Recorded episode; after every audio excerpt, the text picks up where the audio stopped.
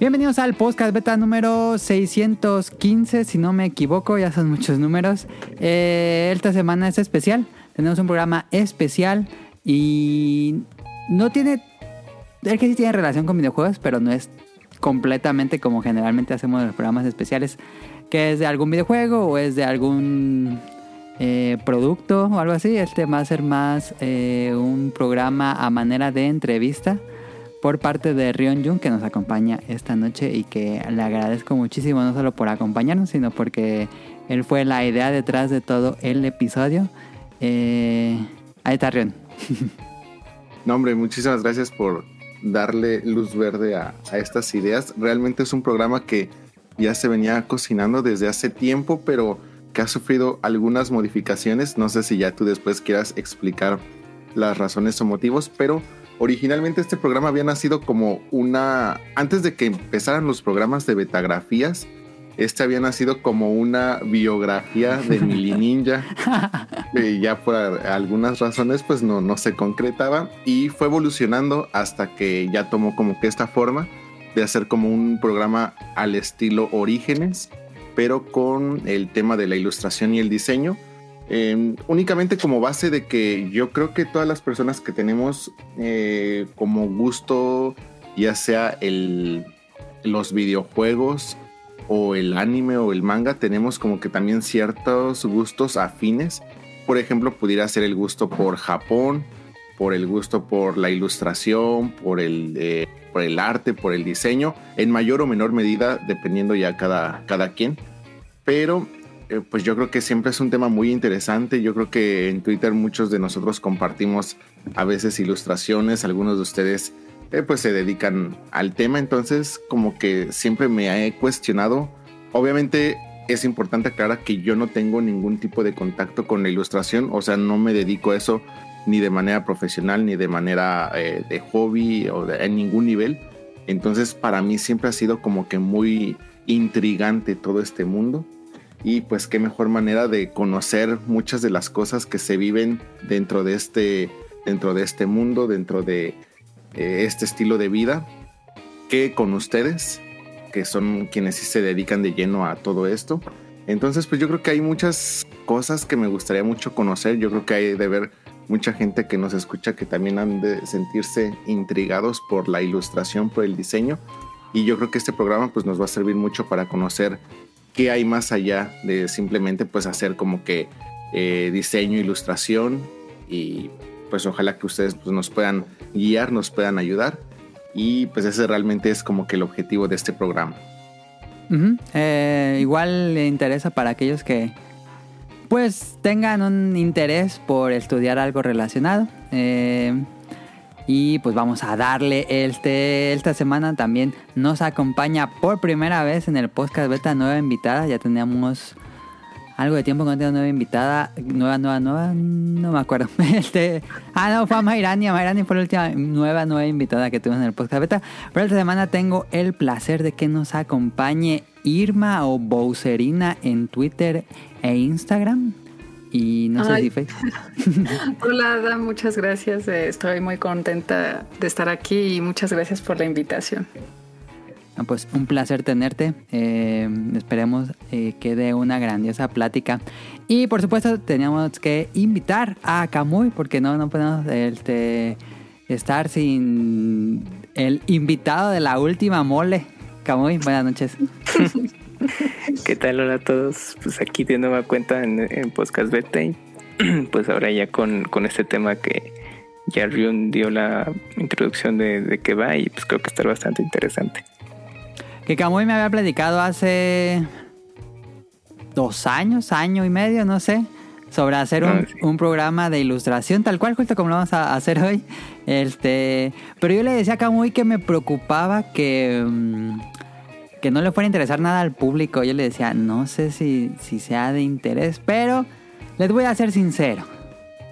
Ni me fijo cuánta, la, mayoría de las veces ni me fijo cuántas veces, cuánta gente escucha el programa. Entonces digo, pues la verdad es que hago el podcast beta más como un hobby, em, programas que yo quiero escuchar. Va a sonar medio egoísta mi comentario, pero digo, "Mm, este programa me gusta, vamos a hacerlo. Este programa tal vez no.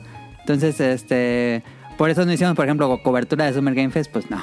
Pero sí hicimos un especial de Yu-Gi-Oh, porque soy un fan de Yu-Gi-Oh, entonces, este, eh, creo que sí, creo que está muy padre el tema de la ilustración y creo que yo nunca lo he platicado tal cual a fondo en el podcast beta. Eh, bueno, entonces eh, vamos a darle. em, bueno, vamos a comenzar con las secciones acostumbradas que jugaron en la semana. Eh, si quieres, empieza tú, Irma. ¿Qué jugaste en semana?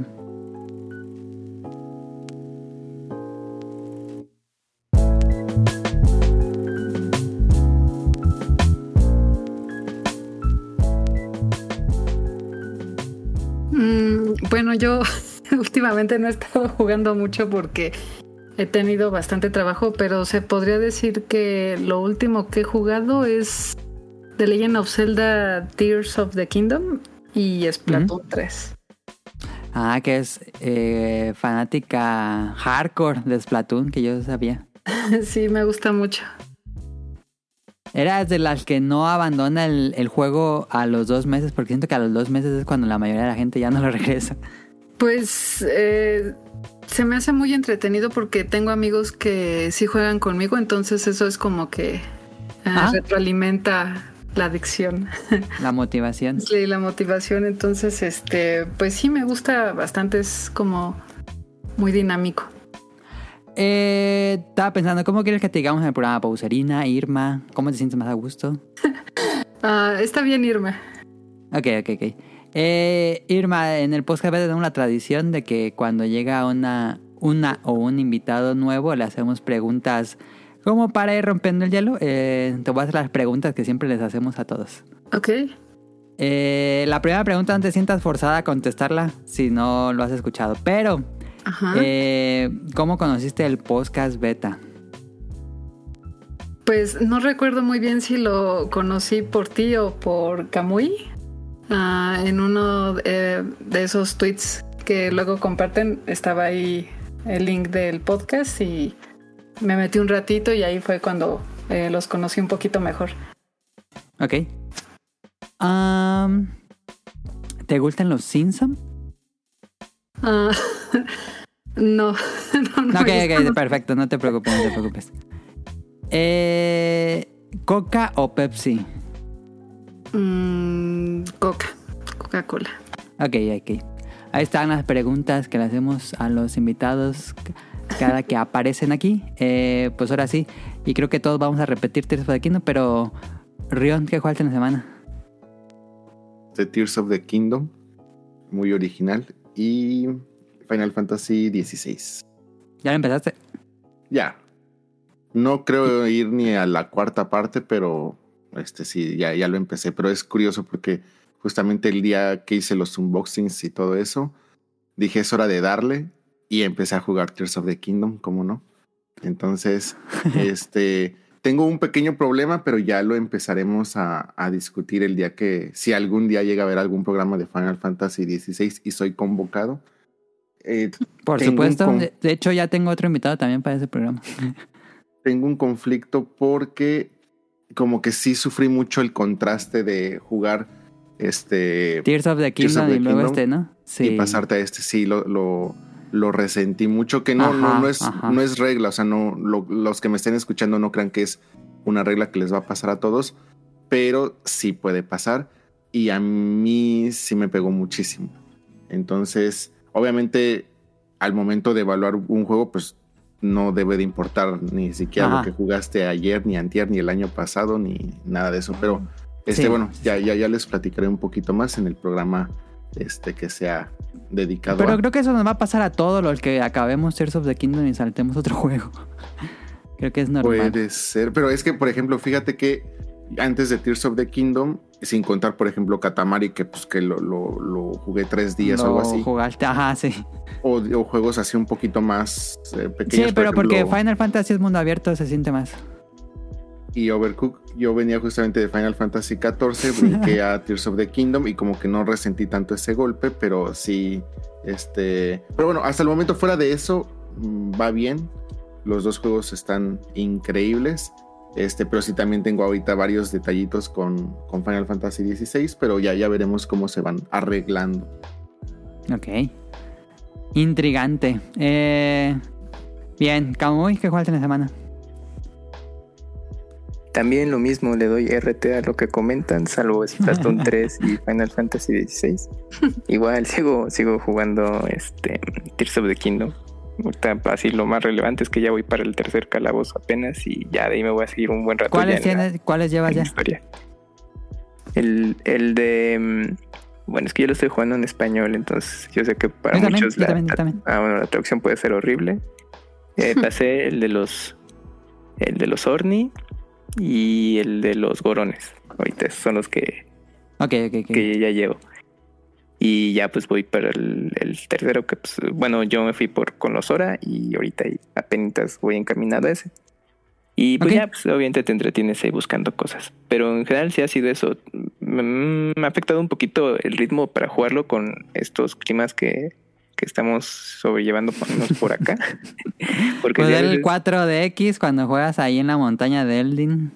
Eh, sí, no, porque luego digo, no, voy a, pues tengo ganas de jugar y todo. No, y bueno, pues donde yo suelo pues, jugar en la televisión y eso por la hora del día, se siente mucho calor. Entonces a veces luego, pues no, no me dan ganas o esto, hago otra cosa o, y ya, pues cuando ya menos lo esperas, se pasa así la semana y dije, ching, ya no jugué realmente mucho. Y pues ya en fin de semana es como que tengo ese chance porque puedo jugar más temprano, que está un poco más tranquilo el clima y Pero juegas Pues ahí. en la tarde, me imagino. Eh, cuando son fines de semana y de plano no, no salgo, bueno, o sea, aún no tengo así muchas actividades o termino No. temprano, puedo jugar en parte de la mañana y ya hasta la hora de comida y de ahí un rato y ya luego retomo. Pero, Pero entre sí, entre semana me imagino sí. que es por la En hora. la tarde, sí, en la tarde noche y es que pe- pega el sol de este lado cuando ya desocupo. Entonces, pues no, pues se siente todo el concentrado de calor un buen rato y pues es eso. Pero bueno, ahí vamos, ahí vamos jugando Tears of the Kingdom. Mm, Yo, pues igual, Tears, nada más he jugado a Tears of the Kingdom. Eh, ya hice también el de la montaña de los Gorons, eh, Dead Mountain. Muy bueno, me gustó muchísimo ese calabozo. eh. Estuvo muy, muy clásico. Eh, y pues sí, es, es lo que hice esta semana. eh, la de los Gorons. Ah, fui a buscar la espada maestra, pero no pude entrar. Está Mm, el bosque de los Colox y le di toda la vuelta al bosque. Y dije, no, no puedo entrar por ningún lado. Entonces, eh, yo supongo que me falta algún ítem o algo así. Pero, Pero bueno. no me dejaron entrar. Y dije, ay, pues ya me fui a la montaña de Eldin que está ahí al lado. Pero pues ahora voy a regresar a ver si me dejan entrar. En fin, este, eso es lo que hemos estado jugando esta semana. ¿Ustedes ya Eh. pudieron este, subir de nivel armaduras? Mm, Sí, ya, lo llevo a tres la de los... El soldado. Yo nivel 3, las de. Pues la primera, la que es este, la. Ajá. La La que del consigues soldado en y el la de... mi- Ajá, llevo- y la del... Ah, No, adelante, por favor. bueno, la de la, también la de minero ya la subí a nivel 3. Mm, No, no, creo que ni. No, Yo pues es que por la dificultad aumenta. Ujú. El Switchy, cerca de 120 horas. Sí. Y nada más he podido encontrar a dos de los instrumentos. Y eso porque pues uno pues es el violinista, bueno, la violinista que está ahí con cuando empiezas la misión. Y de por sí me tardé un montoncísimo en saber cómo empezar esa misión. Porque pues tenías que llegar primero con en donde están los headquarters del periódico y todo eso. A la Gaceta, sí.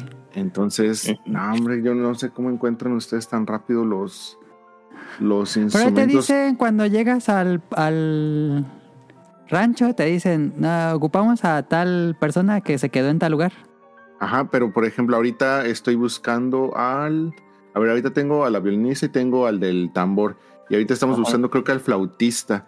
Y Ajá. me dicen, eh, me dicen a un lugar o una zona, no encuentro el lugar. O sea, ni, ni siquiera es. Está... Autista. Ah, no, no, no, no, no, no, no, pero no, no, no, no es necesario que, No te que digo. me digan, pero es que digo, ah, o sea, por más que busco y busco, como dirían en el Pero está fácil, busco, nada más vete a la, a la submisión que te aparece en el... eh, cuando le das select y te vas a esa submisión y te dice en el mapa dónde está la persona. Ah, sí, sí, sí te indican dónde están. ¿Qué Ujú, te indica sale al, el mapa. al instrumentista? Porque según yo, Sí. hay misiones donde no, o sea, te sigue, te indica algunas que no. quién te dio la misión, pero Sí. no te indica dónde está el. Pero El eh, en estas sí te indica. En, en todas las de los Ah, músicos no, sí te indica. Pues entonces Ujú. pa- perdí un montón de tiempo. Y pues por eso mejor me puse a farmear los, los dragones, pero no, es un buen de tiempo farmear Sí, los está más- dragones. muchísimo más tardado que spawnean ítem cada 10 minutos. Ahí, es, ahí sí es donde digo así de nombre, los que duplican ítems han de estar así riéndose de mí. Ah, miren ese pobre diablo. Tres Yo horas. tengo en- escamas de dragón, pero no tengo idea para qué se usan. Yo sé eh, que en- se- eventualmente el día que yo pueda mejorar mis, mis armaduras, porque tengo una pieza de la de Deity, la de Mayoras Mask, Ah, sí. Me pide cosas de, de dragones, pero Ah, tengo ya. cosas de casi todos los dragones, menos de, bueno, para la pieza que, la única pieza La que, que tengo, necesitas. no tengo el dragón que necesito todavía. Pero pues es que cada Ujú. 10 minutos puedes farmearle una cosa, entonces pues tengo que estar ahí montado como 3 horas en un dragón. No, pues ahí sí, qué paciencia, ¿eh? Pues no tengo de otra. Yo, yo, o sea, bueno, si me los topo, bueno, lo intento y ya sigo con mi sesión y al día siguiente. Pues ya sé que es hiper lento, pero no, pues es que sí, es que luego para farmear algunas cosas, según luego el juego, pues ese, ese te toma mucho tiempo. Y es que y no en puedes, the Wild farmearlos no, no, era no era tardado como ahora. y no puedes descuidarte tanto porque de repente como se meten también al subsuelo Sí. y te Sí. descuidas y no estás parado en un buen lugar, pues te caes. Entonces Sí. tengo el juego y estoy jugando, por ejemplo, ahorita últimamente para este último dragón estaba jugando Final Fantasy mientras veía el, el juego y ya cuando cada 10 minutos pues ya empezaba a farmear. Es una buena idea. Sí, no, sí, está buena. En algún momento lo aplicaba con otros juegos también. Así como doble dipear al mismo tiempo. Pues bueno, vamos a darle al programa.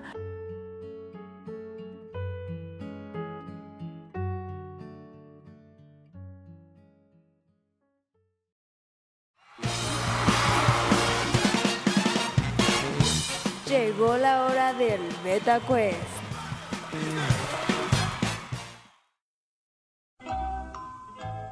Bueno, no sé si Irma ha escuchado antes del programa, pero tenemos esta sección que es el Beta Quest y hacemos una, es un tipo de concurso de preguntas.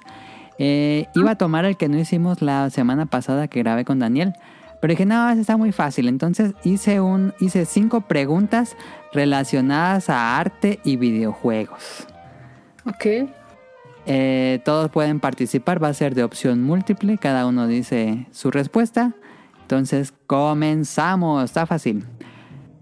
¿Quién fue el artista que ilustró el manual y material promocional japonés de The Legend of Zelda Link's Awakening que tiene un tono más realista y adulto? Las opciones son opción A, Katsuhiro Tomo, opción B, Katsuya Terada, opción C, Yoshitaka Amano, opción D, Shinkiro. ¿Quién fue el artista que ilustró el manual y material promocional japonés de The Legend of Zelda Link's Awakening? La Mano. Ter- Terada, Terada Katsuya. Ajá, de- de- y este, bueno, yo voto también. por ese. Kamui dice B. ¿Y cuál dijiste tú, Ren? A mano. A mano. Y la respuesta correcta es Katsuya Terada. Punto Eh, para Irma y Kamui. La que sigue. ¿Cómo se llama el artista principal de la serie Persona? Las opciones son opción A, Kazuma Kaneko, opción B, Edayan, opción C, Katsuhira Hashino, opción D, Shigenori Soejima. ¿Cómo se llama el artista principal de la serie Persona? mm, voto por el A. D. mm, Ah, pues, Kamui yo dice voto D. Por el este, C. C. Y la respuesta correcta es D. Punto para Kamui. Shigenori Soejima. Tercera Yay. pregunta. ¿Quién era el artista principal en la serie The King of Fighters en los noventas? El artista principal. Las opciones son opción A, Kino Nishimura. Opción B, Bengus. Opción C, Kinshiro. Opción D, Akiman. ¿Quién era el artista principal de The King of Fighters en los noventas? Y de muchos juegos de SNK. Eh, me voy por el D. Yo por D, la. ok. Pero Ah. Sebastián. ¿Tú. Rian? Yo dije B. ¿Ve? Todos escogieron la incorrecta. La C. Kinshiro es el artista principal de King of Fighters. Que después cuando hicieron el crossover este de mm, Capcom vs SNK, ahí lo contrata Capcom y ya está trabajando en Capcom. Sí, pues es que todos están en- bueno, todos trabajaron en algún momento en Capcom, Sí. Pero sí él tenía la Ese duda les faltaba. No, los ubicaba. No, esta es la última. Pre- penúltima. ¿Cómo se llama el artista que se encargó de ilustrar al personaje de Mario Bros. como lo conocemos actualmente desde el primer Super Mario Bros. Y pues supervisó prácticamente todos los juegos de Mario. También supervisó varios juegos de Pokémon. Y antes de trabajar en Nintendo trabajaba en Toei Animation. Las opciones son Yoshiaki Koizumi, opción A. Opción B, Kensuke Tanabe. Opción C, Yoichi Kotabe. Opción D, Akira Nishitani. ¿Cómo se llamaba sí, el este. artista principal? C, dice Rian. Me voy por la A mí iba a C. decir, iba a decir C también. Todos dicen C, entonces. Y la correcta es Yoichi Kotabe. Punto para todos. Eh, Y última pregunta del Beta Quest. Según yo va ganando Kamui, creo. Tres. Con tres puntos. Ajá. Creo que sí. Eh, última pregunta. Artista de cómics conocido por la obra El Incal, Blueberry. Trabajó en películas como Alien y El Quinto Elemento.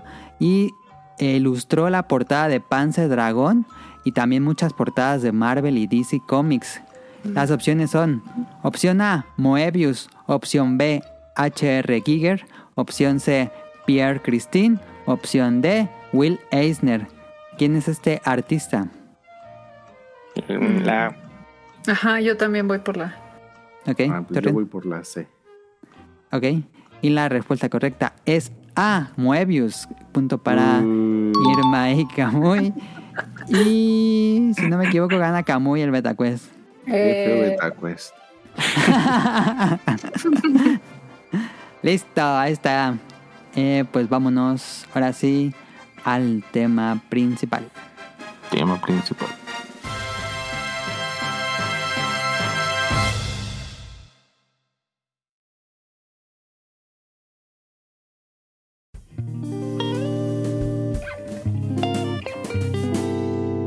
Tema principal.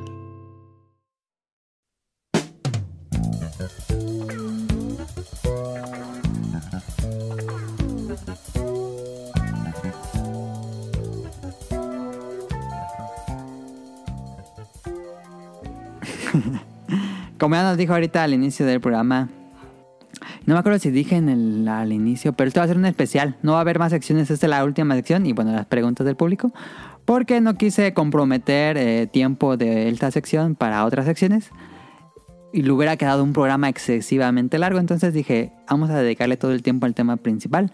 Ahora sí que, y ya nos comimos 20 minutos. Pero así, Rion, te dejo por completo porque esta es idea de Rion. Y prácticamente Rion escribió como todo el script. No, hombre, muchas gracias. Este, pues, como ya les había comentado en la introducción, cuál era como que el propósito o el objetivo de este programa. Este, pues yo creo que gracias a, todos como estamos comunicados, ya sea por Twitter, ya sea por algún otro tipo de redes sociales, como que ya es más fácil ir compartiendo ilustraciones. Este, yo creo que cuando sale o se anuncia un nuevo juego, pues ya la, la ilustración, el arte de cada uno de los juegos, películas va teniendo como que mayor peso ya como que es mucho más este, fácil que la gente se vaya intrigando o fascinando un poco más por todo este tipo de material, hasta incluso por, por las razones que sea, desde para tener un bonito wallpaper en su celular, en su computadora o las razones que ustedes quieran, como que ya todos tenemos un poco más de contacto con todos estos medios. Entonces, este, pues como que el interés se va incrementando poco a poco Y de esta manera, pues yo creo que sería interesante ir conociendo un poco más de cómo es el mundo de la ilustración, cómo es el mundo del diseño y mucho más importante, cómo es todo este mundo en México. Eh, algo muy interesante o que al menos yo creo que todos hemos sabido, conocido o escuchado es de que en México pues se tiene un estigma muy fuerte todavía hacia los diseñadores, especialmente diseñadores gráficos. Yo creo que muchos hemos llegado a escuchar el famoso si estudias diseño gráfico pues eh, eres eh, trabajador en McDonald's o te vas a morir de hambre o este tipo de situaciones.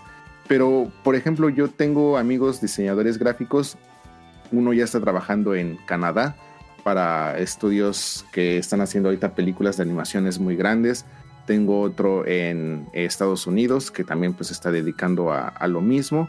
Eh, por ejemplo, cada uno de ustedes, eh, muy participando en eventos o los eventos más grandes de, a nivel nacional.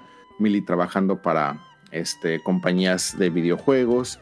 Este, de Irma, bueno, no tengo el gusto de conocer mucho su trabajo, y es por eso que antes de empezar con todas las preguntas, me gustaría saber si cada uno pudiera hacer una breve introducción eh, personal de algo así como que muy sencillo, qué fue lo que estudiaron, eh, digamos, en, la universidad o qué tipo de preparación tuvieron para desarrollar este tipo de, de trabajo.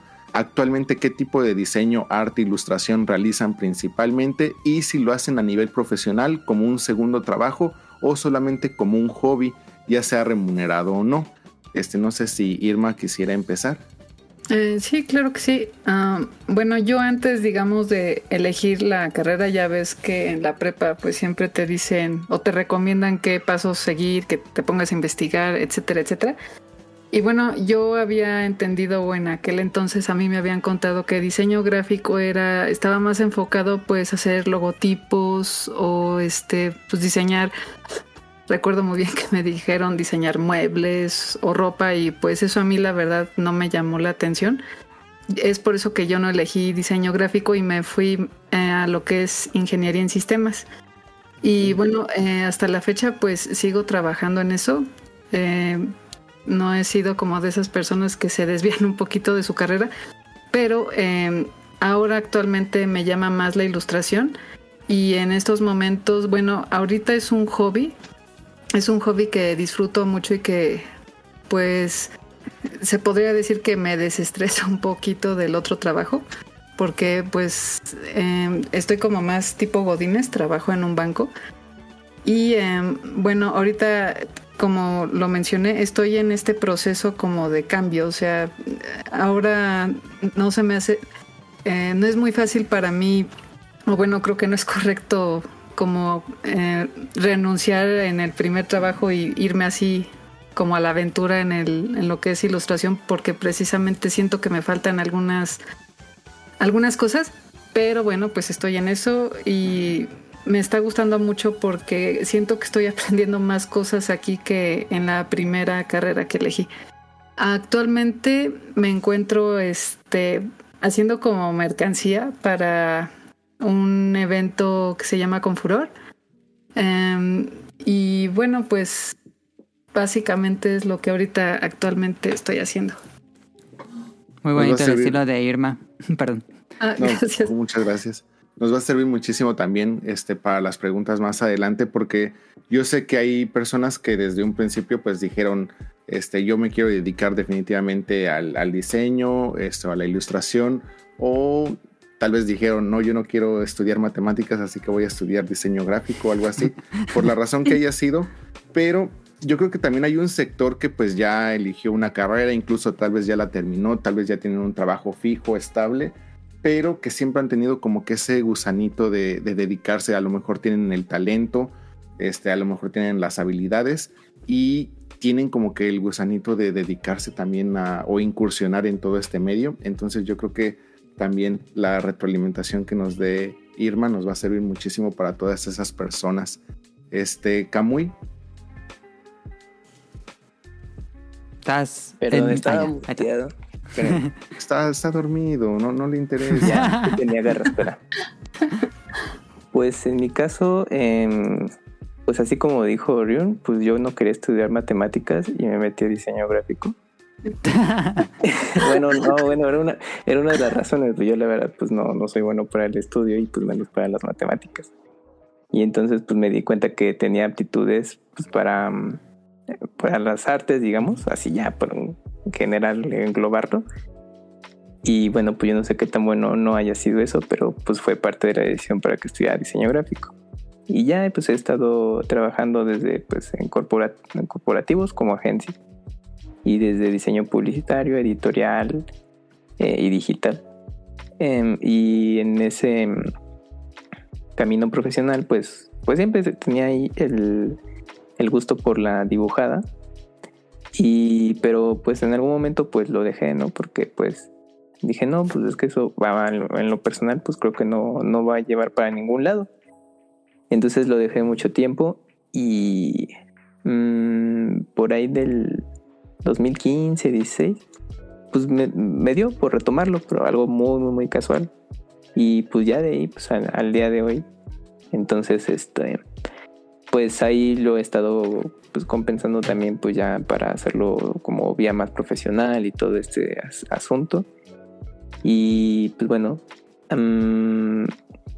pues así como Irma comenta del evento de Confort, pues también yo he estado aplicando ese tipo de eventos que bueno, pues son Ahí se han visto en los eventos.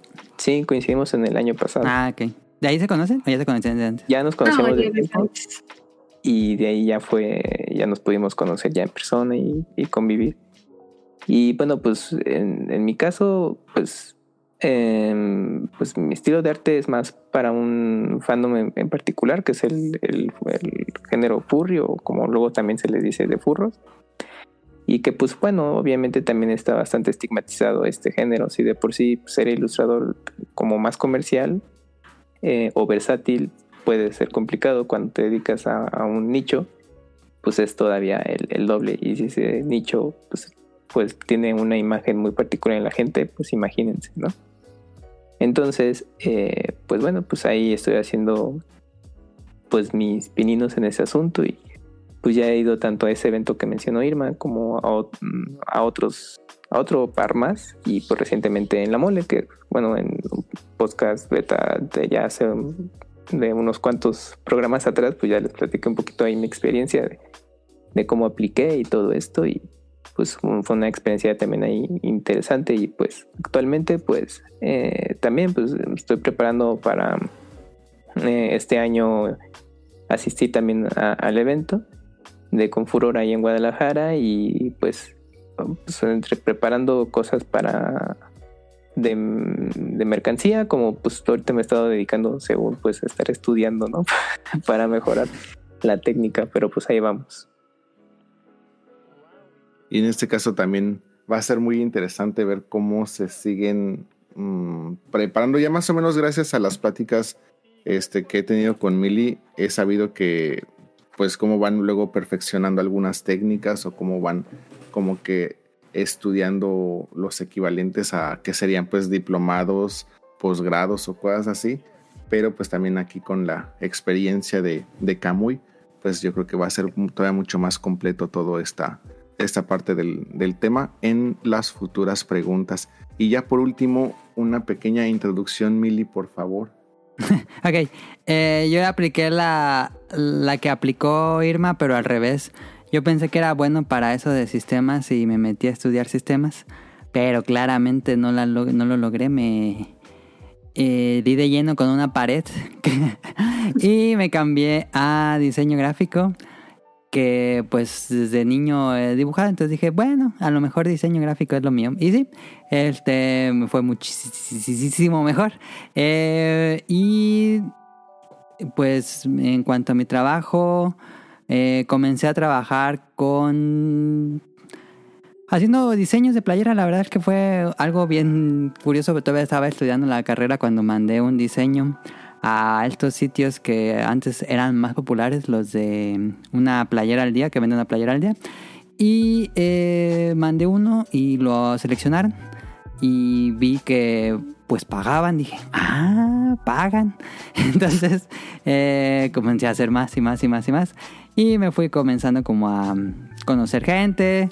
Eh, haciendo mis, mis cuentas pues de, de ilustrador. Eh, mi interés era, yo estudié diseño gráfico también como, como Irma, pensé que era más como de logos y creo que mi carrera la verdad es que estaba más enfocada al diseño tal cual. Eh, no tanto ilustración, ilustración fue una parte minúscula yo diría de, de toda la carrera, pero creo que era lo que más me interesaba y pues bueno, seguí haciendo lo de diseño de playeras y luego ya fue eh, pues trabajar más el área de ilustración y pues eh, por el momento sigo trabajando haciendo diseños de playera para ahorita para 86set y eh, pues freelance, ilustrador freelance para proyectos que me pidan por lo general.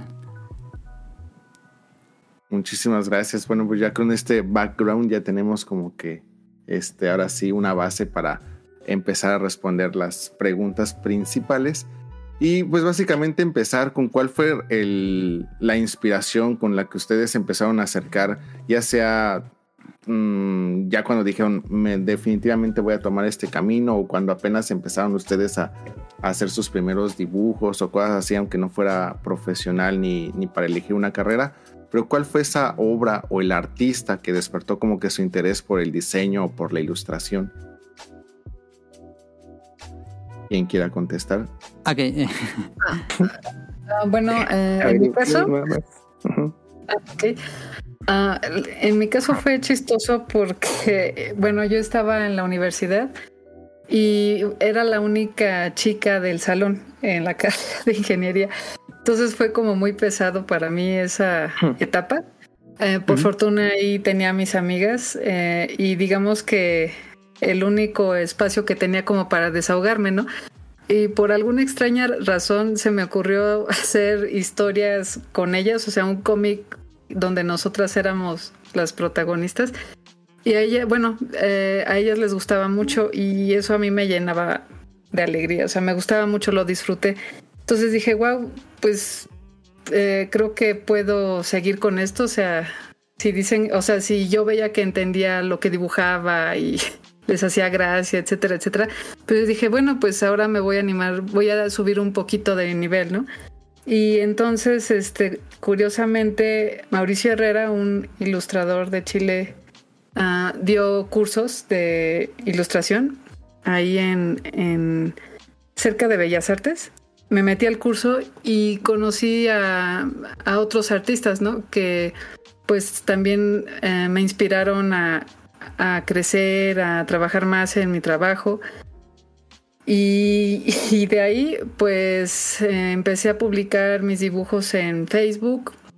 De ahí también empecé a conocer a más artistas, o sea, compartía yo mis dibujos y ahí de ahí pues los clásicos likes o que oye, comentarios así de oye, esto está padre, te quedó muy bien, que no sé qué. Y ya, o sea, creo que gracias a esos comentarios, a que luego también artistas profesionales me decían, oye, esto está muy bien, uh, te recomiendo, digo, para que se vea mejor, pues que hagas esto o aquello, esta mejora. Um, eso me inspiraba mucho, me como que me daba muchas ganas de crecer. Y de ahí no paré, o sea, seguí practicando, seguí investigando uh, más cosas y de ahí fue como que bueno, ya lo que me hizo así como uh, ya enfocarme un poquito más fue cuando vi las ilustraciones de Jamie Hewlett. Um, un día estaba viendo el video de Clint Eastwood de Gorilas y dije, wow, uh -huh. qué loco, o sea, por alguna extraña razón estaba disfrutando ese video eh, y tomando en cuenta que a mí no me gustan los zombies, yo odio los zombies, no, no los soporto. Entonces, bueno, en ese video pues salen como unos gorilas zombie y por alguna extraña razón a mí me había gustado mucho, ¿no? Dije, ok, a ver qué es esto, qué significa. Um, también por eso compré el disco de Gorilas, el primerito. y ahí venía. El del Jeep. Ajá, el del Jeep. Y bueno, eh, tanto los videos como las ilustraciones y la música de Gorilas a mí me había encantado, pero descubrí que lo que más me había llamado la atención eran las ilustraciones de Jamie Hewlett. Y ya de ahí. Uh, pues ya dije, no, es que yo quiero hacer lo que este artista está haciendo. O sea, se me hace como, pues, eh, sencillo, pero al mismo tiempo complicado su trabajo. O sea, me encanta mucho ver su trabajo. Y ya de ahí es, bueno, es como el primero que me motivó a ya decir, ok, sí, voy a seguir con esto de la ilustración.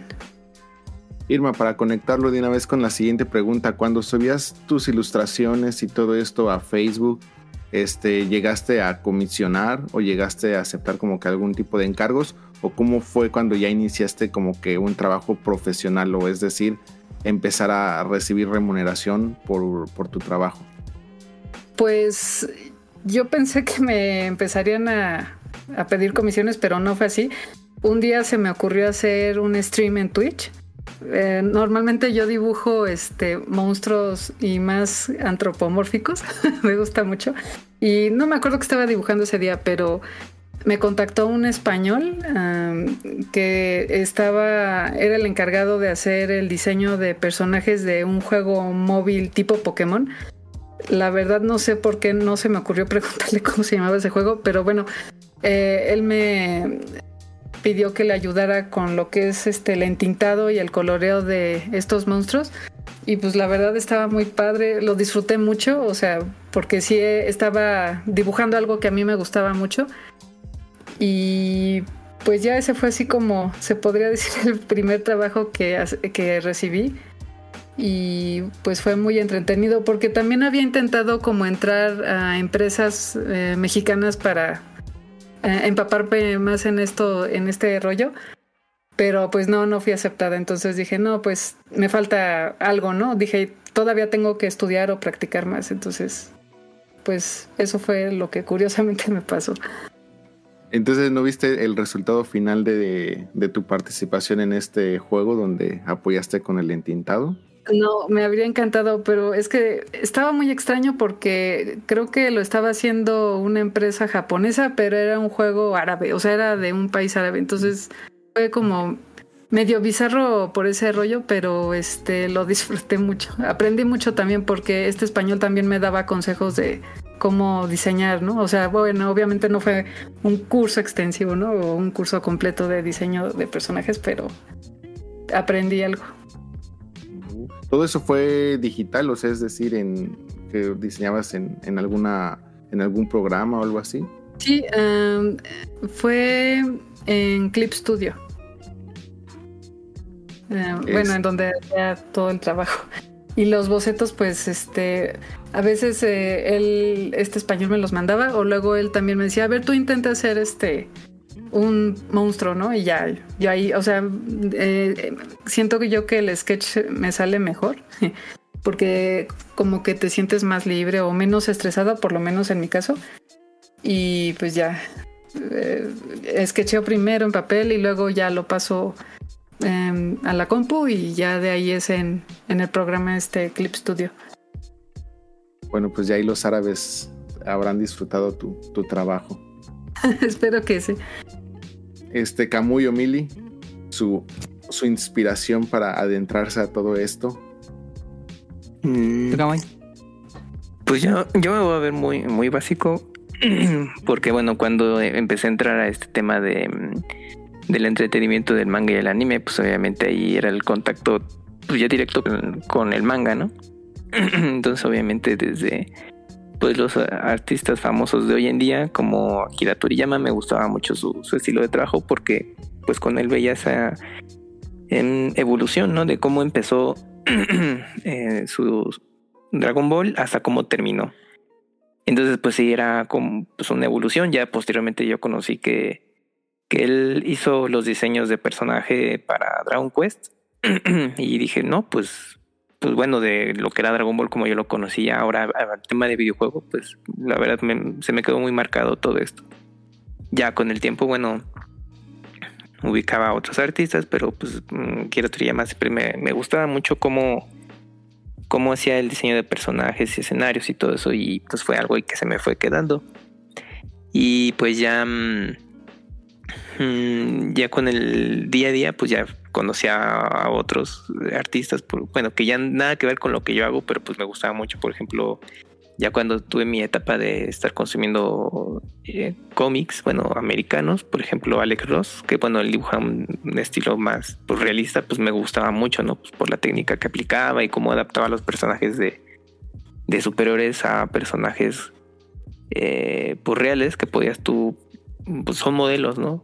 Que podías tú conocer así en el día a día, pero bueno, obviamente ya con los atuendos de, superhéroe, entonces me gustaba mucho también el trabajo eh, que hacía.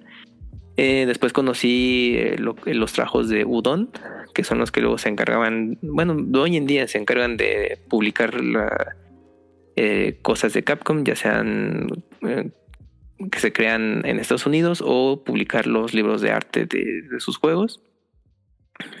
Por ejemplo, conocí a, a, o Robato, que pues es un artista que, que pues bueno, su, su mero mole es pues dibujar a, personajes eh, femeninos. Pues obviamente pues ya hoy en día ya las hace como pues, mm, pues más exagerado el asunto de proporciones pero cuando lo conocí en su etapa pues, como más joven, pues, me gustó mucho porque se veía todo el estilo de, la influencia de Capcom de los 90 y pues hoy en día pues lo mantiene, pero pues ya se ve esa evolución.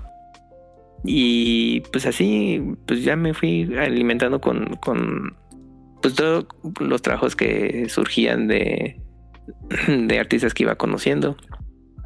Y ya ahora que me enfoco más como al, al género pues, eh, furry antropomorfizados, pues por ejemplo, ya cuando estaba haciendo mi investigación de, este tipo de trabajos, pues bueno, di con algunos artistas japoneses.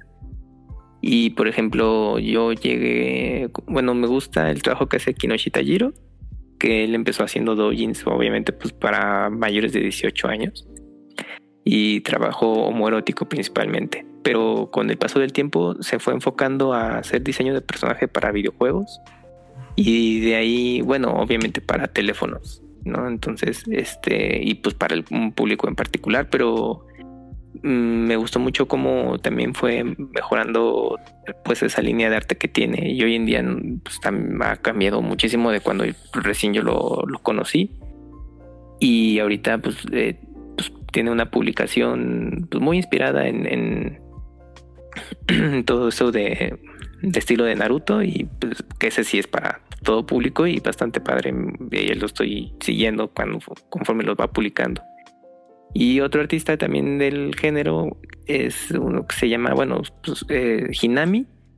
Y él hace también personajes de ese estilo, pero su técnica en coloreado y mm, las poses y tomas que luego hace, pues, me gusta mucho como cómo las aterriza y se hace y también se ha enfocado mucho a hacer ilustraciones o diseño de personaje pues para videojuegos de teléfono en particular y para un público pero en general su arte me gusta mucho y pues de ahí pues, ahorita al, día de hoy pues es como pues es parte de lo que me ha ido alimentando de los estilos y pues ya pues bueno uno toma de todo un poco y y ahí pues ya vas haciendo tu, propio estilo a, final de cuentas. Oye, yo un día me levanté, un día me levanté así cualquiera y de repente pues ya, ya existían los furros y ya existían convenciones y ya era así como que este gente que decía este si no te quieres morir de hambre haz arte furro o, gente que hace todos los trajes furries este que se meten un pastón no pero realmente sin, meternos a la wiki, sin, sin sacar así los datos súper técnicos, pero, o sea, esta, toda esta onda, ¿de dónde sale? ¿Salió de Japón? ¿Salió de América? ¿O, cómo? Yo hasta donde yo sé, es, es por tema americano, más que nada con, pues, de Estados Unidos. Y tiene mucho, pero era como, pues, ya yo tengo ubicado de lo, por ahí de los 90, igual es todavía mucho más atrás. De los 90. Sí, pero pues es que era algo, bueno, como se le dice, muy underground o pues muy nicho. Y pues, pero ya es algo que ya existía ahí y conforme fue pasando el tiempo, los gringos son buenos para organizar cosas y eventos. Y entonces así como, como estaba toda la, la ñoñiza de comiquera y que surgió la Comic Con y pues vean lo que hoy es en día, ¿no? Comic Con es un evento ya pues importante para enterarte de muchas cosas. Y pues también los fandom, eh, en este caso los de el, furry, pues también se organizaron y empezaron a hacer sus propias convenciones y esas fueron creciendo y pues ya empezó a, llegar a permear en otras regiones. En el caso de Japón, yo lo que tengo entendido, pues es que como, como ahí fue algo como más natural, ¿no? Porque pues si hacemos memoria, pues hay muchas historias que utilizaban a personajes antropomorfizados, pero no, no porque tuvieran algo en mente, simplemente pues encajaba bien, así como también si nos vamos a todo este tema de las caricaturas americanas, con lo que es Warner, etcétera, pues también pues, había mucho personaje antropomorfizado. Pero pues empezaron a adaptarlo y pues a tener un gusto muy particular ya para la gente y pues se identificaba más con, con una imagen de ese tipo que pues con su pues, versión humana se sentían más cómodos. Y ya, y pues fue creciendo y pues también ahí, pues Japón pues también es un, un punto de origen de ese tipo de, de material pues, pues bastante grande y también tienen distintos eventos durante el año y todo esto. Y pues también, pues artistas de ese tipo, mucho, pues están los sitios de Pixiv y si tú entras y le pones en específico, pues te vas a encontrar mucho, mucho material para todos los gustos, eso sí. Entonces, pues así ha sido este el fandom. Yo también, yo cuando empecé, pues simplemente cuando lo retomé el dibujo, pues yo hacía fanarts así de de videojuegos, sobre todo pues con Super Mario y, y en específico con, con Bowser, pero pues porque vi que se me daba. Yo también no estaba muy enterado de cómo estaban este, eh, pues, estos grupos y cuánto tiempo tenían. Y conforme hacía mi investigación pues, de referencias, pues obviamente te sale el material del fanart, de todo.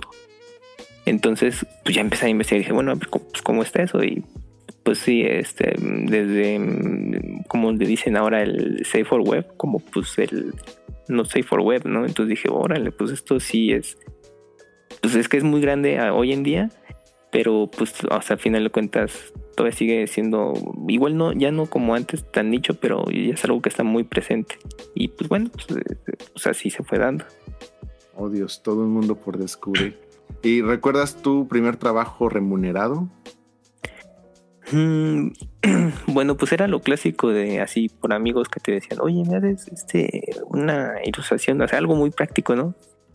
Y pues ya te lo pagaban.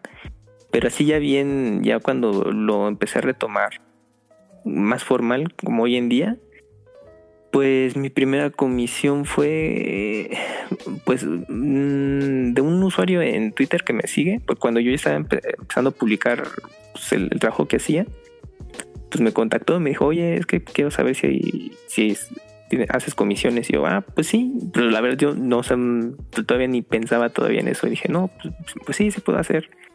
Y yo dije, híjole, a ver si no me pide ahí una fuertes o algo así. Pues, bueno, también te llegan solicitudes de ese tipo y ya tú decides qué haces. Y ya me dijo, no, pues es que quiero así unos personajes, este, una pareja de esos dos personajes, así, haciendo, es, es- pasando un rato, una, un- es que era de un cumpleaños. Y dije, ah, bueno, órale.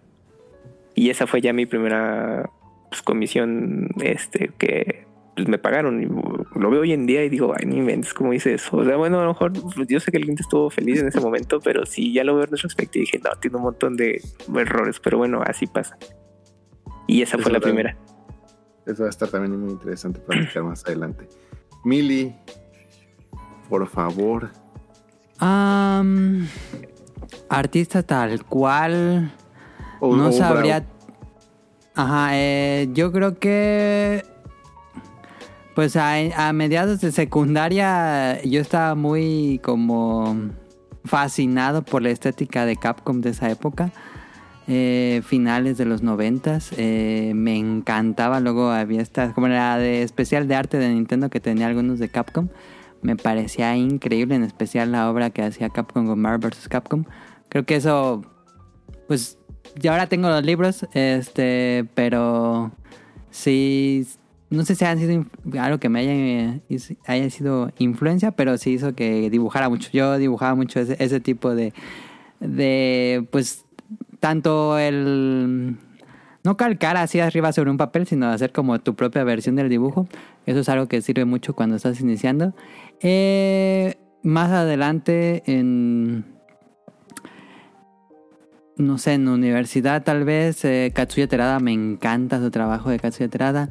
Eh, dibujé mucho, eh, bueno, no dibujé mucho, eh, hice mm, como mi versiones eh, o estilos de Mike Mignola. Soy muy fan de Mike Mignola con la obra de Hellboy. Desde que conocí Hellboy me pareció increíble como el estilo tan, podrían decirle simple, porque es, es muy, mucho dramatismo con muchas sombras y muchos lugares oscuros.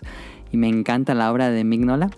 Y eh, gracias a eso conseguí trabajo eh, para ilustrar un libro con el estilo de Mike Mignola.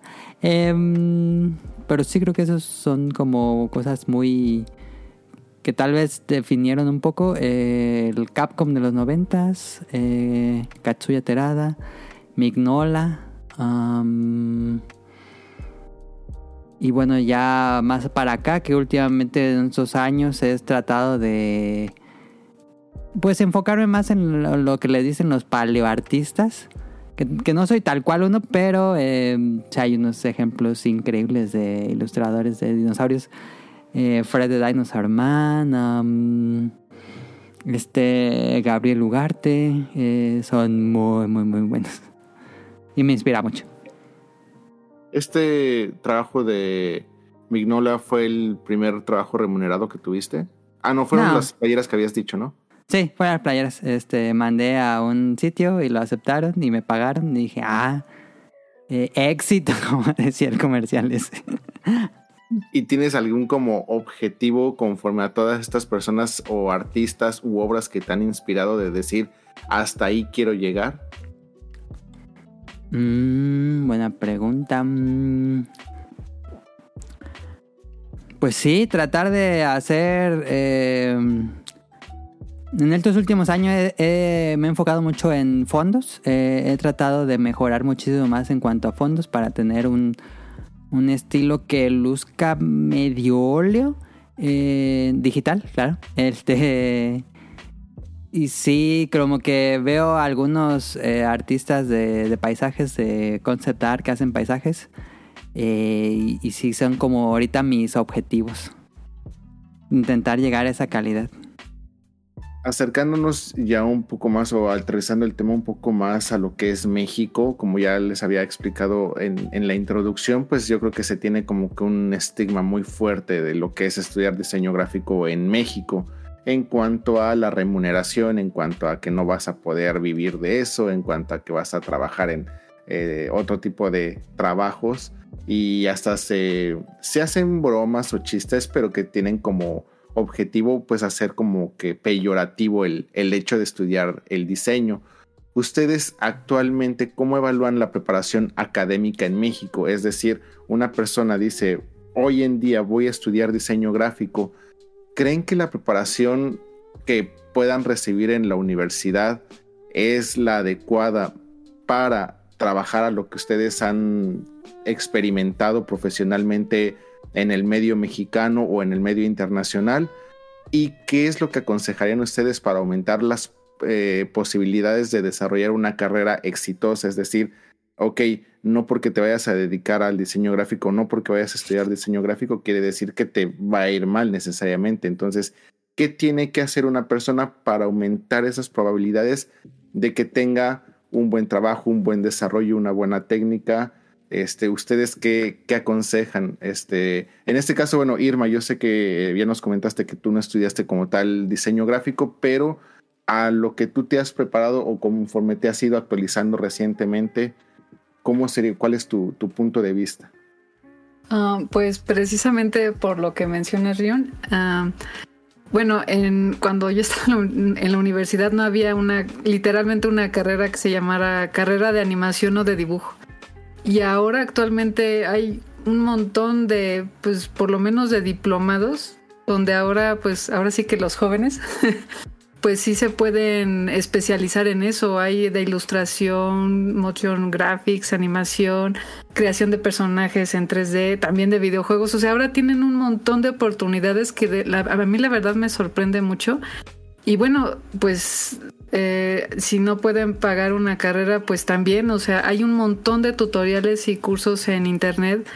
Eh, ahora sí que querer es poder, o sea, yo creo que ahora sí tienen más opciones para lograrlo y pues también como más fácil y eso a mí se me hace algo increíble, digo, ahora yo veo ilustradores pues más jóvenes que yo y uf, el trabajo que hacen son es, es impresionante. Bueno, a mí me gusta mucho ver este cómo ahora, sobre todo aquí en México, estamos como que creciendo en esa parte, ¿no?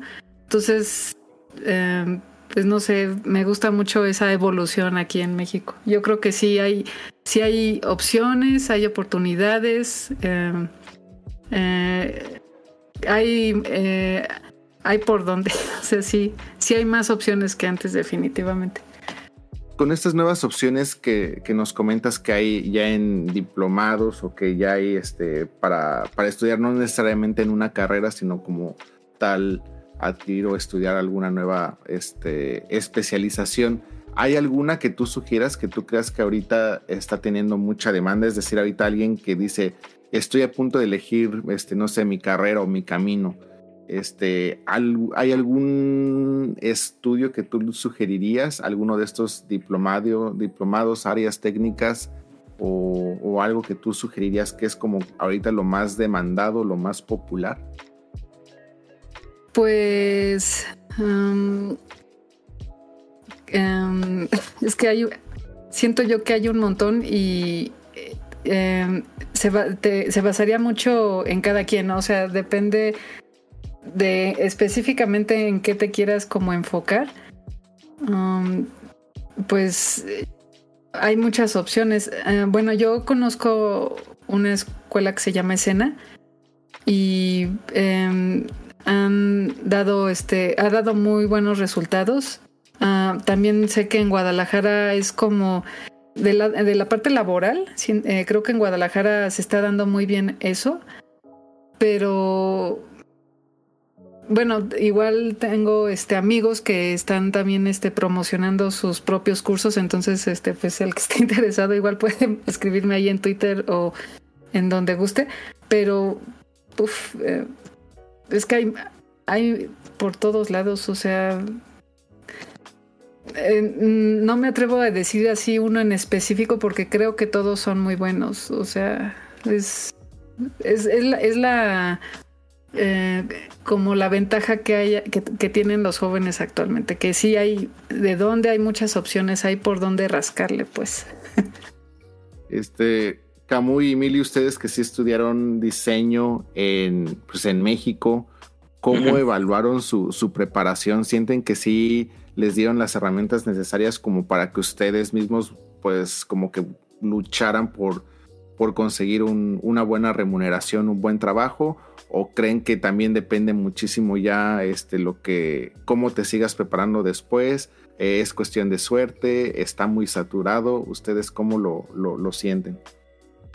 Pues en mi caso, bueno, en su momento, pues estuvo bien. Es que yo creo que cuando empecé a estudiar y luego ya con un amigo platicando que él es una generación anterior a la mía, estuvimos como en un punto intermedio de transición en el que pues todo, toda la tecnología para artes gráficas pues empezaba ya a, pues, a transformarse y a acelerarse de alguna manera. Y aunque salimos, digamos, con una buena base, pues mucho del conocimiento ya lo ibas aprendiendo en el día a día, ya sea pues en el trabajo o de manera autónoma. Entonces, pues como menciona Irma, pues hoy en día pues ya, en, ya tienes muchas opciones pues para estar preparado, incluso en, la, en las mismas universidades, pues por ejemplo, si alguien se quería especializar en algo gráfico, pues era diseño gráfico e industrial a lo mucho. Y ahorita no, pues ya hay, ya hay carreras que ya son específicas justamente pues para hacer animación o, o, tema de videojuegos, etcétera, y pues todavía sus ramificaciones ¿no? de, de, de, las mismas. Entonces, eh, pues sí ha cambiado muchísimo de cuando pues estudié. Y pues al día de hoy creo que están mejor preparados y pues está internet, eh, como lo conocemos, están los tutoriales, están los mismos cursos que tú pagas online. Eh, y pues, en, pues en, ahora sí que pues, tanto en inglés, en español, entonces ya también creo que el tema de idioma ya no está tan restringido porque cuando se empezó a popularizar todo esto de educación digital, pues todo lo bueno era en inglés. Pero pues ya hoy en día creo que te puedes encontrar también buena fuente de eso pues, en español. Entonces, también es un punto que, pues para los interesados creo que ya no es tanto un, obstáculo. Y, pues también pues, las mismas redes sociales en, algún punto, pues eso también ayuda, ¿no? Porque pues, te permite conocer gente con tus mismos intereses y pues tener algún tipo de, retroalimentación o, aprender de alguna manera. Entonces, eh, creo que, que, ahorita ya hoy en día ya cambió mucho y, ya están eh, mejor preparados de, pues, en mi momento, ¿no? Y pues, pues sí que tienen que saberlo aprovechar eh, a final de cuentas quienes quieran dedicarse a eso. Y pues si está saturado o no el, el mercado, pues siempre lo va a estar, ¿no? Yo creo que son, son carreras que tienen una alta demanda y, y pues como todo, pues uno pues tiene que sabérselas ingeniar, ¿no? A lo mejor no, no trabaja, no, no trabajarás en una super em, empresa o compañía en el extranjero o como quieras, pero probablemente donde estés trabajando te sientes bien y estás aprendiendo suficiente. O hay, quienes se les da muy bien el, freelance, desde que estaban estudiando mm, se empezaron a desenvolver por su cuenta y pues al día de hoy pues trabajan así y pues les es suficiente. Y hay otros que pues, bueno, obviamente tienen ya objetivos muy claros y, y ya pues logran como esa meta, ¿no? De pues ir a trabajar en alguna compañía muy, muy en especial en temas de animación o comiqueros, etcétera.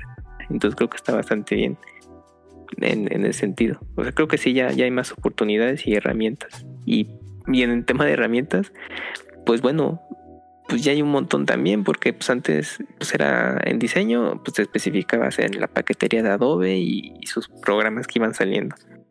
Y hoy en día ya hay más opciones, hay opciones online similares a Adobe, algunas son gratuitas o, la licencia está accesible. En el tema de ilustración en específico, pues está Clip Studio, como mencionaba Irma, que es, que es una licencia bastante accesible. Incluso si te vas por la versión Pro, eh, o está Procreate si tienes una, una, tableta. Aquí en específico tiene que ser iPad porque Procreate solo está para, para iOS. Pero pues, si tienes un iPad sin importar el modelo y pues, tienes Procreate y pues, ahí le das con todo. Y también Clip Studio ya está disponible para tabletas en general. Y también ahí puedes estar trabajando sin problema o con alguna otra. Entonces, pues no, yo creo que ahora sí que ya tienen más eh, accesibilidad que cuando uno empezó ahorita que les menciono lo de las tabletas, pues cuando yo estaba estudiando, pues sí, ya estaba en Wacom, ya tenía ahí un rato y todo eso de existir. Pero cuando yo veía las, las tabletas con pantalla, las Cintiq, no, pues para mí era así como de, no, pues estas, pues para cuándo, ¿no? Y yo me tenía que conformar comprándome con una chiquitita y, y, pero pues ya con eso le iba aprendiendo. Y ya yo en hoy en día, pues ya compres una tableta sin importar de qué, pues ya tienes el equivalente a una Wacom y ya te puedes hasta sentir pro si quieres. Pero pues la verdad es que sí, ya, ya avanzó tanto eso que ya es accesible pues, de alguna manera. Yo realmente sí admiro muchísimo lo que hacen porque eh, yo creo que cuando eliges otro tipo de carreras, pues yo creo que ahí depende mucho qué tanto te, qué tan bueno eres para aprenderte algo y para dominar eh, a lo mejor algún, ¿qué les gusta? A lo, mejor algún cálculo, este, alguna metodología, etcétera, pero aquí depende 100% de su talento. Entonces, este, o sea, yo por más que diga, ah, voy a dibujar ahorita, no sé, un perrito, eh, pues no voy a pasar de una bolita y cinco palitos o algo así. Entonces, por más que le quieras dar como que efectos o algo así, no, no me sale, no puedo. Entonces, yo siento que sí tengo ahí una barrera enorme y decir que de eso va a depender lo que, el dinero que voy a recibir, lo que voy a comer y cómo voy a poder eh, desarrollar mi futuro, como que eh, eso me, da muchísimo miedo. Entonces, que, que de su talento, realmente de, la mano, del talento de, su mano dependa todo lo que ustedes van a crear, eh, para mí se me hace algo así como que impresionante. Este, por ejemplo, yo cuando estudié, yo creo que todos hemos visto el meme de otro día sin utilizar, por ejemplo, el trinomio cuadrado perfecto o algo así. Este, Mili, tú cuando estabas estudiando o cuando estudiaste diseño, ¿sientes que las bases que les dan de diseño son útiles para lo que realmente eh, se pueden llegar a dedicar? Entendiendo que también hay un mundo muy, muy grande laboralmente hablando en, en lo que se pueden dedicar, pero ¿crees que la carrera sigue vigente? ¿Crees que necesita ya un cambio? ¿Crees que se les da mucha paja que realmente no necesitan, no utilizan? Este, o qué crees que necesita el, como tal la carrera de diseño en México? Es una pregunta difícil porque ya tengo rato que salí de la universidad. No sé, imagino que ha cambiado muchísimo la, la carga de materias. Yo llevé, por ejemplo, foto- fotografía análoga y serigrafía. Dudo mucho que esas materias sigan. Eh, pero en general creo que da una buena base porque te enseña como lo, pues sí, lo básico de muchas áreas donde te puedes desarrollar. Ilustración, diseño, eh, diseño editorial, fotografía, animación y hasta edición de video. Todo eso como que te enseñan a lo largo de, los años que dura. Y eh, ahí cada quien va tomando el, área que más le gusta. Y, pero yo sentí eso. La universidad te da las bases. Pero ya depende de ti de una vez que sales y que te dedicas a lo que te más interesa, pues a seguirte, seguir aprendiendo. Y pues ahorita estamos ahora sí que en un verdadero paraíso porque tenemos YouTube. YouTube da muchísimo conocimiento de, en cuanto a incluso a cursos. Eh, digo, YouTube está bien porque es gratis, eh, pero ya si quieren cosas más específicas, por ejemplo, yo sigo tomando los cursos de Doméstica. Yo sí podría recomendar Doméstica, eh, que es es una plataforma donde tomas cursos que pueden ser de cualquier cosa, la verdad, pero sí hay mucho enfocado en ilustración, en diseño. Eh, y son bien baratos, la verdad es que son bien baratos y siempre están en promoción. Este, entonces ahí puedes a, a especializarte aún más eh, que, la, que en la carrera, que si, si aprendes en la carrera. Pero... Eh, y también va a depender de, la, de cada universidad, porque imagino que hay universidades muchísimo mejores que otras. Um, pero sí es un poco... Depende de... Pero en general creo que el objetivo es presentarte todo lo que puedes desarrollar. Y ya depende de ti clavarte en alguna. Mili, a ver, ¿qué tanto podrías aconsejar esto? Yo, sé que obviamente es mucha responsabilidad para una respuesta de un, de un podcast, pero este, simplemente como para darse la idea. Un chavito que apenas está decidiendo como que su carrera y todo eso, tiene cierto talento para dibujar, para ilustrar, para lo, lo que ustedes eh, crean este, conveniente. ¿Crees que una carrera universitaria, por ejemplo en este caso diseño gráfico, sigue siendo importante hoy en día o tú dirías no pierdas tiempo y ya mejor enfócate justamente a estos cursos que mencionas, métete a YouTube, métete directamente a un diplomado de esto, algo así. Este, obviamente no, no, no para mal aconsejar o bien aconsejar, sino simplemente eh, tomando el hipotético de tú crees que sigue siendo, y más en este caso de que yo creo que es muy fácil este, el buscar este tipo de cursos a diferencia de otras carreras donde a lo mejor una licencia es importante o donde un título es importante o algo así. Aquí, ¿crees que eh, como tal la carrera sigue siendo fundamental? Va a ser gracioso porque voy a decir lo contrario a lo que me pasó a mí. Pero yo creo que sí debería ser eh, algo muy útil. Eh. Yo, yo sí creo que pues bueno, tener un título, tener el papel siempre es importante. Eh, también puede hacer mucho coworking, tanto con los que estás estudiando, con, lo, con los, los, estudiantes de la universidad, como con los maestros. Eh, siempre, bueno, si ellos, si ellos ven que eres bueno, pues tal vez te acercan a, a trabajos. Creo que eso es importante. Y también creo que ya en muchas universidades hay bolsa de trabajo, entonces eso también ayuda muchísimo a mí personalmente eh, no, nunca he usado, y sí me titulé y todo, eh, pero no, nunca he usado el papel y nunca trabajé con los demás, eh, pues los con los que los otros que estudiaba la carrera.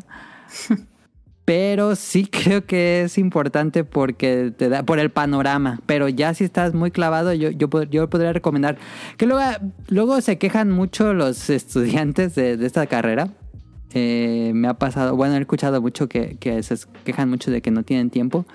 Y la verdad es que, bueno, por lo menos mi experiencia, es que sí, había una carga considerable de tareas y trabajos, proyectos.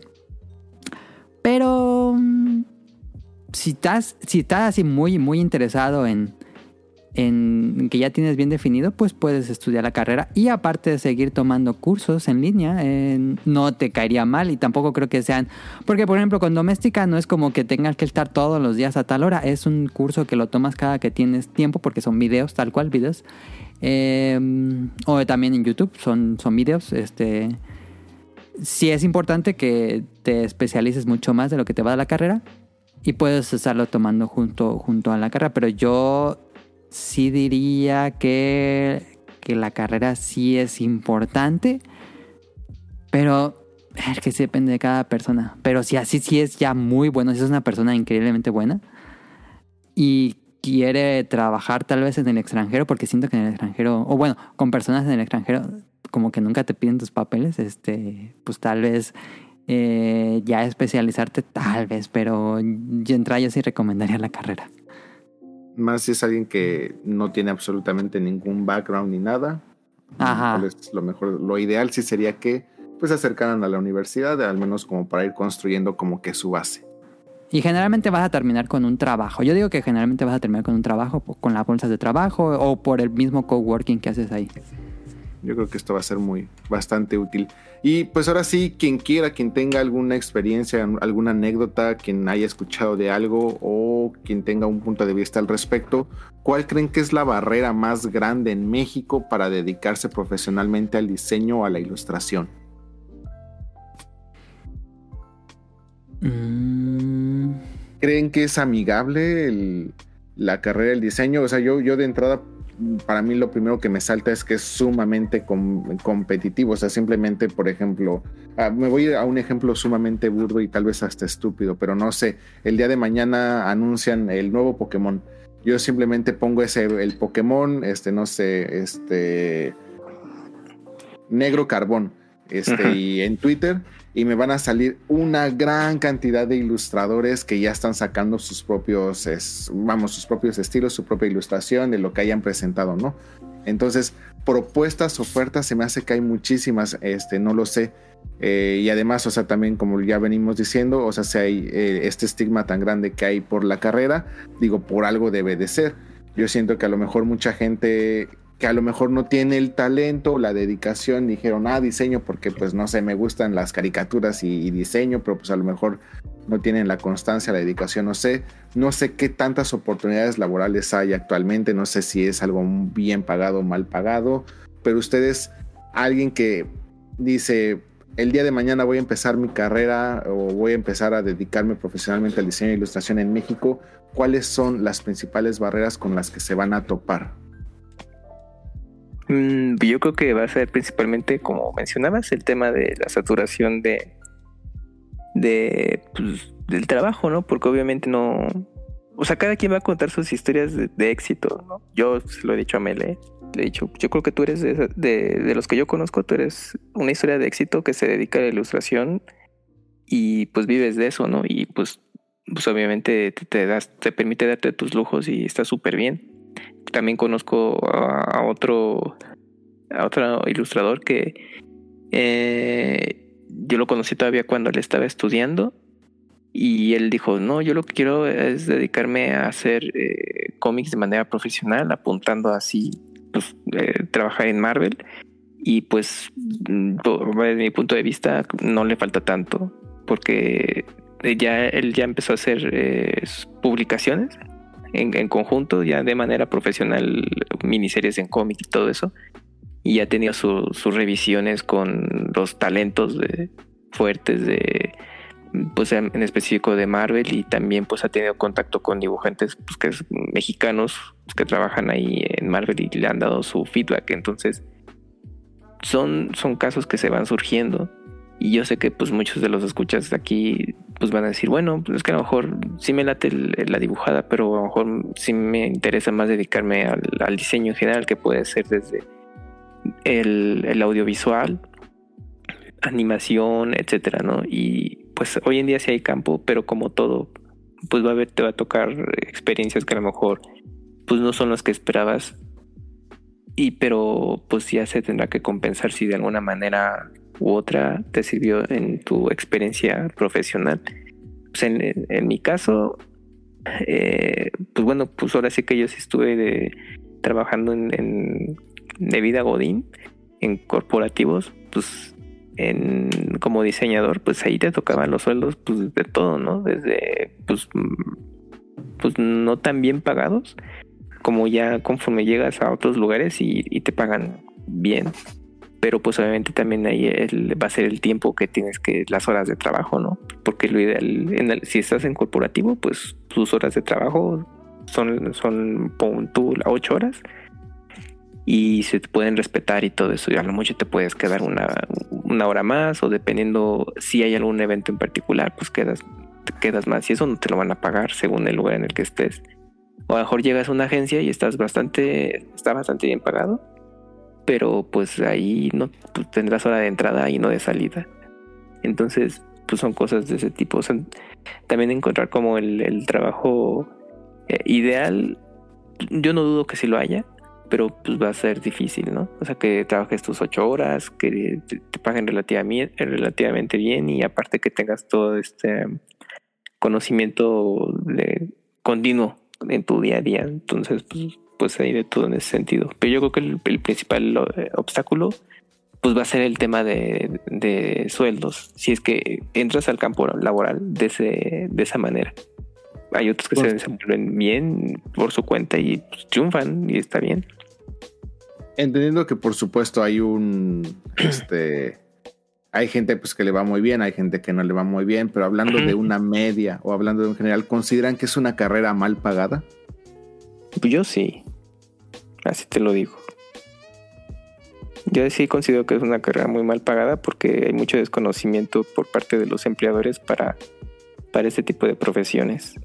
Entonces ahí eh, pues no saben cómo eh, mm, dar las métricas para pues, ese tipo de sueldos, porque tú lo ves desde los perfiles que te piden un todólogo y pues quieren pagar así pues, el mínimo. Y pues no, y a la mera bueno, ok, pues te avientas porque dices, pues lo, porque lo necesito, porque si no, pues de qué voy a eh, vivir y todo eso. Y entras y a la mera hora te das cuenta que ni siquiera usaste el 50% de todo lo que pedían, ¿no? Y pues son cosas que te vas topando de esa manera.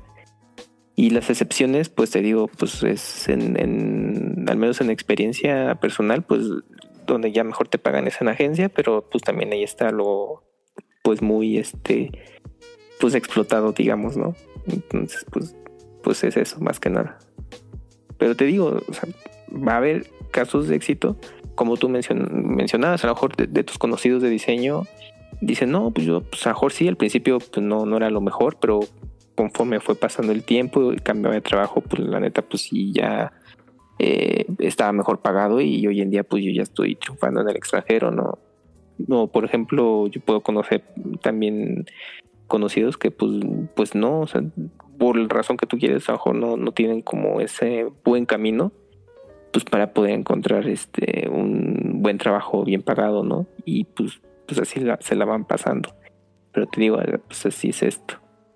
Yo creo que ahí también juegan muchos papeles, ¿no? El hecho de que si hay tanta oferta, bueno, más bien, o sea, tanta demanda, tanta gente que está siendo, egresada de esta carrera, pues es obvio que ahí ya, este, pues, las empresas sin, con pocos escrúpulos, pues van a decir, bueno, pues voy a ofrecer esto, seguramente va a haber mucha gente que no lo va a aceptar porque es muy poco dinero, pero pues habiendo tantos, no va a faltar el que diga, pues yo sí lo hago, porque pues de eso, a morirme de hambre, pues, este, pues lo tomo. Pero bueno, yo creo que entonces ahí ya, es un problema también de, demanda, de, sueldos. Por ejemplo, les comentaba, eh, tengo varios amigos que son muy este, demandados por la cuestión de que em, se empezaron a especializar en el modelaje. Entonces, pues ya son utilizados muchísimo para este tipo de, películas eh, animadas, etcétera. Pero en México, ¿cuál es realmente la mayor demanda que hay para el diseño?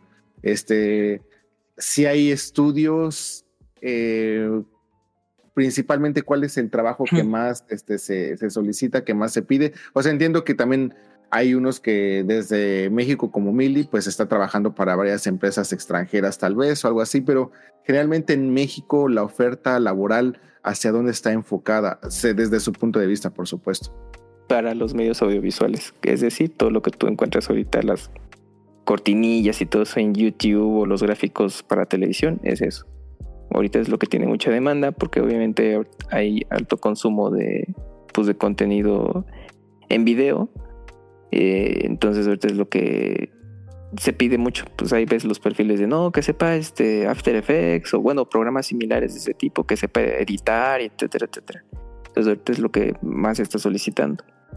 Y pues, pues ese. Y por ejemplo, también el modelado en 3D por tema de, de videojuegos, pues, este, o no precisamente en videojuego, también puede ser para temas de animación u otras cosas. El punto es que si sabes modelado en 3D, también es, es ahorita lo que se está solicitando más. Por, Pero eso en México también.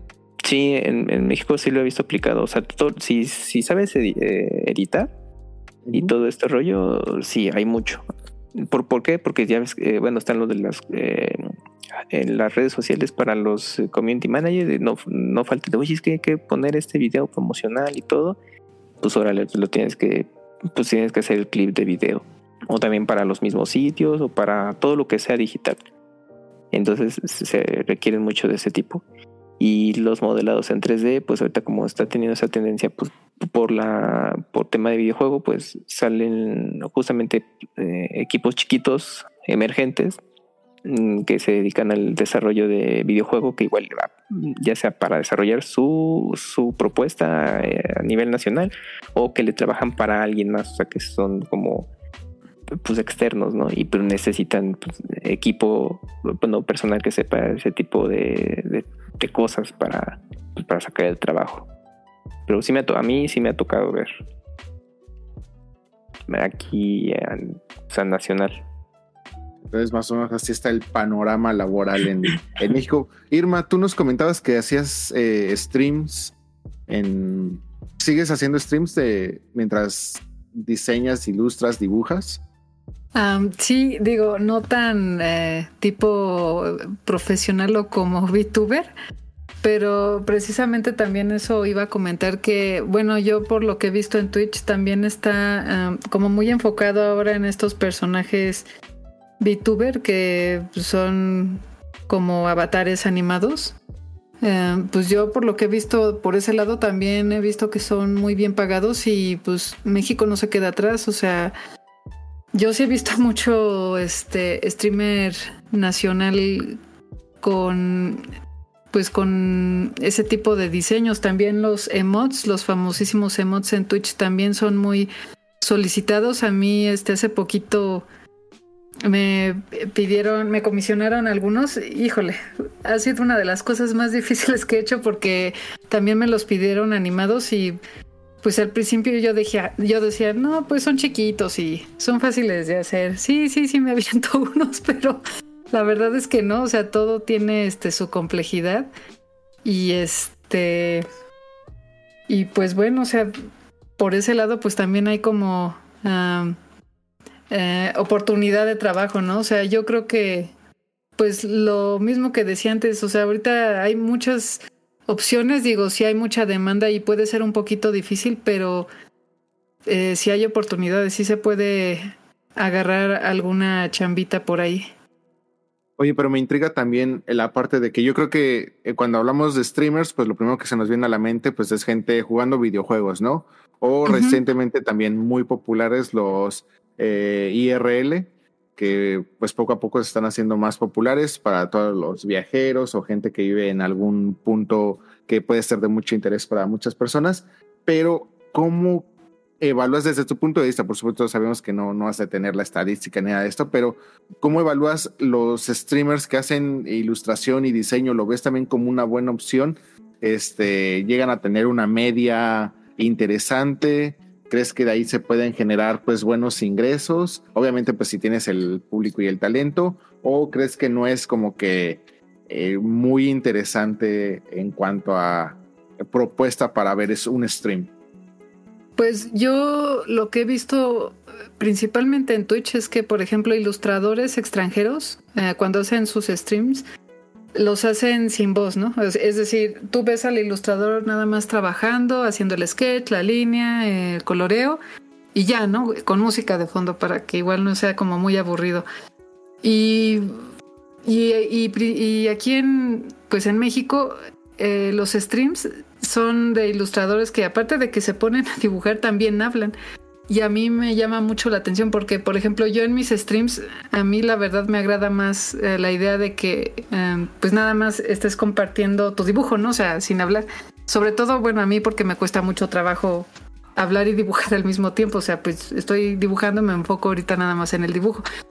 Pero aquí en México he visto que, pues, el público mexicano se enfoca obviamente más en streamers nacionales porque aparte de que se ponen a dibujar, platican con su público, ¿no? Entonces, eso se me hace algo, este, pues muy padre, o sea, también porque ves que los viewers hacen sus preguntas, ¿no? Así de, oye, ¿de dónde?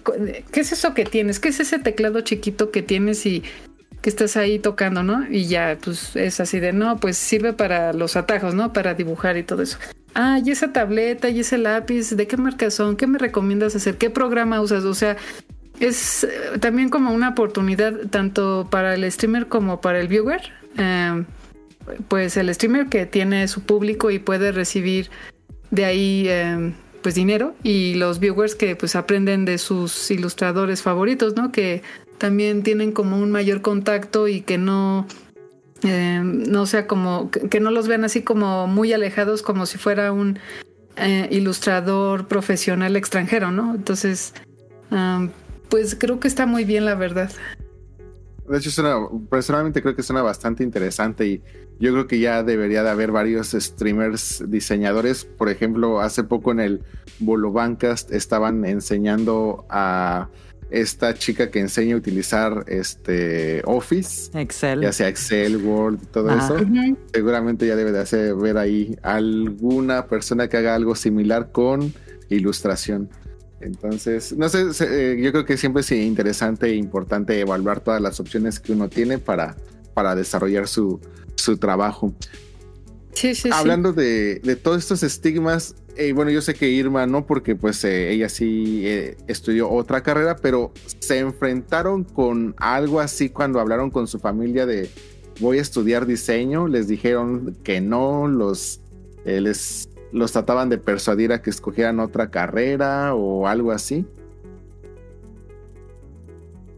Pues no, porque bueno, en mi caso no, pues es como de qué es lo que vas, cuando pienses de estudiar, pues ya les dije. Pues son como que las aptitudes que tenía ahí que, que se pueden ajustar según, bueno, con la carrera y pues ya. Pues ya obviamente ya depende de uno, ¿no? Si lo quieres, este, bueno, si realmente lo aprovechas y todo esto.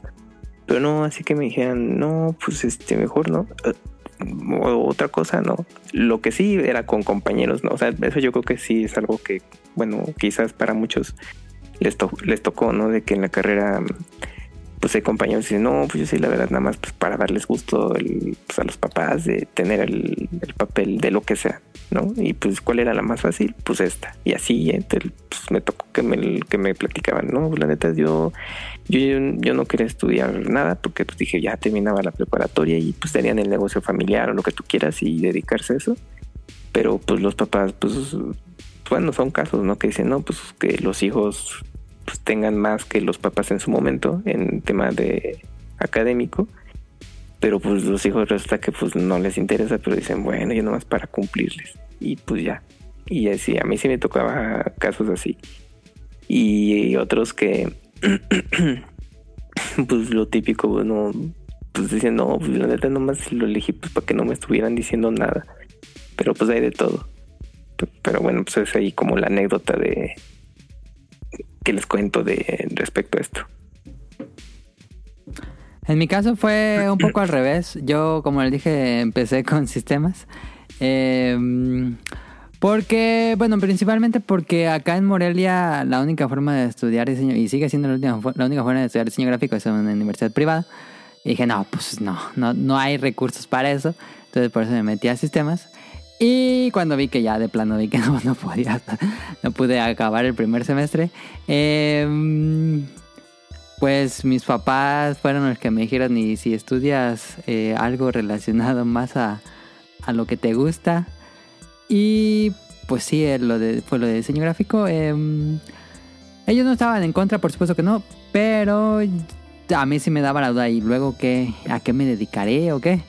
Pero dije, bueno, eh, vi la, mm, pues el listado de materias y todo lo que llevaba y me emocionó muchísimo. Y dije, bueno, no sé de qué voy a trabajar, pero está increíble eh, todo lo que voy a ver. Entonces, venga. Caso de éxito. Triunfando. Este, no sé si quieran, ya llevamos, vamos para casi las dos horas, poquito menos. Entonces no sé si quieran tomar un descanso para tomar algo, ir al baño o algo así.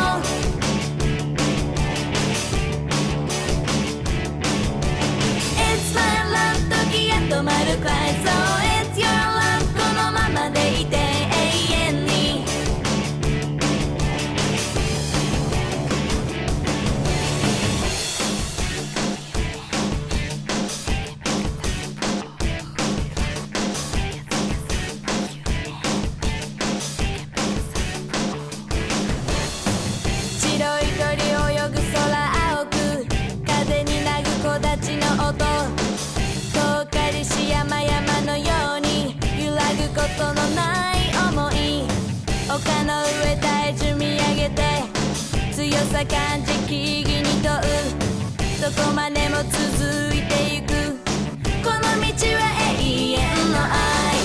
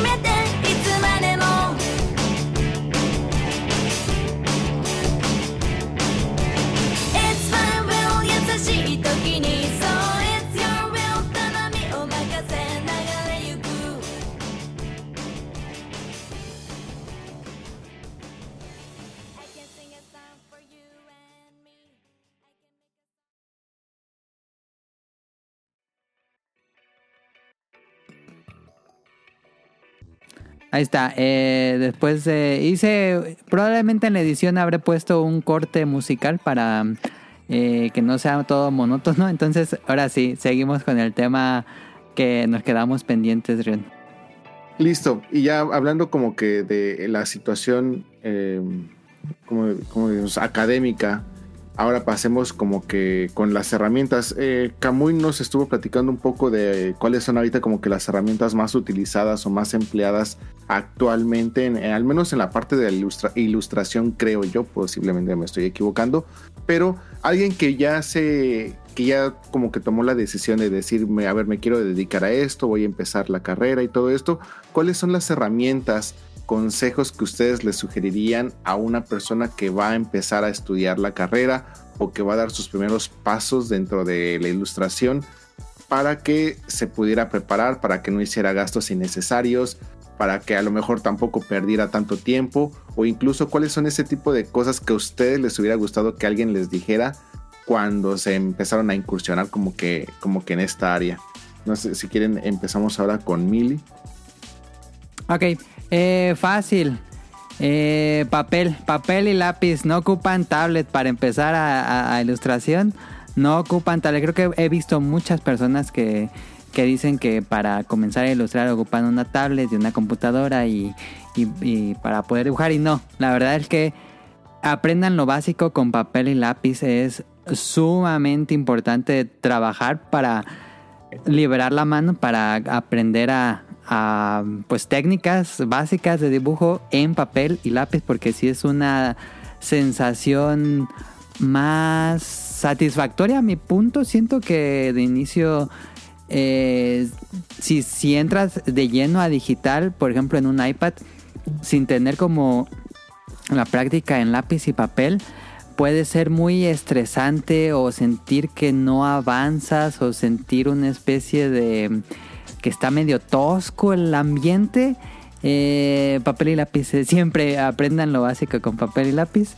Y algo que yo siempre, bueno, que he estado haciendo desde lo- los últimos tres años, yo creo, es calentar la mano antes de dibujar cualquier, eh, pues ya cuando van a hacer algún trabajo que, que ocupe, que se van a altar un buen rato dibujando, que van a comenzar una pieza de ilustración, suelten la mano con, eh, con hagan, no sé, unos 10, 15 minutos de ejercicios muy básicos, líneas, puras líneas paralelas, horizontales, y que luego sean, eh, ¿cómo decirlo?, cruzadas, eh, hagan puntos y luego conecten los puntos, hagan puros círculos en toda la hoja, eh, hagan curvas, hagan cubos, hagan, hagan formas básicas, sencillas, y eso hacer como el entrena, como el calentamiento, porque en parte sí es muy importante como cuando vas a hacer un ejercicio, tal cual, bueno, un ejercicio de- en un, de algún deporte, ocupan práctica, ocupan calentar, entonces yo creo que sí se ocupa calentar la mano. Eh,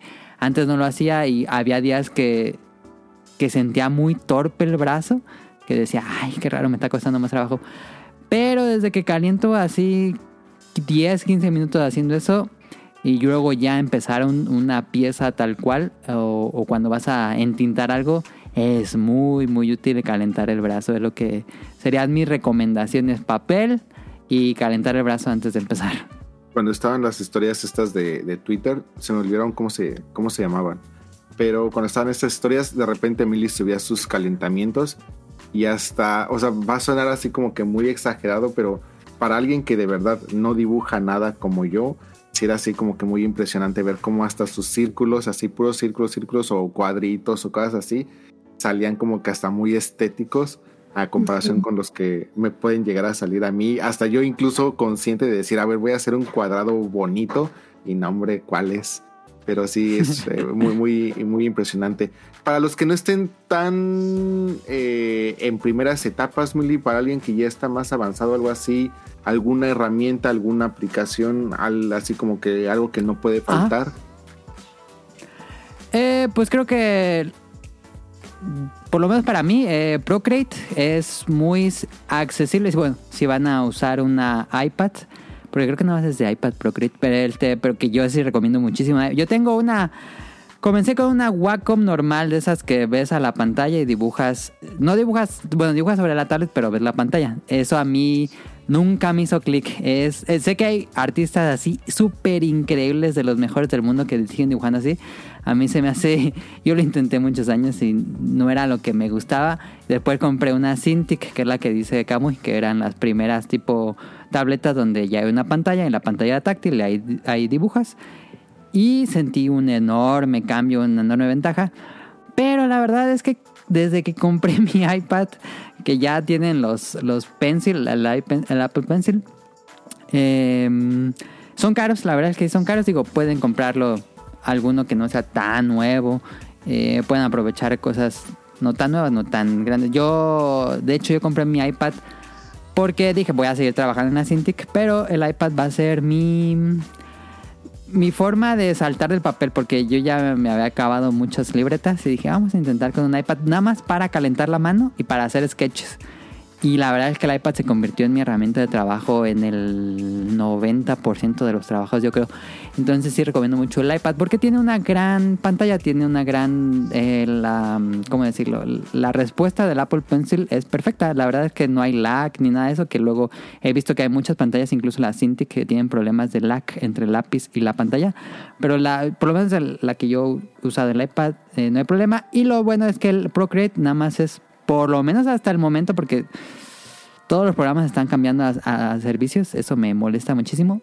Em, pero el Procreate es 200 pesos y ya lo tienes de por vida. Em, y es el que a mí me sirve bastante. Es muy, muy, muy, muy accesible. Creo que cualquiera que incluso que no dibuje puede entender lo básico de Procreate.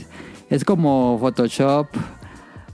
Agarrando todas las herramientas de dibujo de Photoshop en una, en una aplicación que no te cobra mensualmente porque Photoshop ya es mensual y Photoshop es muy caro. Eh, entonces yo recomiendo esos dos. Un iPad, Apple Pencil y Procreate. El Wacom ya si llega a haber tiempo, este, les, les haré una pregunta más adelante porque aquí he visto cosas así muy, muy impresionantes. No solamente en las tiendas, sino luego cuando es muy común que yo luego esté en las madrugadas en los famires y es muy común encontrarte ilustradores o algo así en los Family Restaurant haciendo dibujos. Entonces, no sé si hasta sean mangakas o hasta ilustradores famosos profesionales, pero ya, a ver si queda tiempo, pues ya les eh, platicaré y tengo ahí algunas dudas al respecto. Este, Irma, algunos tips, herramientas que tú sugieras, al menos para el tipo de, de trabajo que tú realizas ¿Cuál es así como que lo imprescindible? Pues la verdad es que estoy completamente de acuerdo con Milly. O sea, la práctica es esencial, es lo más básico. Ah, empezar igual, como él dice, con papel, lápiz, porque precisamente em, como que te aflojas o haces tus líneas más orgánicas. Yo, por ejemplo, tuve, cuando empecé, tuve ese problema que como yo no practicaba antes, o sea, yo me iba directo al boceto, bueno, a hacer ya la ilustración pues hacía el dibujo, terminaba y cuando compartía algunos eh, compañeros me decían, oye, ¿lo hiciste en Illustrator? O sea, aplicaste vectores, o sea, líneas así muy rígidas, ¿no? Y dije, oh, wow, pues no, o sea, lo hice yo a mano, ¿no? Bueno, a mano alzada. Y fue precisamente por eso, porque eh, como no estás eh, ejercitando tu mano, no le estás como preparando para este proceso, pues la verdad es que sí hay una gran diferencia de cuando sí lo haces y cuando no. Entonces, eh, yo lo que, por ejemplo, lo que he hecho últimamente es, bueno, un amigo me lo recomendó, es este 30 minutos antes de que te pongas a dibujar, eh, practiques poses y eh, que empieces, por ejemplo, con un minuto, te tardes en dibujar una pose, así varias poses. Después eh, lo haces con menos tiempo, por ejemplo, 30 segundos y así eh, vas eh, acortando el tiempo hasta que pues prácticamente nada más te da, te eh, deja, solamente haces líneas, ¿no? Y pues ese es como el principal objetivo, o sea, que tú solito vayas así como que soltando la mano y también que entrenes tanto la mano como el ojo para pues ya hacer cosas más rápido, ¿no? Que de hecho eso también en cuanto a tiempo te ayuda muchísimo porque pues ya lo haces como con en menos tiempo, más rápido porque pues ya practicaste, ¿no? Es, pues es más o menos como hacer ejercicio, o sea, es, si haces ejercicio todos los días, pues vas ahí fortaleciendo los músculos y preparándote, ¿no? Entonces, este, pues eso es como del lado de la práctica. Ahora de herramientas así, tanto software como hardware, pues bueno, eh, igual apoyo a Mili. Pues si no te alcanza, en este caso para un iPad, eh, está una tableta Wacom súper básica en 500 pesos que pues eh, si a mí me habría tocado en mi, en mi época, me habría encantado. Está esa opción o también pues eh, si cuentan con el dinero suficiente, pues igual un iPad es súper recomendable. yo igual llegué a trabajar con una Cintiq de 13 pulgadas pero a mí no me gustó tanto por el brillo de la pantalla. Y aparte, no sé, por alguna extraña razón yo no sentía que em, mis, mis trazos fueran orgánicos, ¿no? Entonces yo sí sigo dibujando con, con una tableta. Este, ahorita estoy probon- probando con las X-Pen. Em, eh, pero siento que ya me encariñé con Wacom. Entonces, cuando pueda, porque ahorita sí están caras las tabletas, cuando pueda, este, yo creo que sí regreso a Wacom. Pero igual, o sea, yo apliqué la que está recomendando Mili de comprarme un iPad usada. Y la verdad es que, híjole, es una maravilla porque eh, yo antes me llevaba la clásica laptop con la tableta, la pluma. Y pues no e- es, este, pues es una opción, ¿no? Pero sí es como más complicado transportarla, ¿no? Porque ahí te ven con la mochilota y todo, entonces es como tener más cuidado. Y en cambio, pues el iPad como es más compacta, más, más discreta, pues, y más potente, pues sí hay mucha diferencia. Entonces, este, pues sí, esas serían así como mis recomendaciones también. Irma Tips. Camuy, tú ya nos hablaste un poco de las herramientas. Este, ¿algún atajo para los que van a empezar? Este, si tú tuvieras que regresar a tu yo del pasado en la máquina del tiempo para impedir algún acontecimiento, ¿cuál es el tip que te darías? Mm, pues yo le daría el tip de, bueno, ese interés del dibujo, pues no lo interrumpiera, porque pues en la universidad sí, ahí tenía eh, pues ese gusto de dibujar y pues coincidía también con compañeros que entusiastas, entonces pues luego entre esas actividades luego que hacen en universidades pues hay em, bueno, asumo que ya se ha transformado, pero co- como publicaciones de proyectos y todo eso dentro de la universidad donde colaboran luego los alumnos. Entonces, si hay algo así, pues este, pues aplíquenlo más seguido. Y, y pues eso más que nada yo le diría, no, pues no dejes de dibujar en algún momento de la vida porque pues, a la mera hora decías, no, ya mejor para qué, ¿no? Y luego lo interrumpes y era como ese tiempo pues perdido que a lo mejor probablemente ahorita de lo de cómo dibujo hoy en día probablemente pues, dibujaría un poco mejor si no se hubiera interrumpido. Entonces pues eso ese sería. Y coincido con, lo- con los comentarios que dijeron Irma y Mele. Nada más que los ejercicios de calentamiento no son una ley. Recuerden que cada quien es va al, al paso que uno necesite y aplica las técnicas como quiera. Entonces los eh, ejercicios de calentamiento de melee y que menciona Irma son, son buenos y es cosa de que los prueben y como se sientan cómodos. Porque a veces creo que luego quizás la, la gente se va con esa idea, ah, entonces tengo que hacerlo de esta manera o de esta otra. Hay unos que les, que les queda bien y, y se sienten cómodos y los aplican. Y hay otros que a lo mejor dicen, no, es que como que no, no me encanta mucho y buscan otras alternativas. Entonces ahí es estar probando. Entonces ahí sí también no, no desesperen si algunas de las recomendaciones que se dieron, pues a lo mejor no le salen, ¿no? Es, es estar ahí probando eh, en ese tipo de cosas. Pero sí, el tema de hacer los ejercicios de calentamiento es pues, recomendable en digital, papel, etcétera. Entonces ahí sí, pues eh, eso sí, considérenlos. Y ya, y pues bueno, pues ya mencionaron lo de las. Es que ya las tabletas hoy en día, como es algo ya común, hay distintos modelos. Lo, lo único, y de distintos precios, hay el, único detalle va a ser que cierta aplicación como la que hemos mencionado, que Procreate, es así solamente para iPad, pero hay otras alternativas a Procreate que, que pueden funcionar bien si tienen una tableta este, de Windows o de Android o de, otra, de otro tipo. El punto es que se sientan cómodos trabajando ahí y nada más chequen bien cuando exporten sus trabajos eh, según el programa que usen que haya como extensiones muy estándar que ya hoy en día eso no es ningún problema pero luego nunca falta de que necesites usar todavía Photoshop porque pues todavía se mantiene como un estándar.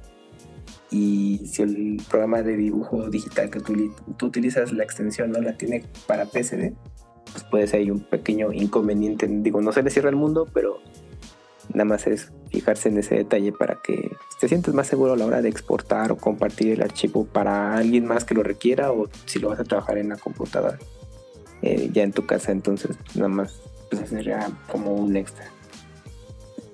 Sí, claro, al final aquí se, se dan los beta tips y pues ya dependerá de cada uno, dependiendo de su situación, circunstancia y en el momento en el que se encuentre, pues de qué tan útiles los podrían llegar a encontrar o pues eh, si les funcionan o no. Y lo más interesante es de que también pues ya independientemente de lo que este, se hable aquí, si alguien ya necesita como que algún tipo de eh, duda en particular o algo así, pues igual y ya al final, no sé si quieran dar sus formas de contacto. Bueno, creo que las de Camuy y las de Mili ya las conocen muy bien.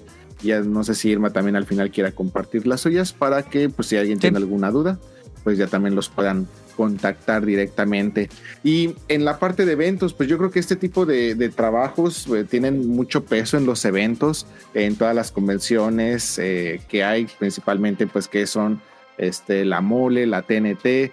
Eh, hay muchas personas que son invitados como ilustradores, diseñadores, etcétera, y pues tienen la oportunidad ahí de vender como que su, su trabajo, este, pueden llegar a, hacer algún tipo de merchandising en particular y pues que fungen también como una plataforma, ¿no? Para, para darse a conocer. Y eh, pues aquí lo más interesante es de que Irma y Camus ya han participado precisamente en este tipo de, eventos. Eh, ¿Qué tan fácil es actualmente ya que el mercado mexicano pague por su trabajo? Eh, toda la gente que entra a los eventos, llega a sus stands y que no los conoce, o sea, que tiene como que un primer acercamiento con ustedes dentro de estos eventos, ¿qué tan fácil es de que eh, lleguen a adquirir su, su trabajo? ¿Qué tanto sirven como una plataforma para darse a conocer? qué tan fácil es eh, llegar a participar en estos eventos. Ya sabemos que Camuy este, ya nos hizo favor de contarnos toda su experiencia, no, no es necesario como que volver a contar exactamente todo el proceso, pero así como que a grandes rasgos, ¿cómo es toda esta experiencia de, de los eventos en, en, México? ¿Valen la pena? ¿No valen la pena? ¿Son redituables? ¿Se gasta mucho dinero y al final pierdes? ¿O es como que una inversión y al final se, eh, como que recuperas la inversión conforme a toda la todo el impacto que llegaste a tener dentro del evento, la gente que te empieza a seguir, que se pueden llegar a convertir en futuros clientes, ¿cómo lo, lo evalúan ustedes? ¿Qué experiencia han tenido? No sé si Irma nos quieras comentar tus experiencias, tus impresiones. Pues la verdad es que de mi lado ha sido una experiencia muy bonita. Uh, para empezar porque he conocido a más artistas y también como es algo nuevo para mí, es pues como salir de la zona de confort porque, bueno, yo me animé a participar en Confuror porque sentí que lo que yo hago sí está como más inclinado eh, pues en ese aspecto. Entonces, este, el año pasado sí me dediqué, me concentré más en hacer mercancía para este evento y la verdad es que pues me gustó mucho, o sea, fue, sí hubo ganancias, pero también así como dices, eh, para ver eh, más que nada si como que sí, sí daba el ancho, ¿no? Si sí llegaba a ser como una ilustradora digna del evento, ¿no? Y por lo que eh, yo viví, pues parece ser que sí. Entonces, también por eso me estoy animando este año, también para ver si ya soy como un poco más conocida o saber pues qué sigue, ¿no? O sea, después de este evento, a ver a cuáles otros puedo participar. A mí la verdad, bueno, es que no he, no he, investigado muy bien si hay como más eventos de este tipo, pero a mí sí me gustaría que existieran más aquí en México. Eh, estaba por ahí viendo en mi línea de Twitter eh, que también, bueno, obviamente hay en otros países, ¿no? Pero por ejemplo en Estados Unidos, lo que es el mes pasado, vi cada fin de semana una convención distinta, ¿no? Entonces, bueno, digo, pues dices, es Estados Unidos, pero también estaría genial que pasara eso aquí en México. Creo que también les ayudaría mucho a los ilustradores, pues, a darse eh, más a conocer, ¿no? A, exponer más su trabajo y también a motivarnos a hacer como cosas propias, ¿no? Porque igual cuando participé yo dije, bueno, es que no sé qué voy a dibujar, si dibujo pues fanart o cosas originales, entonces decidí por hacer como mitad y mitad y pues entre comillas tristemente pues ganó el fanart, ¿no? Y digo tristemente porque pues estaría también, o sea, sería un plus que también apoyaran cosas originales de, de, de, ilustradores, ¿no? Por ejemplo, Kamui, a mí la verdad me sorprendió mucho y también me motivó que pues él llevaba su propio cómic, ¿no? Su propio proyecto y pues todos los, la mayoría de los, eh, de las personas que llegaban pues sí preguntaban por él, ¿no? O sea, decían, oye, y y el segunda, la segunda parte, ¿qué pasó? este, ¿vas a seguir o, o qué onda ahí, no? Entonces yo dije, wow, o sea, este, pues sí hay, ¿no? O sea, sí hay interés por ese lado, porque también ahí había, había algunos ilustradores que decían que el cómic, eh, como que no, este, ¿cómo les decían? Eh, que no recibían cariño o no había como una respuesta positiva, ¿no? No lo dudo porque pues son este igual ilustradores profesionales, pero como que no hay que este, cerrar las puertas por ahí, ¿no? O sea, de que hay interés, hay interés. Nada más sería yo creo que cosa de, ah, pues no sé, como de hacer más ruido.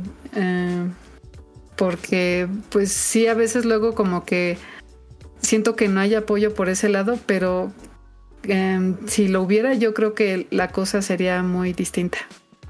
Fíjate que esto que comentas es muy interesante porque se tiene la idea de que, pues obviamente aquí en Japón el cosplay es algo sumamente popular, sumamente redituable, pero la realidad es de que llegó un punto donde los eventos eran tan exclusivos y hasta cierto punto tan elitistas de que pues tenías que invertir muchísimo dinero para tu para tener un lugarcito, por ejemplo, en la Comiquet, eh, tenías que tener cierto renombre o cierta fama para ser invitado a, ciertos eventos, etcétera. Entonces lo que empezaron a hacer y por lo que se empezó a volver tan, tan eh, fuerte el cosplay aquí, es porque los mismos eh, cosplayers dijeron, ¿sabes qué? Pues si esto se está volviendo tan exclusivo, pues vamos a hacer nosotros nuestros propios eventos. Y entonces así se juntaban entre 5, 10, 15 cosplayers y rentaban así un espacio pequeño y hacían sus eventos entre ellos. Y ya era como que mucho más accesible, o sea, ya, ya era, ya no necesito ir como que al magno evento de tal, para poder conocer a mi artista o para poder conocer a mi cosplayer o algo así. Y este tipo de eventos se han vuelto así como que la base fundamental del cosplay aquí en Japón.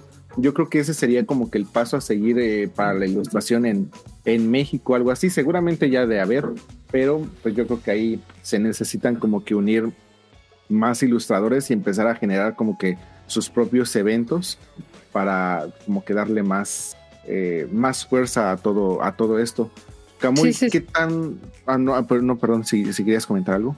Bueno, nada más así como un extra. eh, hace eh, ayer, bueno, este fin de semana que acaba de pasar, eh, se eh, presentó un evento que se llama Young Bright Fest 2023. Am, no sé eh, de qué está enfocado exclusivamente porque pues todo está en japonés y pues no, yo no sé japonés. Pero vaya, de las pocas eh, fotos que alcancé a ver, pues son puros artistas igual con sus propios proyectos y personajes originales. O sea, es muy, muy poco, muy escaso el fanart. Entonces, pues es como dices, o sea, sería bueno dar como ese siguiente paso para que igual se apoyara aquí más el talento y la creatividad aquí en México. Y dejarlo de hacer tan exclusivo. Sí, que yo sí, creo que sí. es lo que más eh, beneficia a todos. Camuy, este, ¿qué tan fácil es acercarse a estos eventos? ¿Qué tan fácil es ser invitado? ¿Es difícil el proceso? Este, la, hay que desembolsar mucho dinero, es una buena inversión. ¿Tú cómo lo ves? Mm, depende el, tipo de evento. Por ejemplo, en convenciones eh, furry, en experiencia personal no, no he tenido ningún problema en ese sentido. Yo creo que creo que son abiertos pues, para recibir talentos, sobre todo bueno cuando son nuevos talentos. Entonces creo que es eh, bastante amigable en ese sentido. Eh, simplemente ahí quizás el- el detalle es pues el, el espacio, ¿no? O sea, a lo mejor sí ser em, estar muy atento cuando se abra la convocatoria y si realmente tienes interés de asistir, pues estar ahí para aplicar tu registro y, y pues pagar el, el- lugar, ¿no? Y dependiendo también los eventos, pues pueden ser eh, costos eh, pues accesibles, accesibles me refiero a que no sea demasiado caro, o sea que igual y son la mesa 1500 pesos, creo no lo veo mal, y y ya pues bueno, ya depende tú lo que lleves para tu venta. Para otro tipo de eventos, eh, ya que son más comerciales, o sea, o, mainstream, como ahora le dice la, la chaviza, pues por ejemplo, ahí sí es, eh, pues tienes que hacer ciertos requisitos, ¿no? Como, como una selección previa. O sea, tú puedes estar atento a la convocatoria de registro, aplicas y de ahí pues tienes que esperar un tiempo para ver si eres seleccionado y, dice- y de ahí, bueno, pues ya el siguiente proceso, ¿no? Que es pagar la mesa y pues por el tipo de evento, pues ahí sí tiende a ser más caro, ¿no? Pero pues ahí también tienes que evaluar si tú quieres eh, tener como esa experiencia en un evento así para conocerlo y pues de primera mano saber eh, cómo se desarrolla y pues también una manera de darle más difusión a tu trabajo y dependiendo evaluar para el siguiente pues eh, repetir o bueno o ya enfocarte más a, a otro tipo de eventos ¿A tu experiencia vale la pena? sí vale la pena conocerlo porque pues te das cuenta de cómo es el pues el mercado, ¿no? Pues así, lo que platicábamos hace rato, pues sí es ahí está mm, saturado, ¿no? De y eh, pues la carrera, este tipo de carreras en general, no ya no solo en específico diseño, ya ya está más ramificado este asunto. Pues también el tema de la ilustración no se queda atrás, pues ahí te vas a dar cuenta de, de pues cuánto talento hay, ¿no? y pues, pues vas a ver los distintos niveles de, de creatividad que, que existen. Entonces eso también te da, como decía Irma, ¿no? Pues te motiva, pues para que, pues en tu caso, pues eh, mm, puedas, eh, bueno, vayas a mejores eh, tu propio trabajo o incluso eh, abarcar algún tipo de, mercancía que no, no tenías idea y lo conociste justamente ahí. En, ese aspecto, al menos una vez, pues vale la pena pues aplicar y, y dar- darte cuenta cómo se, se mueve ahí el medio.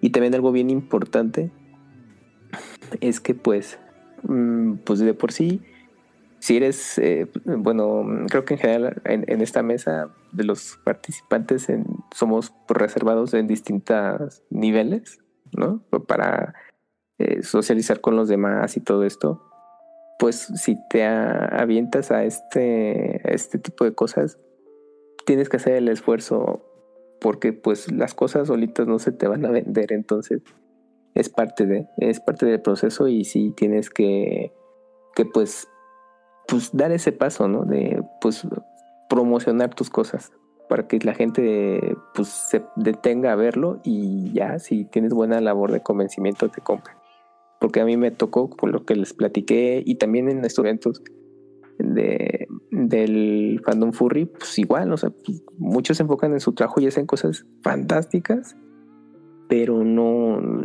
falta ese paso de que, de que tienen que promocionar, hacer su venta de, de sus cosas, porque sí está, está bien difícil.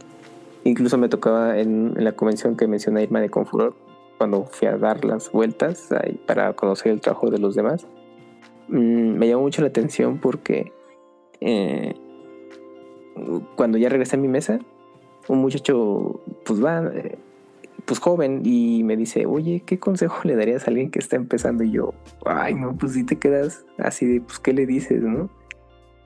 Y yo le dije, no, pues la verdad, pues es, pues que si te, pues te armes de valor, pues para poder eh, centrar este tipo de cosas y que y hagas lo que a ti te guste. Y ya, y, y pues resulta, resulta que ese muchacho tenía su mesita ahí también y ya veo su trabajo y pues bastante bien y todo eso. Pero pues, pues ya, o sea, pues te siguen dando las inseguridades, pero pues es parte de, entonces, así es como lo que les puedo comentar respecto a ese punto. Mili, creo que por lo que nos has contado, tú no has tenido experiencia en eventos. ¿Te gustaría asistir? ¿Te gustaría asistir a la Dinocomicon?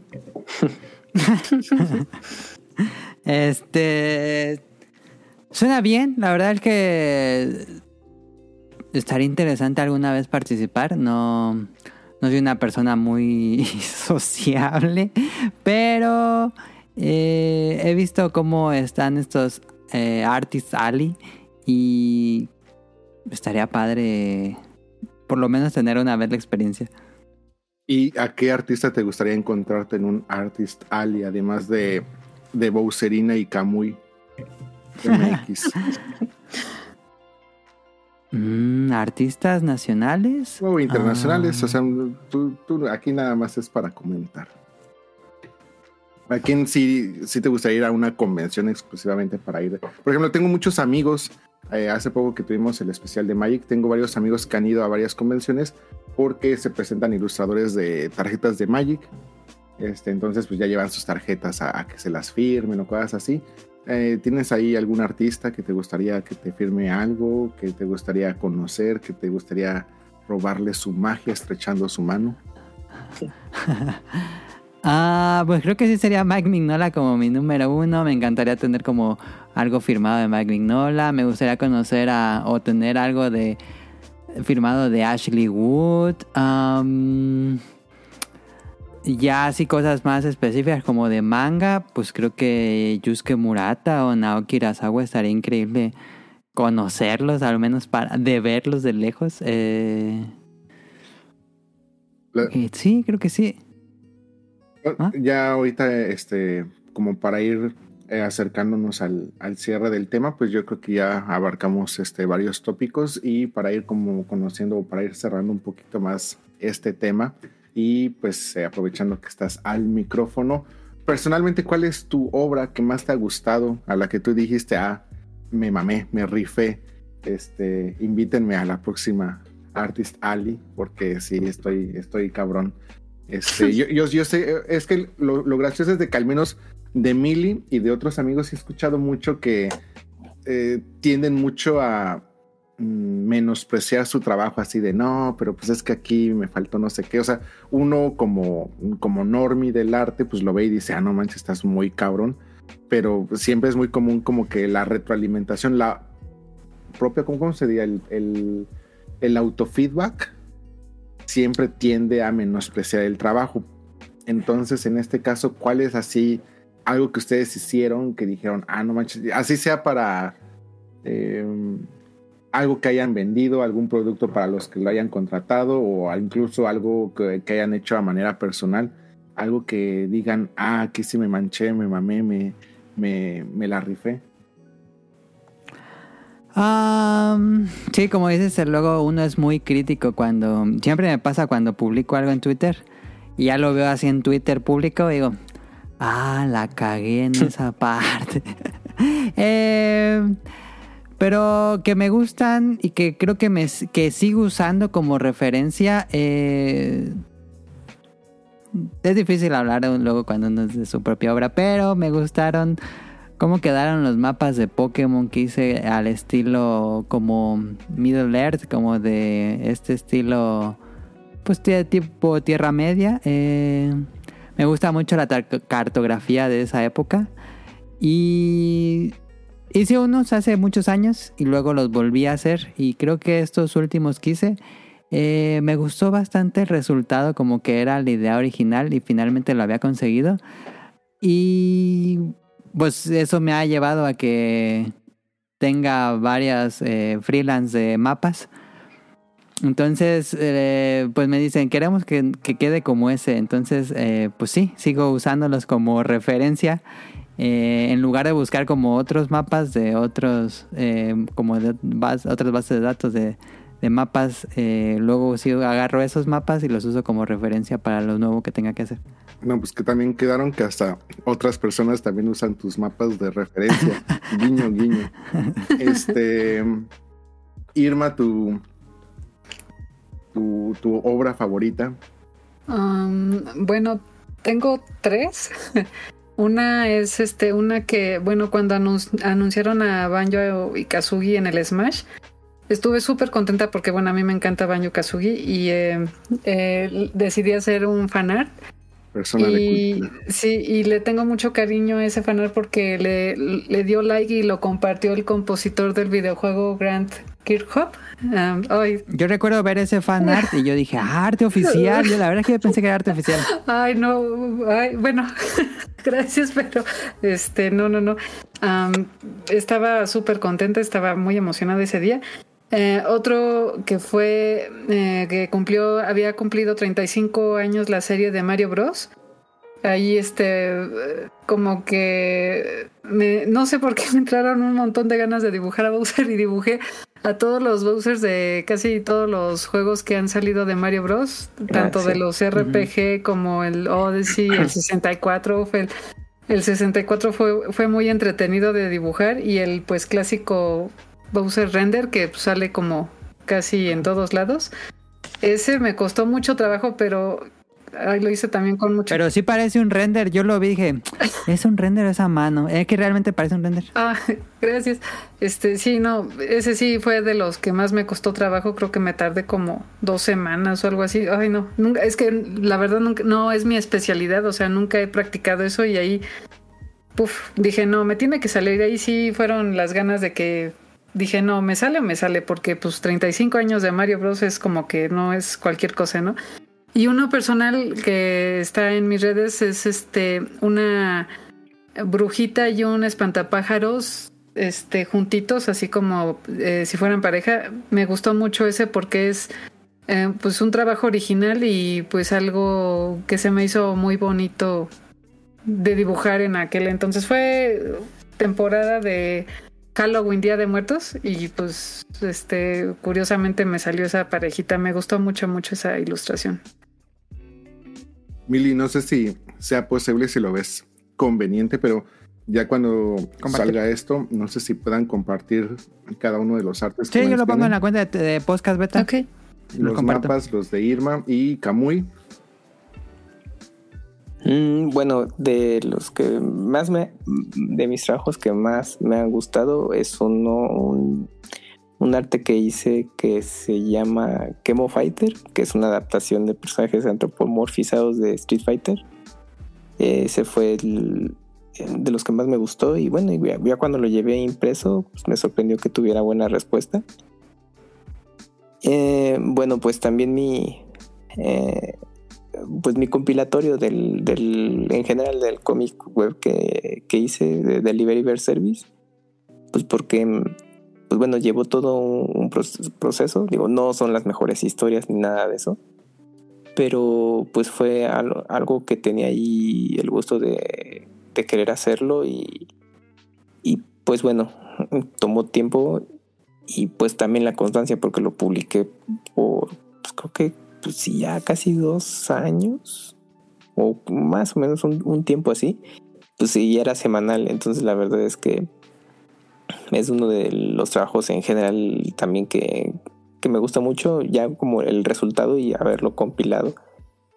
Y mm, otro trabajo así, uy, ya de quizás de mucho tiempo, que bueno, a lo mejor no, no es de los mejores, pero es que hace tiempo hice un fanart de, de, de Escandalosos o la serie de Weaververse, pero yo los adapté para Zelda Triforce Heroes, nada más los caractericé.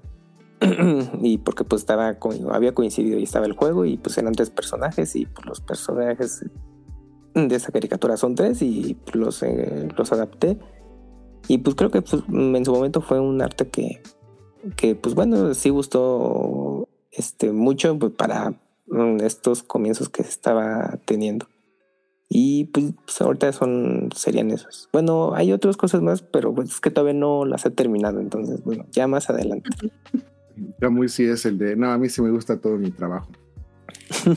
este, Bueno, es que- bueno, ni tanto, pero ya lo vuelvo a ver y digo, bueno, ya, no está tan padre. no que Vamos muy Ahí ojalá que, mm, no, no sé cómo pudiera hacer, pero ojalá se lo puedan compartir a, a Mili o, o hagan un retweet del retweet para que lo puedan retuitear o algo así para que la gente que escuche esto este, pues pueda ver su, su trabajo. Este, ¿El talento es nato o están convencidos de que la práctica sí puede hacer que cualquier persona pueda hacerlo? Este, o sea, entendemos de que incluso nosotros lo hemos visto, o sea, eh, agarras un manga, el, número, el primer manga de, algún eh, artista y agarras el último tomo y comparas el arte y puedes ir viendo cómo ha evolucionado. Pero creen que sí hay como que cierta barrera de talento que sí es como que necesaria para, para poderse dedicar a esto o creen que cualquier persona puede hacerlo.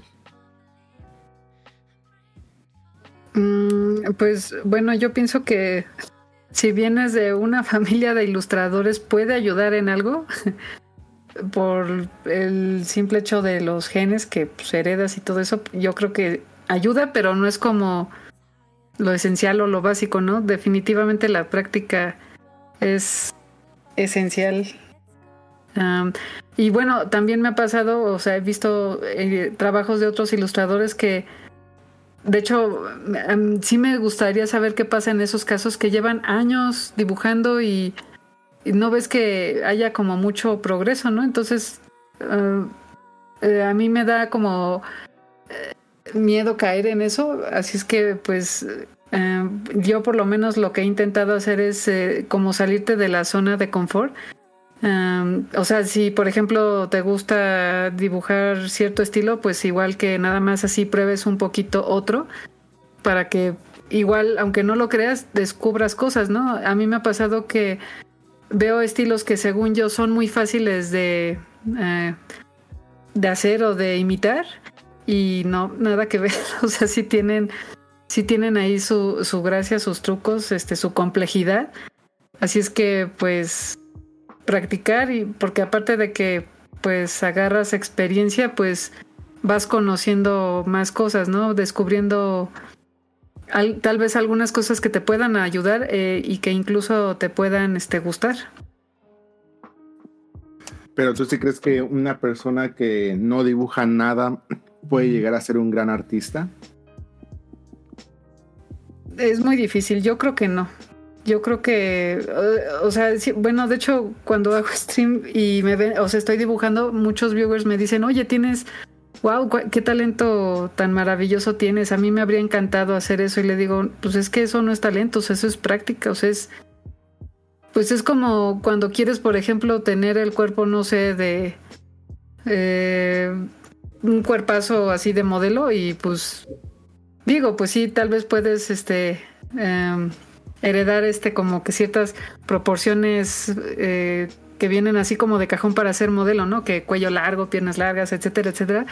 Pero pues también eso lleva cuidados, ¿no? Lleva un entrenamiento, lleva una disciplina. Entonces, este, pues te puede ayudar algo, te digo, eh, que tengas tal vez algo, pero no es como lo, eh, lo que determine que ya seas un artista o, o, algo. O sea, tienes, definitivamente tienes que practicarlo, tienes que ejercitarlo. Creo que sí es muy importante la práctica. Camuyo Mili, ¿ustedes qué creen? Si cualquier persona puede llegar a, a lograrlo, eh, la práctica es al maestro, o hay una, una barrera que si no tienes, no lo puedes hacer. Si tú lo deseas, lo puedes lograr. Dice la canción, ¿no? No, no es cierto. No, pues también coincido. Yo es que bueno, creo que es como, como ambos elementos, ¿no? O sea, si ya tienes el talento y todo esto, pues van a fluir de mejor manera todo el proceso que debes de llevar, ¿no? Eh, y pues también puede haber personas que a lo mejor no, no lo tengan, pero tienen ese interés y como bien dice Irma, ¿no? O sea, si, si te lo tomas en serio y tienes como esa disciplina, pues probablemente, probablemente si logres eh, pues tener, desarrollar e, esta, esta habilidad, ¿no? Yo creo que es un poco de ambos, pero hay, hay casos que sí luego son bien extraordinarios de, de talentos por ejemplo, ahora, pues bueno, ya con redes sociales y todo eso te, te enteras de, no sé, ves algún ilustrador y pues ves su trabajo y tú dices, oye, no, pues a lo mejor ya tiene así años de experiencia, a lo mejor ya, pues no tan veterano, pero a lo mejor está pues, como en sus finales de los 30, algo así, como que te empieza a hacer ideas.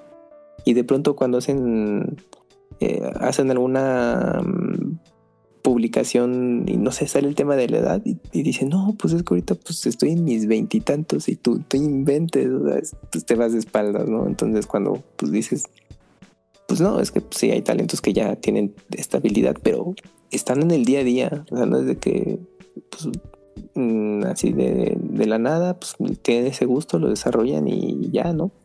Sino que obviamente pues están ahí, como decimos, macheteándole, ¿no? Con la práctica y todo eso pero pues obviamente ya te vas dando cuenta, pues gracias a que ya tenemos acceso a, pues, a muchas cosas, que pues, eh, pues esos talentos son, son jóvenes, pero pues ya tuvieron todo un proceso desde mucho tiempo atrás.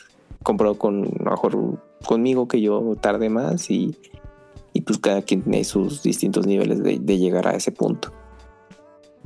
Es que no sé, yo, o sea, yo pensaría, por ejemplo, veníamos hablando del calentamiento, que es como cualquier otra actividad. Y pues yo me remonto, por ejemplo, a la cuestión deportiva. O sea, podrías tú practicar todos los días, este, dos horas y lo que sea. Y yo sé que también, eh, por ejemplo, al menos en mi caso, que yo soy mucho más de, eh, de que me gusta, por ejemplo, los mangas o algo así, yo puedo ver varias historias de el típico protagonista que es un inútil, pero empezó a practicar y practicar y por el poder de la amistad y se volvió en el mejor, ¿no? Pero en la realidad, pues si hay cierto límite de que, pues por más que practiques o algo así, pues están los fuera de serie, los que tienen un talento y una habilidad nata y, y pues eh, la persona que por más que practique, pues únicamente va a llegar como que hasta cierto nivel y, y hasta ahí. Pero ¿creen que esto también se pueda reflejar en el diseño o creen que realmente pues eh, todos pueden llegar a ser un gran artista como decían en Art Attack, Millie? Creo que el talento es importante para avanzar más rápido en la carrera, que es horrible. No vean, la no vean esto como una carrera, por favor. Pero eh, los que tienen este talento ya de nacimiento, pues sí es una ventaja para que se desarrollen. Pero también depende muchísimo de cuál es el objetivo de cada quien. Eh, por ejemplo, hay muchos artistas que tienen un estilo muy sencillo, muy...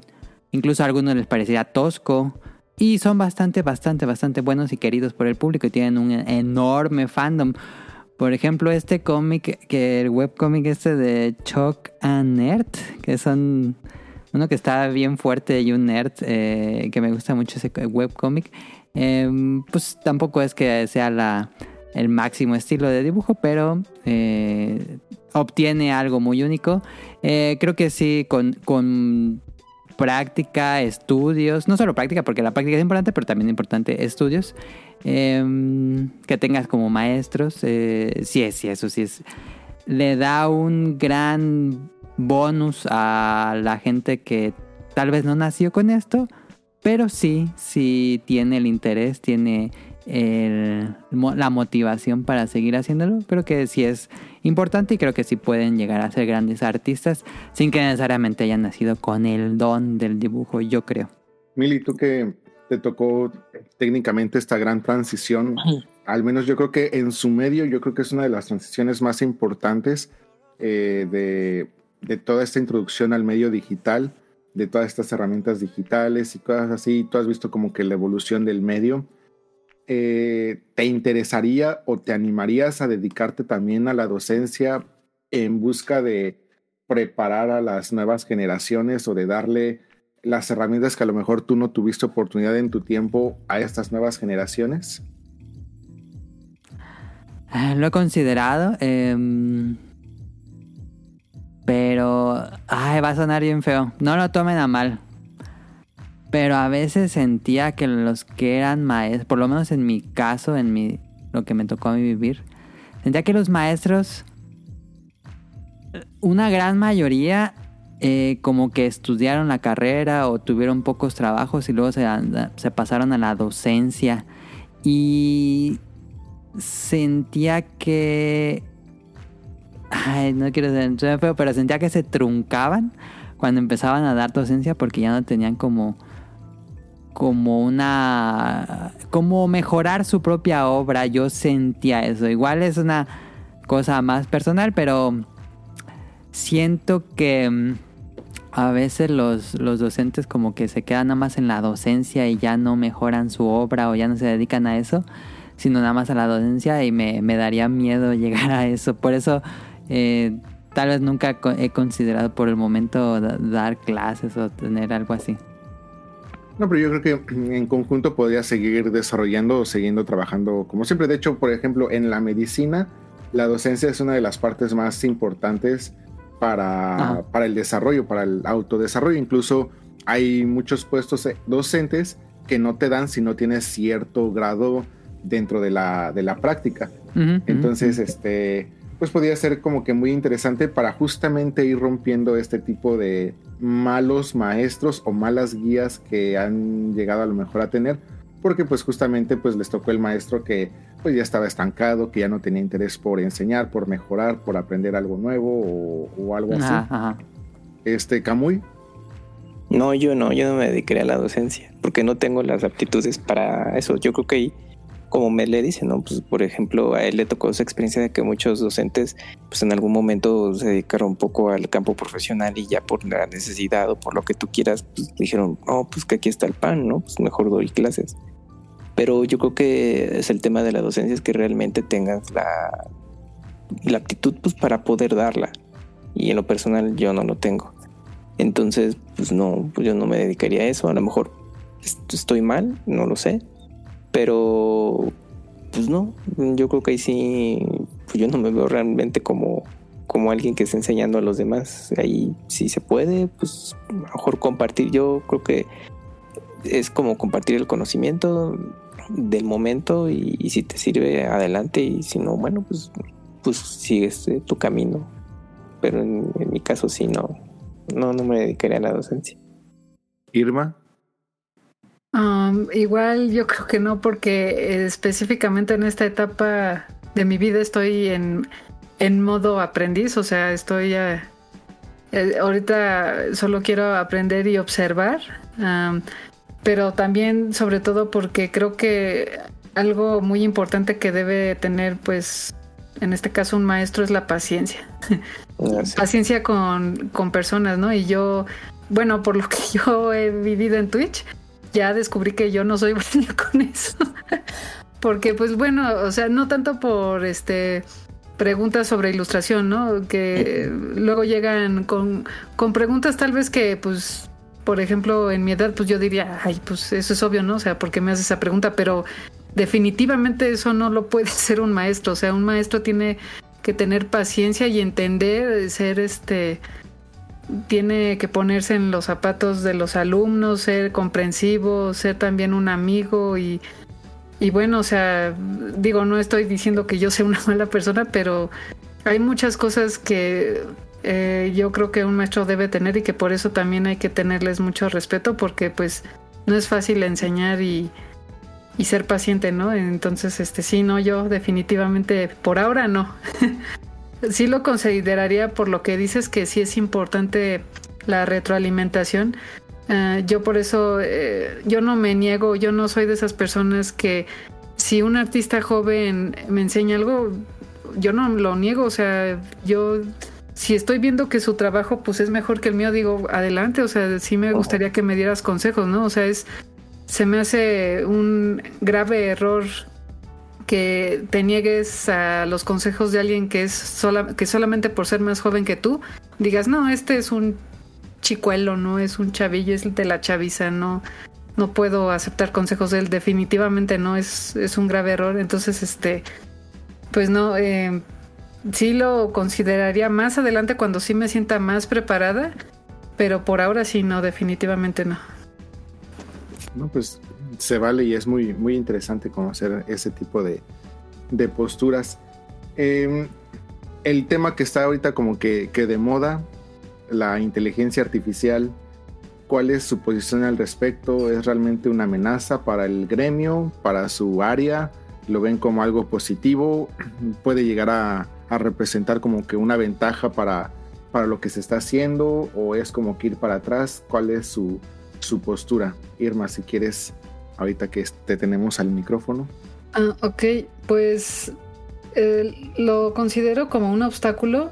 Eh, no siento que sea como una amenaza. Siento que es como algo así, algo así como que, como cuando quieres comer algo rico, ¿no? Dices, bueno, a ver, si quiero ir a comer algo que realmente a mí me gusta o disfruto mucho, pues voy a un buen restaurante, ¿no? O sea, um, no voy, por ejemplo, a un restaurante que hace comida rápida, así como pues no quiero dar nombres, pero algo así como al, algo que te dan muy rápido, ¿no? Así como sin, pues no sé, sin cariño, o sea, todo muy, este, mecánico, no sé. Eh, vas, no sé, a, una, a un restaurante donde una señora, pues ya tiene como su platillo especial, te gusta mucho, es como más, este, casero, no sé, algo así, no sé si eh, me explico un poquito. Yo creo que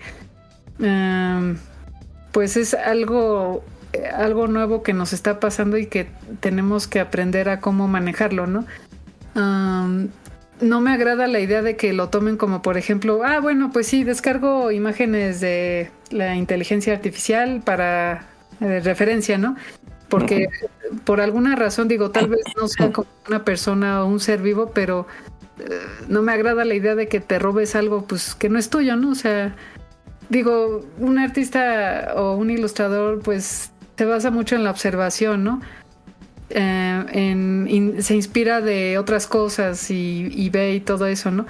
Pero con la inteligencia artificial, no sé, es... eh, Creo que yo estoy precisamente en eso, en, ese eh, proceso de entender qué hacer o cómo reaccionar.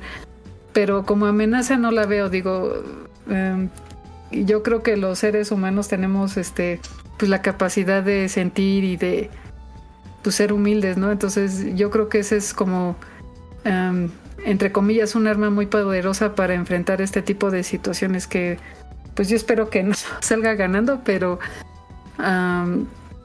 pues no sé, es así como mi postura hacia, hacia ese tema. Milikun, la inteligencia artificial gay or nay.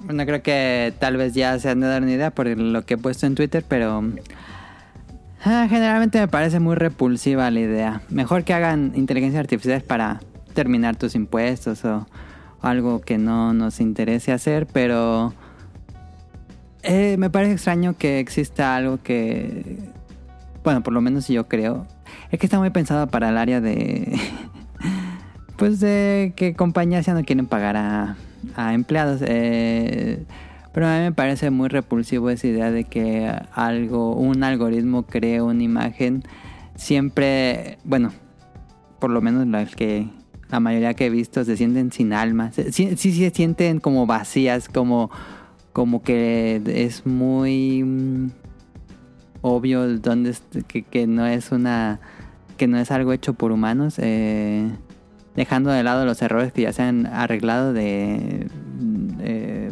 pues cosas geométricas y de proporciones.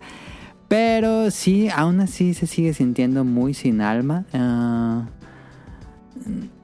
da un poco de miedo me imagino que si estás estudiando ilustración si estás estudiando diseño gráfico a mí me daría un poco de miedo que, exista esto porque pues sí está pensado para que las grandes compañías o compañías ya no contraten a personas que hagan estos trabajos y que todo sea eh, pues por el momento robado, por el momento todas estas bases de datos son eh, se, han robado a los artistas sin que se les pida permiso. Eh, ha habido mucha controversia por parte de muchísimos artistas que han sido muy vocales acerca de que pues básicamente lo están metiendo a base de, están metiendo todo su trabajo a base de datos sin siquiera les preguntan.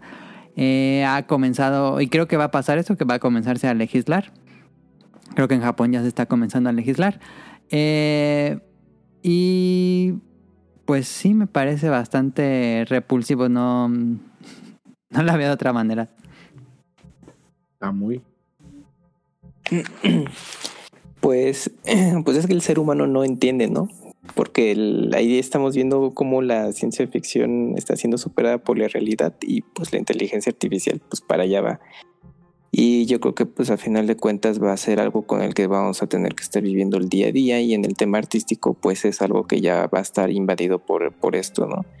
Y desafortunadamente mucha gente tiene desconocimiento de que en el tema de la ilustración, sobre todo ya digital, pues eh, asume que pues, gracias a que trabajas en una computadora o en una tableta, lo que quieras, pues se dibuja solo, ¿no? Y pues no, o sea, al final de cuentas sí tienes que estar ahí en un proceso para estarlo creando y simplemente la computadora o la herramienta, digo, o la tableta es, es una herramienta que le da salida a lo que tú estás haciendo.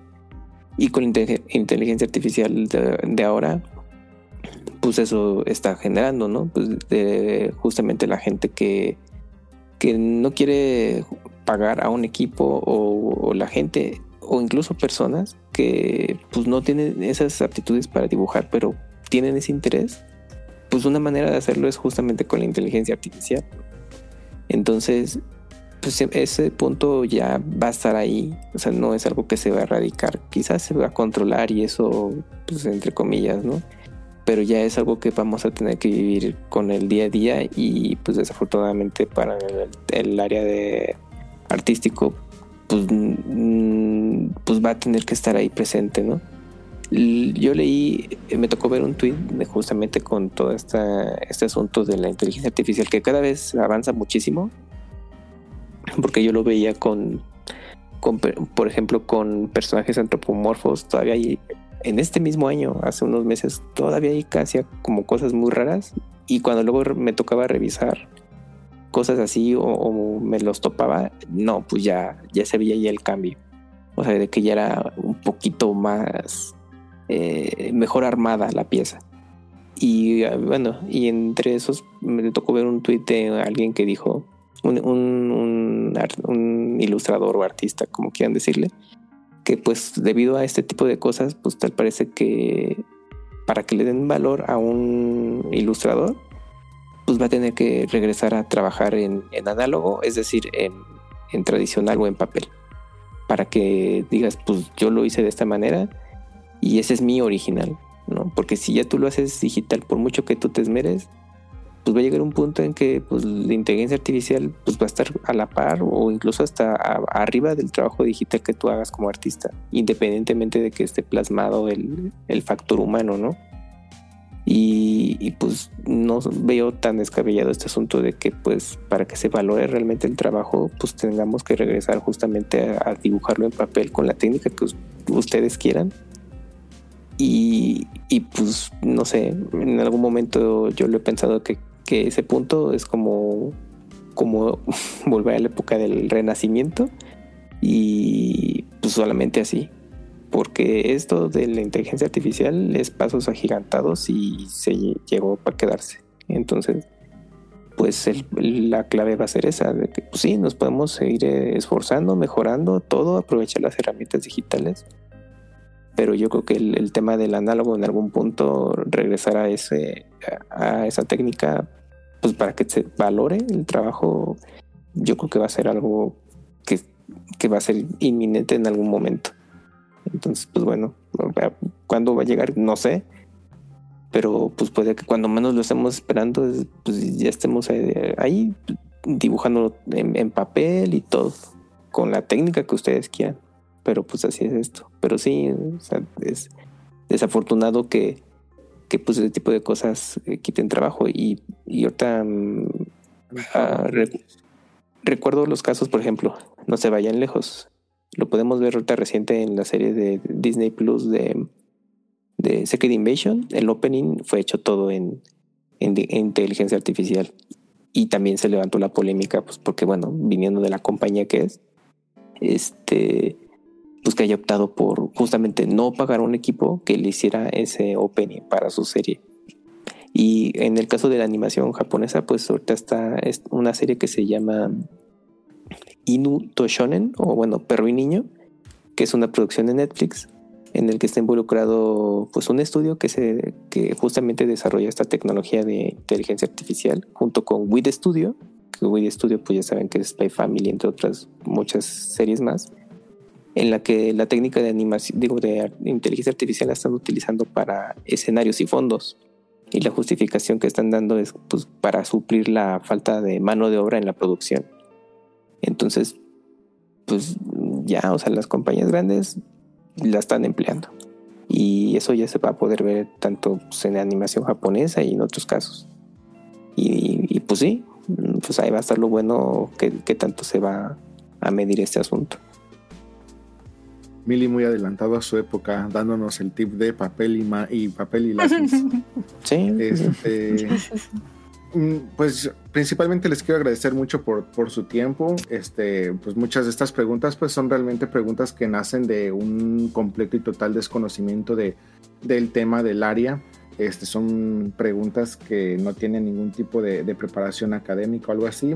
Y pues yo creo que todas las respuestas que, que, nos dieron pues son respuestas que yo creo que nos, eh, dan un panorama actual y real de lo que es pues, realmente toda esta parte del diseño gráfico, de la ilustración. Este, le quiero agradecer mucho a Mili por, por permitirme el espacio de, de poder saciar mi, mi, estúpida incertidumbre para conocer un poquito más acerca de, de todo este mundo.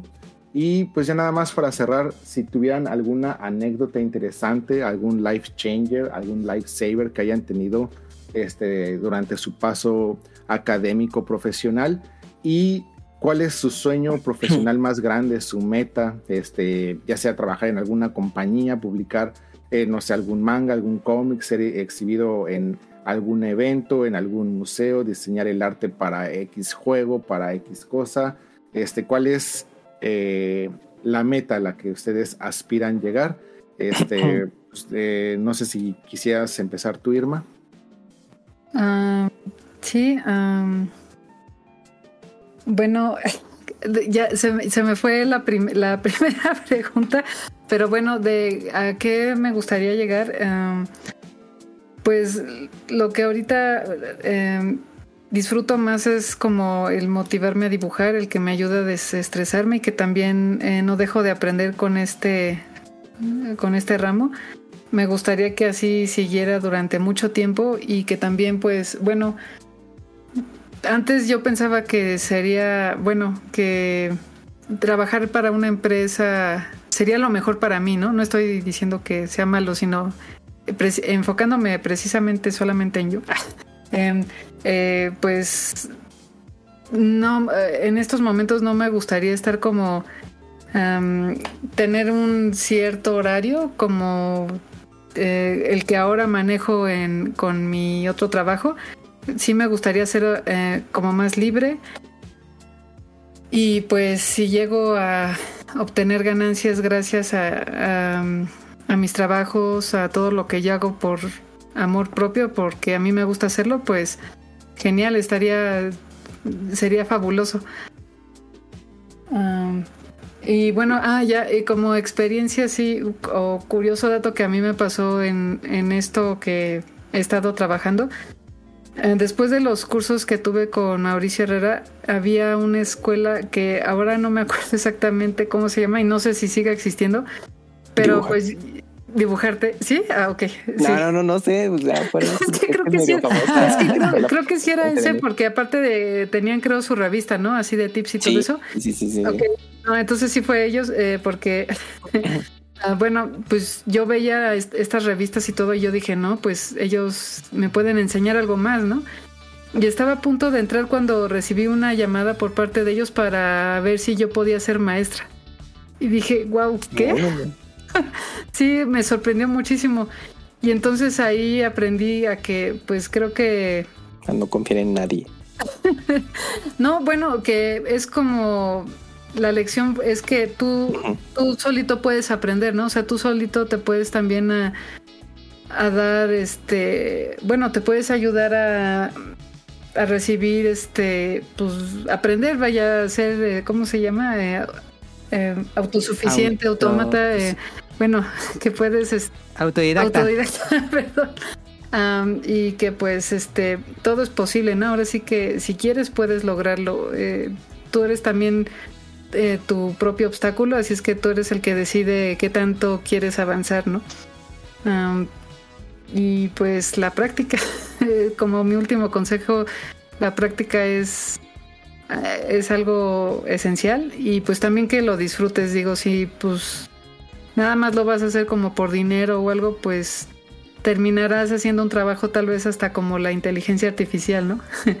eh, Ahora con todo lo que decía este Mili Camuy, estoy definitivamente de acuerdo con todo lo que decían, no sé si por ese lado, eh, eh pues sí es algo horrible, que quieran reemplazar pues los sentimientos de un artista, ¿no? También es algo importante que debes de tomar en cuenta que cuando tú dibujas algo es algo que tú estás expresando algo pues que viene de ti, algo que viene del corazón. Entonces, este a mí también por eso luego no me agrada las burlas o el, el bullying que luego hacen pues ya sea con series animadas o con dibujos, porque pues es algo que una persona está expresando, ¿no? O sea, es algo que pues merece mucho respeto y, y también eh, contemplarlo, eh, dedicarle algunos minutos para saber qué es lo que está tratando de decir ese artista o esa persona, ¿no?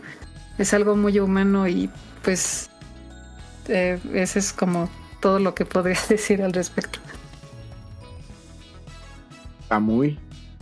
A ver, bueno, yo tengo de las anécdotas, hay unas cuantas, entonces voy a ser muy breve y rápido. Uno, en algún momento yo le pedí, eh, cuando estaba empezando, eh, contacté a un ilustrador, eh, bueno, de, de temática furry, pues ya así, muy, pro, pues sus comentarios de qué opinaba respecto a mi trabajo y pues alguna recomendación. Pues ya nos me dio algunas recomendaciones, lo típico, pues ver referencias, etcétera. Bueno, y dije, bueno, y del, y del trabajo que tengo, algo que te haya llamado la atención, como, pues bueno, darme una idea de, ah, mira, pues creo que no estoy tan perdido, por ahí puedo ir. Y me dijo, la verdad es que nada.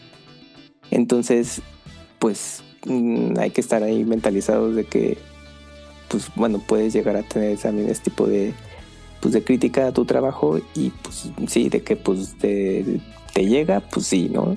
Y pero pues no, bueno, no quedarte con eso y, y pues seguir, ¿no? Entonces no, para, mm, te pueden tocar de este tipo de cosas. Bueno, la segunda, bueno, ahora que estuve en, eh, bueno, en convenciones, eh, bueno, en, en la mole, pues bueno, mm, en general bien, el, público muy general pues, se daba su tiempo a ver el, el trabajo que hacía y todo esto. Pero pues también te, había- te llegaban, me llegaban comentarios así de, este, ah, pues mira, pues es, este, es arte furry, ¿te interesa? No, pues la verdad no mucho, pero obviamente sí como de, de un poco de repele, ¿no? Y dices, bueno, pues, pues así es esto y pues no a todos les va a gustar. Y como acotación a esto me llama la atención porque a otros eh, colegas que también iban y que se enfocado a puro furry, yo dije, no, pues yo creo que ellos no, ya están bien posicionados y ya saben a lo que venden, pero también le llegaban comentarios de ese estilo. Y lo cual, pues, pues bueno, pues, sí me, me llamó mucho la atención. Eh, otra, eh, bueno, otra anécdota es de cuando mi de invitación algún evento y todo eso. Bueno, cuando yo apliqué a la primera convención eh, a la que asistí, pues yo dije, bueno, pues estaba dispuesto pues a hacer mi registro y pues a ver cuándo tenía que pagar por la mesa. Y pues cuando se dieron cuenta que era como nuevo talento, dije, bueno, mira, pues sabes qué, pues te, pues te hacemos la invitación, bueno, hace- hagamos un trato. Eh, pues, pues eh, asiste al evento, no te, no te cobramos nada por, por poner la mesa, que tampoco era muy caro en ese entonces. Y, pero bueno, nos puedes apoyar con algunos gráficos, bueno, bueno, gráficos, con unas imágenes para un, era un pequeño artbook que publicaron para, para el evento. Y yo dije, bueno, pues está bien, digo, a lo mejor ahí era como compensarlo unas por otras. Pero bueno, pues, eh, pues para la primera vez que iba a asistir y, y que aparte pues mi trabajo de alguna manera pues el público que fuese lo iba a ver, pues bueno, fue interesante y pues motivante ese asunto. Y bueno, ya de... mm, Pues bueno, de, de, trabajar en algún en algo muy particular, pues eh, uno de mis objetivos es, eh, sí me gustaría em, em, trabajar en el tema de videojuegos eh, como mm, diseñador de personaje o algo así. He, aplicado en algunas compañías ahora que pues es la ventaja de los juegos indie porque pues los, las compañías grandes hay que hacer mucha fila y, hay, y es un camino que por recorrer. Pero los indies creo que son buena es una buena alternativa como para empezar a foguearte en este medio si te quieres dedicar a trabajar en algún momento en, en videojuego como ilustrador de lo que sea. Eh, y aplicado y pues bueno con los creadores directamente me, me han dado no me han dicho ay sí sabes que pues trabajar pero al menos me han dado buen comentario de oye pues está bastante bien no te garantizo nada, pero te tengo aquí en, en la cartera y todo eso, pues para algo que eventualmente surja. Y diga, ah, bueno, ok, pues ahí está, al menos está la intención y pues seguir ahí intentándolo, ¿no? Pero sí he aplicado. Para, eh, lo apliqué para el, el desarrollador de Brook, de Investigator, un juego muy reciente que salió para, para PC y consolas. Y también apliqué para un juego que a, todavía le falta un rato que salga que se llama Breezy in the Clouds. Entonces, obviamente, pues son Ya rompió el Andy. ¿Cómo? Ya rompiste el contrato de... Nah, pues, ay, si no, no tenía nada. que- ¿Qué me voy a firmar ahí? Ni siquiera era de. Ah, sí, pues, tenemos tus datos y cuándo surge. Pero bueno, fueron estos dos, dos compañías a las. Bueno, para estos dos juegos que apliqué. Y pues ya, yo creo que sería más que nada eso. Y para cerrar con broche de oro, el creador, productor, productor Ah. ejecutivo, director, animador, músico, planeador del podcast Baby Ninja. Ah, anécdotas. am, cuando hubo un concurso de... Es que no me acuerdo cuál fue primero. De Threadless, de, porque yo desde que nació la compañía era muy, muy, muy fan de Threadless. Threadless es una, bueno, una página de venta de playeras en Estados Unidos que comenzó como el T-Boom de las ah, playeras irreverentes, cosas así, a inicios, a mediados, dos, inicios de los 2010.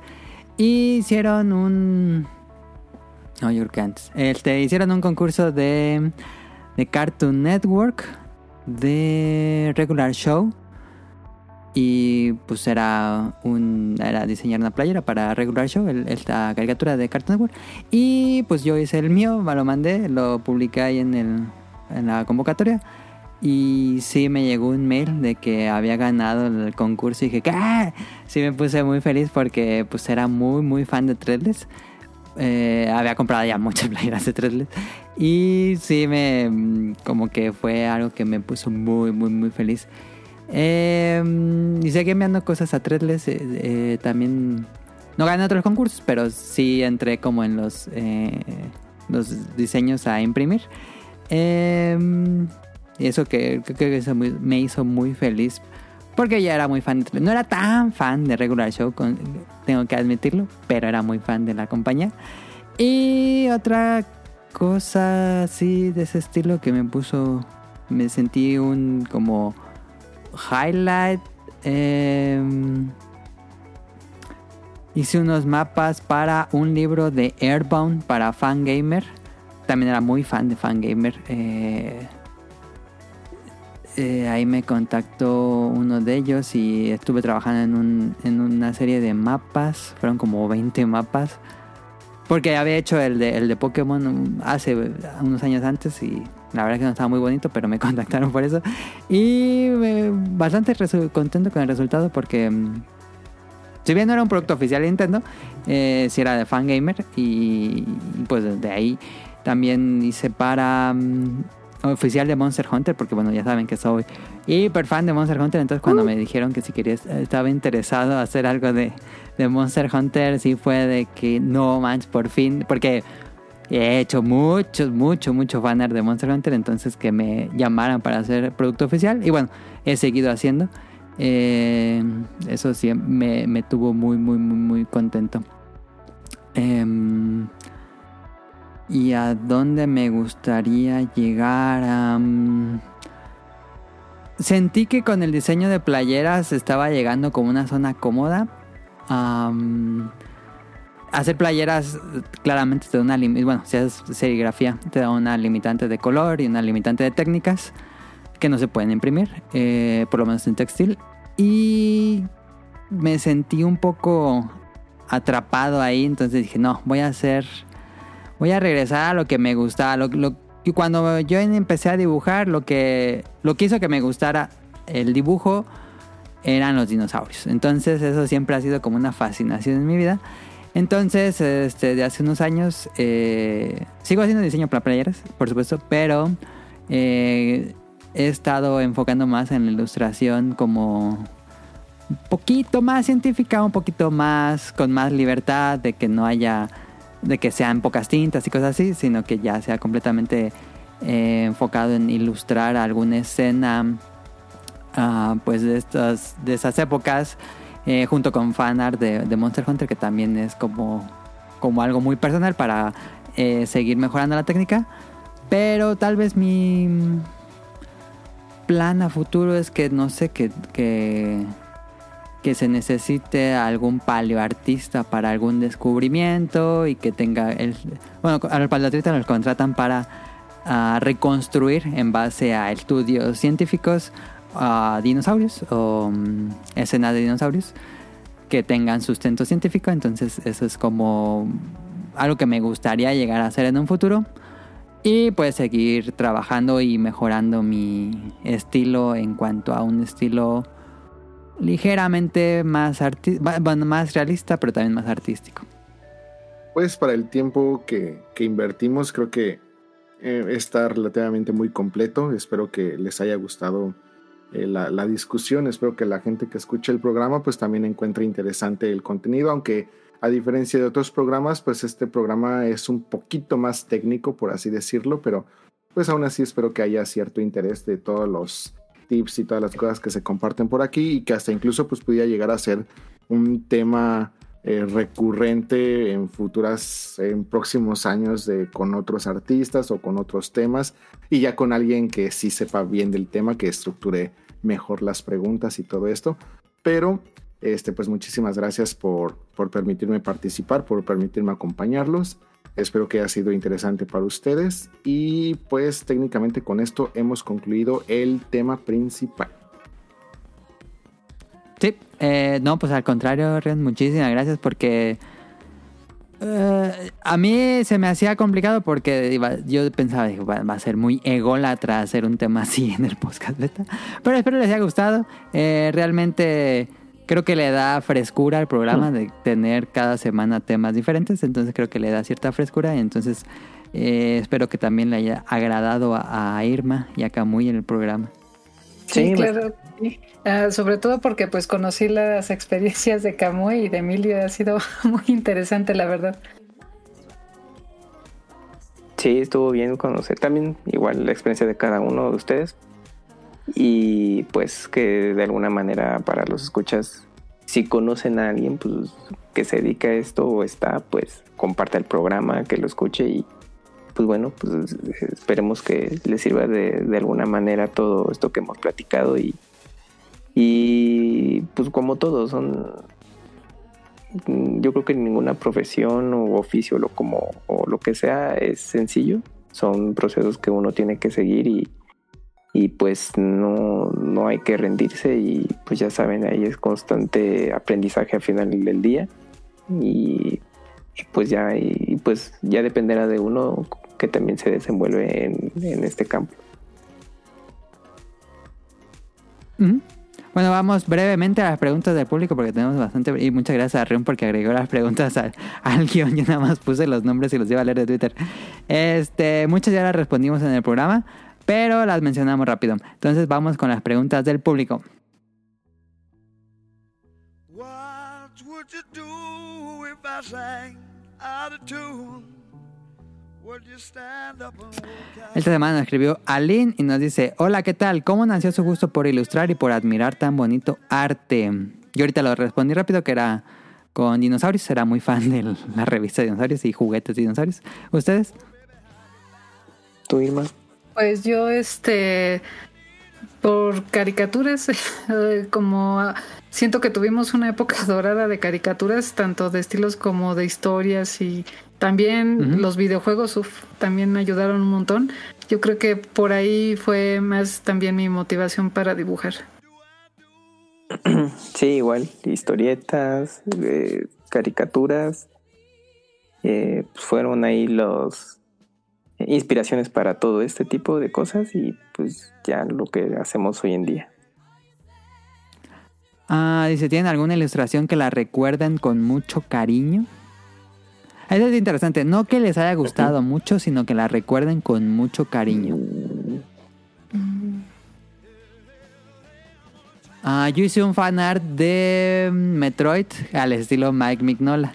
Entonces me contactó el editoria, eh, bueno, el editor de mm, Pixel Books y me dijo que quería hacer una adaptación en cómic, de, bueno, no en cómic, en libro ilustrado de La Guerra de los Mundos y que le gustaba mucho ese estilo. Entonces me contrató para hacer este libro ilustrado. Yo en un inicio le dije que no porque dije, yo nunca he hecho un libro ilustrado, no tengo idea cuando trabajo eh, representa esto y, y le dije que no primero. Y después me convenció y lo hicimos y quedó muy bien. Este pero le tengo cariño a esa ilustración de Metroid. Um, yo eh, este año, de hecho a principios de este año hice, igual a mí me gusta mucho Monster Hunter, digo, no estoy, este, no soy tan, o sea, siento que no soy tan fan porque, bueno, yo no jugué las primeras entregas de Monster Hunter, pero eh, Pero no hay problema, uno puede ser muy fan aunque haya jugado Rise, ¿no? Sí, eso sí. Pues yo, eh, mi monstruo favorito es el Basilius, el Visilius. y lo dibujé, me costó muchísimo trabajo, pero lo disfruté mucho porque pues igual es eh, practicar y dibujarlo varias veces y descubrir también este pues varios detalles que hacen que sea como especial específicamente este monstruo, ¿no? Entonces este. Uf, lo disfruté muchísimo. Digo, igual no es como la mejor ilustración del mundo, pero eh, Ah, tengo mucho padre. cariño.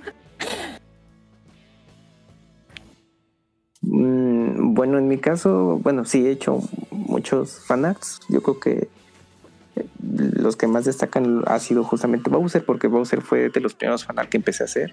Y pues yo creo que pues ya de manera mm, eh, no sé, inconsciente, pues ya como que lo tenía bien aprendido.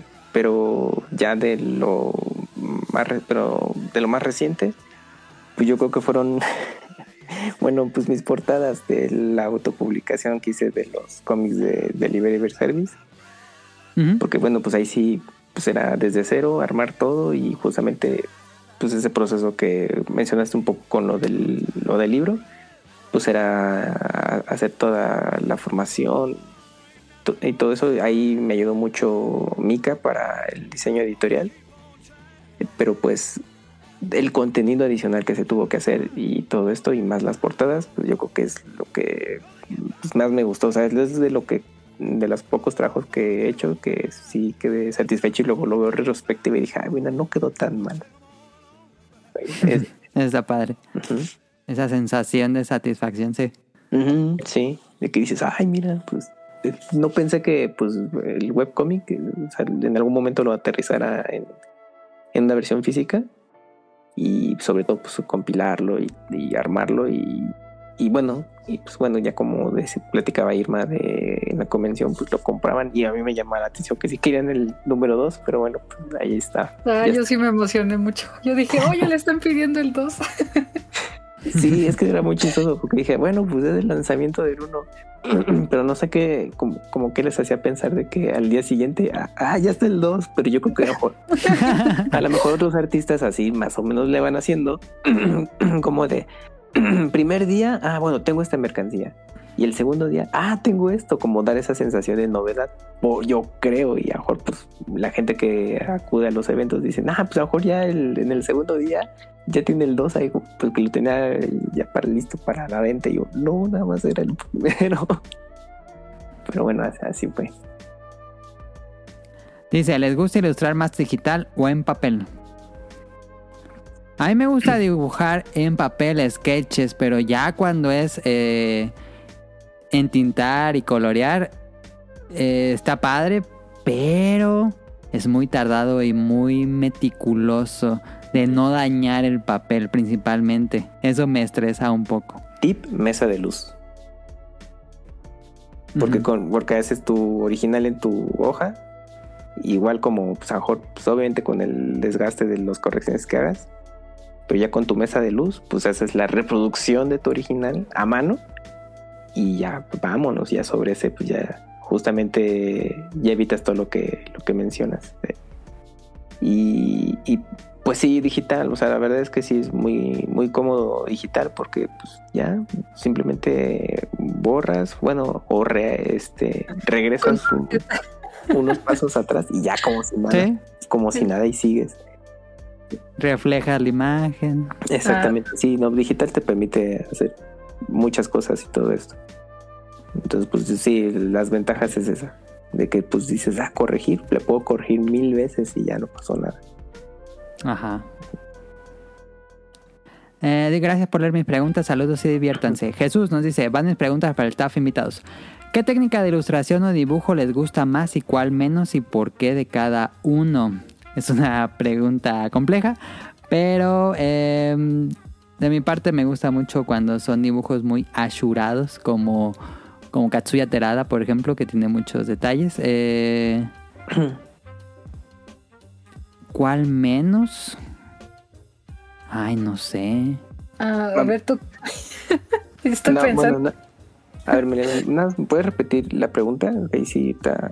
Ajá, ¿qué técnica de ilustración o dibujo les gusta más y cuál menos? ¿Qué técnica? Mm, mira, de técnica, a mí me gusta la de con, dibujar con marcadores. O sea, es decir, eh, Ah, sí. eh, sí. ya saben, estos eh, famosos eh, plumones, por un término más coloquial, es de estos de la marca Copic y hay de otras marcas también.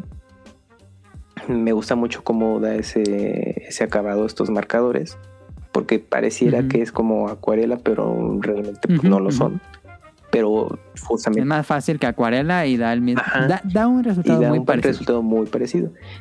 Claro, pues este son muy maleables, o sea, el aspecto es justamente qué, qué tanto quieres que, que sea la plasta o el degradado, pero también tomó todo un proceso llegar a, a ese, ese nivel. Pero cuando yo los empecé a utilizar, pues, la verdad mm, yo lo hacía por observación y bueno, pues, para no ser experto en eso, me gustaba cómo daba el resultado. Esa es la técnica que más me gusta.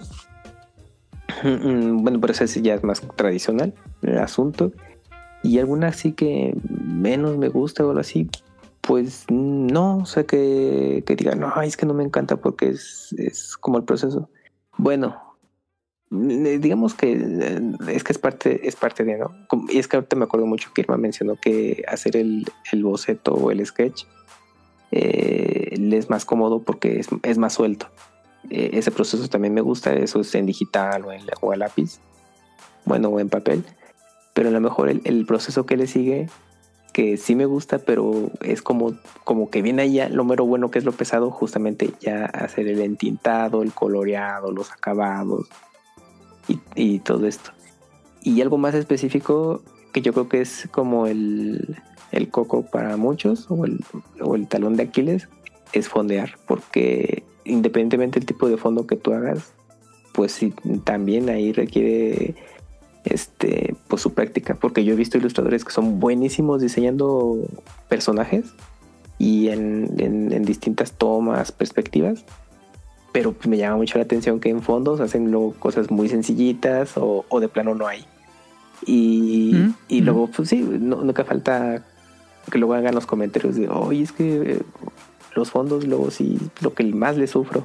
Y pues si te quedas, bueno, yo sí, así exagerado, ¿no? Pues sí te impacta porque dices, ay, no, ¿a poco sí le cuesta eh, trabajo ese punto, teniendo un nivel muy alto? Pero bueno, pues sí, pues son, es, es parte de, te especializas mucho en una cosa, y, pero en la otra te falta todavía práctica. Y son ilustradores profesionales de años que dicen, no, pues que pues la neta el, el fondear me falta todavía años. Eso sería pues en lo personal. Pues de mi parte yo creo que acuarela es lo que ahorita eh, quiero, eh, pues no especializarme, pero sí como perderle el miedo o, que ya no sea como un misterio realizarlo para mí. Y pues igual sketch es, es como muy disfrutable porque igual como, como se mencionó, pues es te relajas, eres más suelto, eh, te puedes equivocar y no te estresas tanto como cuando ya dices, oh, ya voy a entintar, ¿no? Ujú, ¿Quién- ujú. Eh, de hecho, yo, este, gracias a, a estos, eh, estas actividades que se hacen cada año, que se llama Inktober, que se trata de, este, bueno, el- lo principal es dibujar con un, en papel y en pluma, o sea, ahí se recomienda que no uses, este, el estilo digital, pero bueno, digo, si quieres también puedes hacerlo. Pero gracias a esa actividad, yo descubrí que mi mejor línea es el sketch, o sea, descubrí que pues nada más tengo que ser como más limpia y relajarme, o sea, no estresarme tanto en la línea. O cuando yo, o cuando ya piense yo, o no tengo que pensar más bien en que, oh Dios, tengo que entintar, tiene que ser perfecto, tengo que hacer la línea ya final. Eso es a mí como que lo que termina haciendo feo mi dibujo, ¿no? No sé si de hecho han visto esos memes que dicen, o sea, que sale la primera imagen que es el sketch está así precioso, hermoso, Ajá, y ya ajá, pasa y la entintada. y parece que literal lo hiciste en Illustrator o así con el mouse, literal. Se ve horrible, Sí. ¿no? Entonces, este, sí, no, definitivamente el sketch es, eh, bueno, yo lo disfruto mucho cuando estoy en la casa del sketch. Sí, sí, sí, sí. Es muy, pues sí, como dice, muy, muy Sí, liberador. sí, sí. Eh, ¿Qué piensan de las nuevas técnicas de ilustración? Si es, si es que han mejorado o se han estancado. Pues sería digital, ¿no? Sí, no, pues que ya, pues el digital sí ha avanzado mucho, pero sí Ajá. ya se ha vuelto un estándar. Pero Sí, del digital puedes ver justamente dependiendo del programa, el- todo eso son, son herramientas, pues ya son herramientas que han- las han mejorado y ya te permite dar un- una sensación muy cercana a como si fuera análogo o tradicional. Entonces creo que Ajá. pues, en ese sentido pues, ha progresado bastante y, y- y le da un- un- ese efecto de que pues la gente piensa, ay, pues sí lo, sí lo hizo a papel y, y lápiz, digamos. Sí, a mí me han preguntado de varios dibujos que hago que sí es a mano. Sí, porque todo eso ha utilizado los eh, texturas, ¿no? De, sobre todo de papel Ajá. y también lo- los, Me gusta mucho texturizar. Ujú, Sí. y sobre Oye, todo los pinceles te dan ese efecto ya también de lápiz. ¿Qué pasó, Irma? Ah, no, yo solo iba a decir así como comentario, así, opinión personal, que pues a mí me ha gustado mucho el trabajo de Mili porque yo sí he sentido una evolución, ¿no? O sea, como más orgánico sí. y la verdad más precioso, o sea, no, ay, yo estoy súper contenta con mi colcha del Basil 18 por Mili porque la superan, o sea, es orgánica, es preciosa y aparte que pues, ay, no, la, la amo, o sea, chequen su trabajo, está preciosísimo. Muchísimas gracias. Sí. Falta de ilustrar más a Baselgius. Creo que nada más he hecho como dos veces. Ay, pero te queda muy bien, la verdad. Es muy complicado. La cara de ese monstruo es un desastre. La cara. Sí, sí, sí, sí, estoy de acuerdo. Ah, ¿Les gusta el diseño cel shading? Yo creo que en videojuegos. em, a mí me encanta el diseño cel shading. pe- Pero cuando salió me voló la cabeza. En los inicios del 2000, cuando el Dreamcast, eh, ver por primera vez Jet Set Radio. Me acuerdo cuando compré Jet Set Radio, lo puse en mi casa. Me dije, no hay nada, no hay otro juego que se vea así. De mí me voló la cabeza. Sí, por el tema de que se ve como una caricatura. Ajá, sí, ajá. pues para ese entonces era un paso enorme. Que bueno, si lo ves ahorita, pues no, no se ve como una criatura, pero creo que se ve bastante bien todavía. Sí, ya, ya, se, ya se acerca más al. O sea, o sea se ve el- la mejora. En su pues, ¿no? momento. Ajá, de que ya es como casi Sí. tal cual, como una caricatura. O sea, porque todavía se veía como los movimientos rígidos. A la estética ya se, ya se acercaba.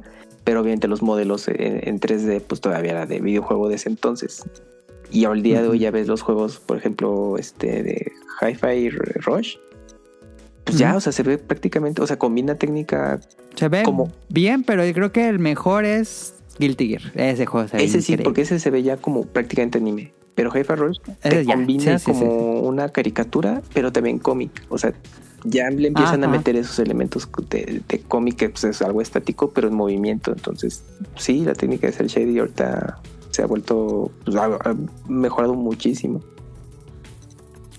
Dice, ¿qué opinan de las ilustraciones y el diseño del juego que se ven muy de anime?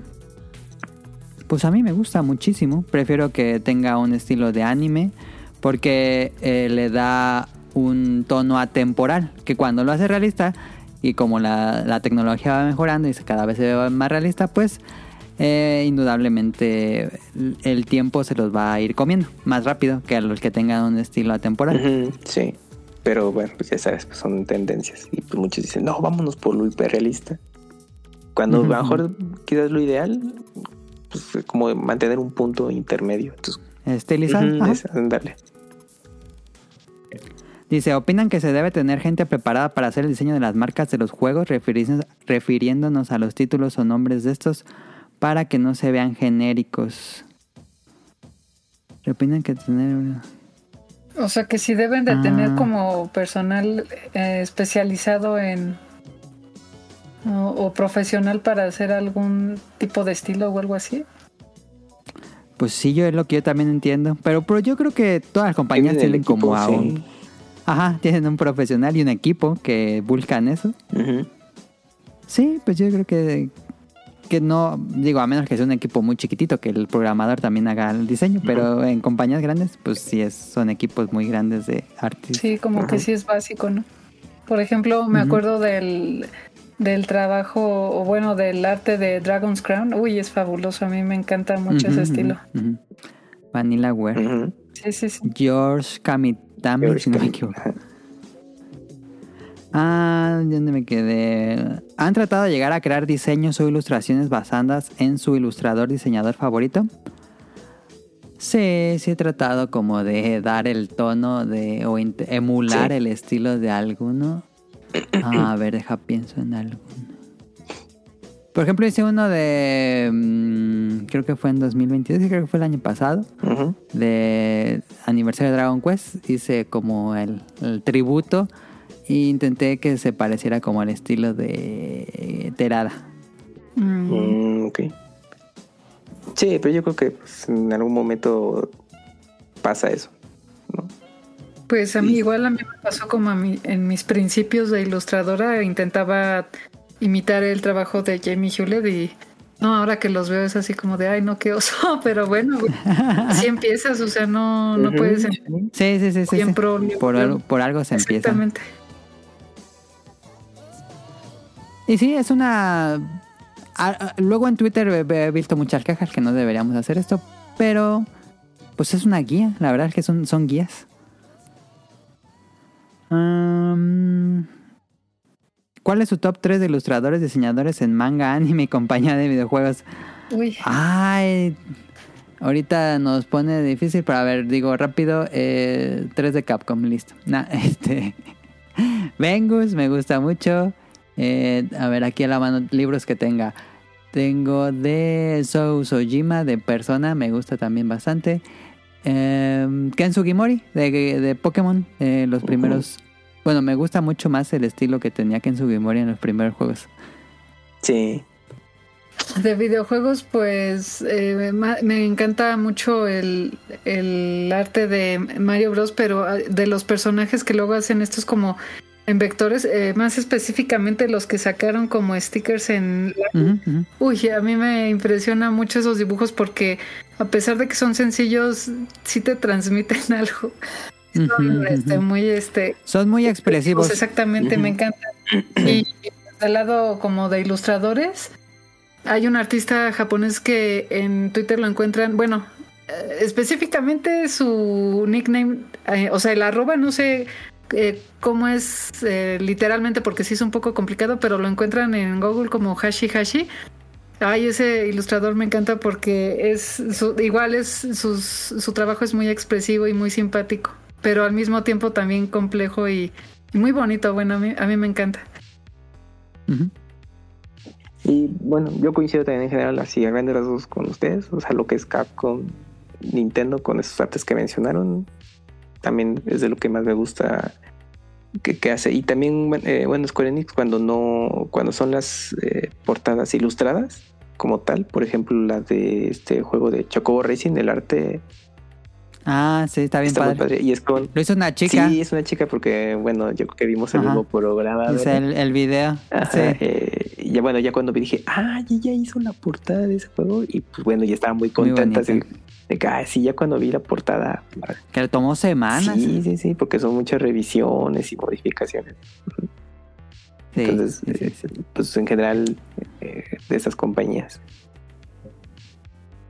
Creo que esa sí la puede responder Rion.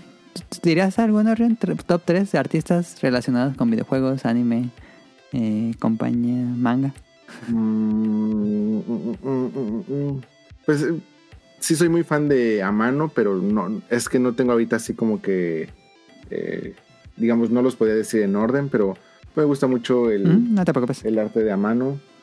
Ah, en manga, pues e- es súper, súper normie, pero pues sí, así como Kamui. Akira Eh, 3. me gustaba muchísimo. Es que ver todas las ilustraciones de cuando aquí no conocíamos nada de Dragon Ball Z y de repente encontrarme con Ajá. ilustraciones de eh, las ilustraciones, no, no, no escenas de anime ni nada, sino las ilustraciones Ajá. de, de Goku en Super Saiyan. Todo eso sí marcaron, yo creo que una parte muy importante de, de mi vida. Tú caíste esas imágenes de Go- Dragon Ball AF. Ah, Yo creo que, bueno, una, otro día platico una anécdota muy chistosa. Este, ok, ok, ok. ¿Qué más? Otro arte, arte, que me gusta, que me gusta mucho. Ah, ah, me, me gusta mucho este el arte de, de un segundo. No me tardo nada porque se me fue ahorita. El no te nombre. preocupes, no te preocupes. Este de la mangaka Mizuki Kawashita. Yo creo que personajes femeninos eh, los de ella son de los que más me gusta. Para los que no lo ubiquen, es eh, la chica que hizo, bueno, la mangaka que hizo el manga de Ichigo 100%. Y bueno, ha tenido ahí otras participaciones, pero ya no son tan, este, tan populares. Pero me gusta mucho el, el arte femenino de, de ella.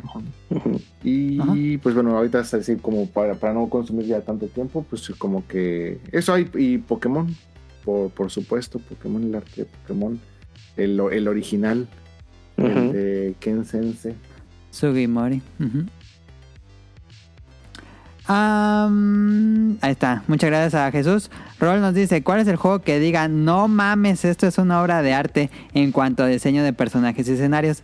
¿Y por qué son los de Vanillaware? Nomás miren esa chulada de cafetería porque para mí son esos. Saludos a, a todos, los quiero mucho. Eh, ah, es que Vanillaware está bien avanzadísimos. Ujú. Pero un juego que digan, esto es una obra de arte. Para mí en su momento Kami, yo creo que el día de hoy. Ándale, eso es un buen ejemplo. ¿Tú, Irma? O Eh, no sé si estoy, tenga- este, ah, es que hace poco salió un juego, este, que es igual como Acuarela. Estoy buscando el nombre porque ah, quiero pronunciarlo bien. Creo que se llama Dodonye. Ok, no me suena.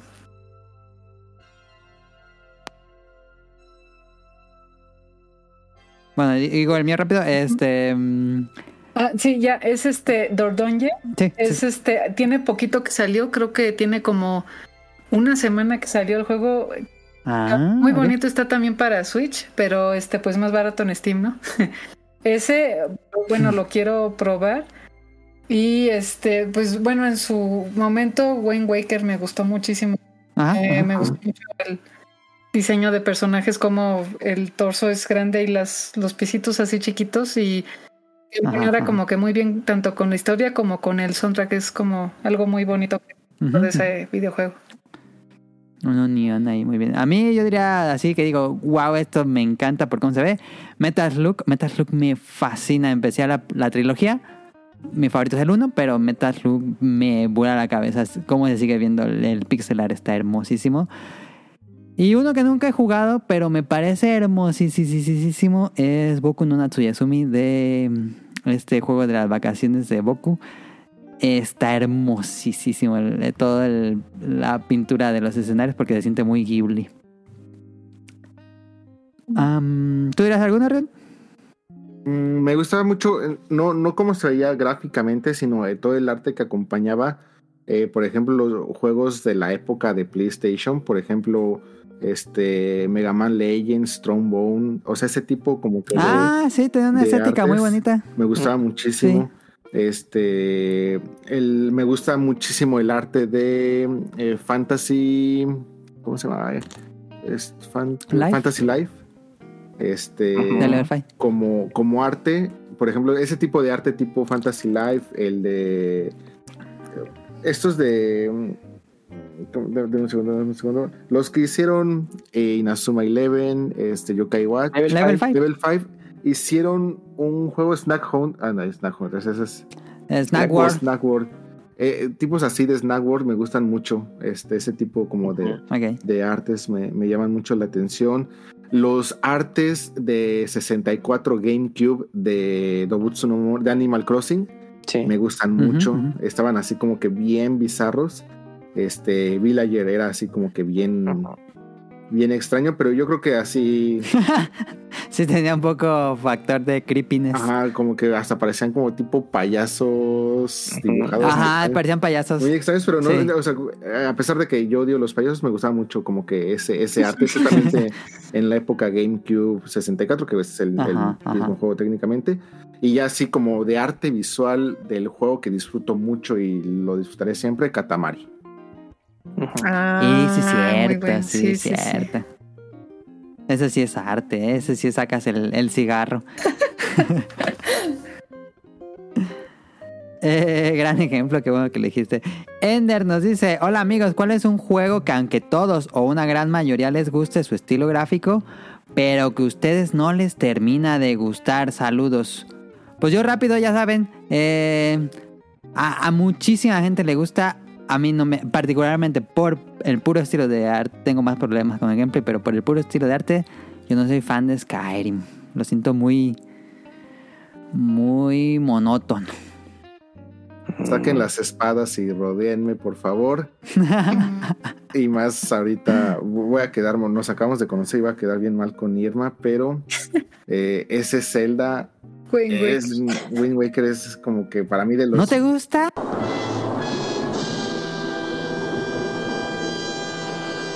No es de los peores Ah. Zeldas que yo he jugado en toda la vida y el arte también se me hace así bien Un popular opinion. y soy súper fan de los de, de los de 10 de los de 10 puta me encantaban Ah, sí, Phantom Hourglass y Spirit Tracks.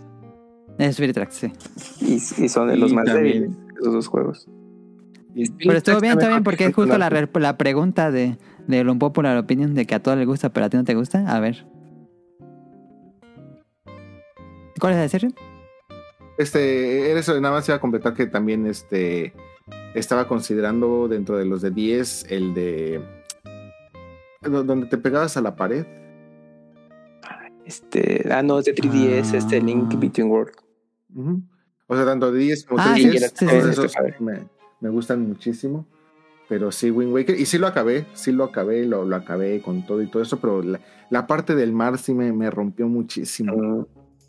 Y aquí le- lo van a funar en Twitter por decir. no, está bien, está bien, está bien. No sé si Irma como tengan alguna respuesta. Eh, pues la verdad es que, o sea, en cuanto a arte no, pero pues solamente por los zombies, los de Resident Evil. pero porque no, o sea, una vez intenté, o sea, eh, intenté empezar este eh, jugar zombies con el de Zombie U. Yo dije, ah, sí. normal para un experto de zombies.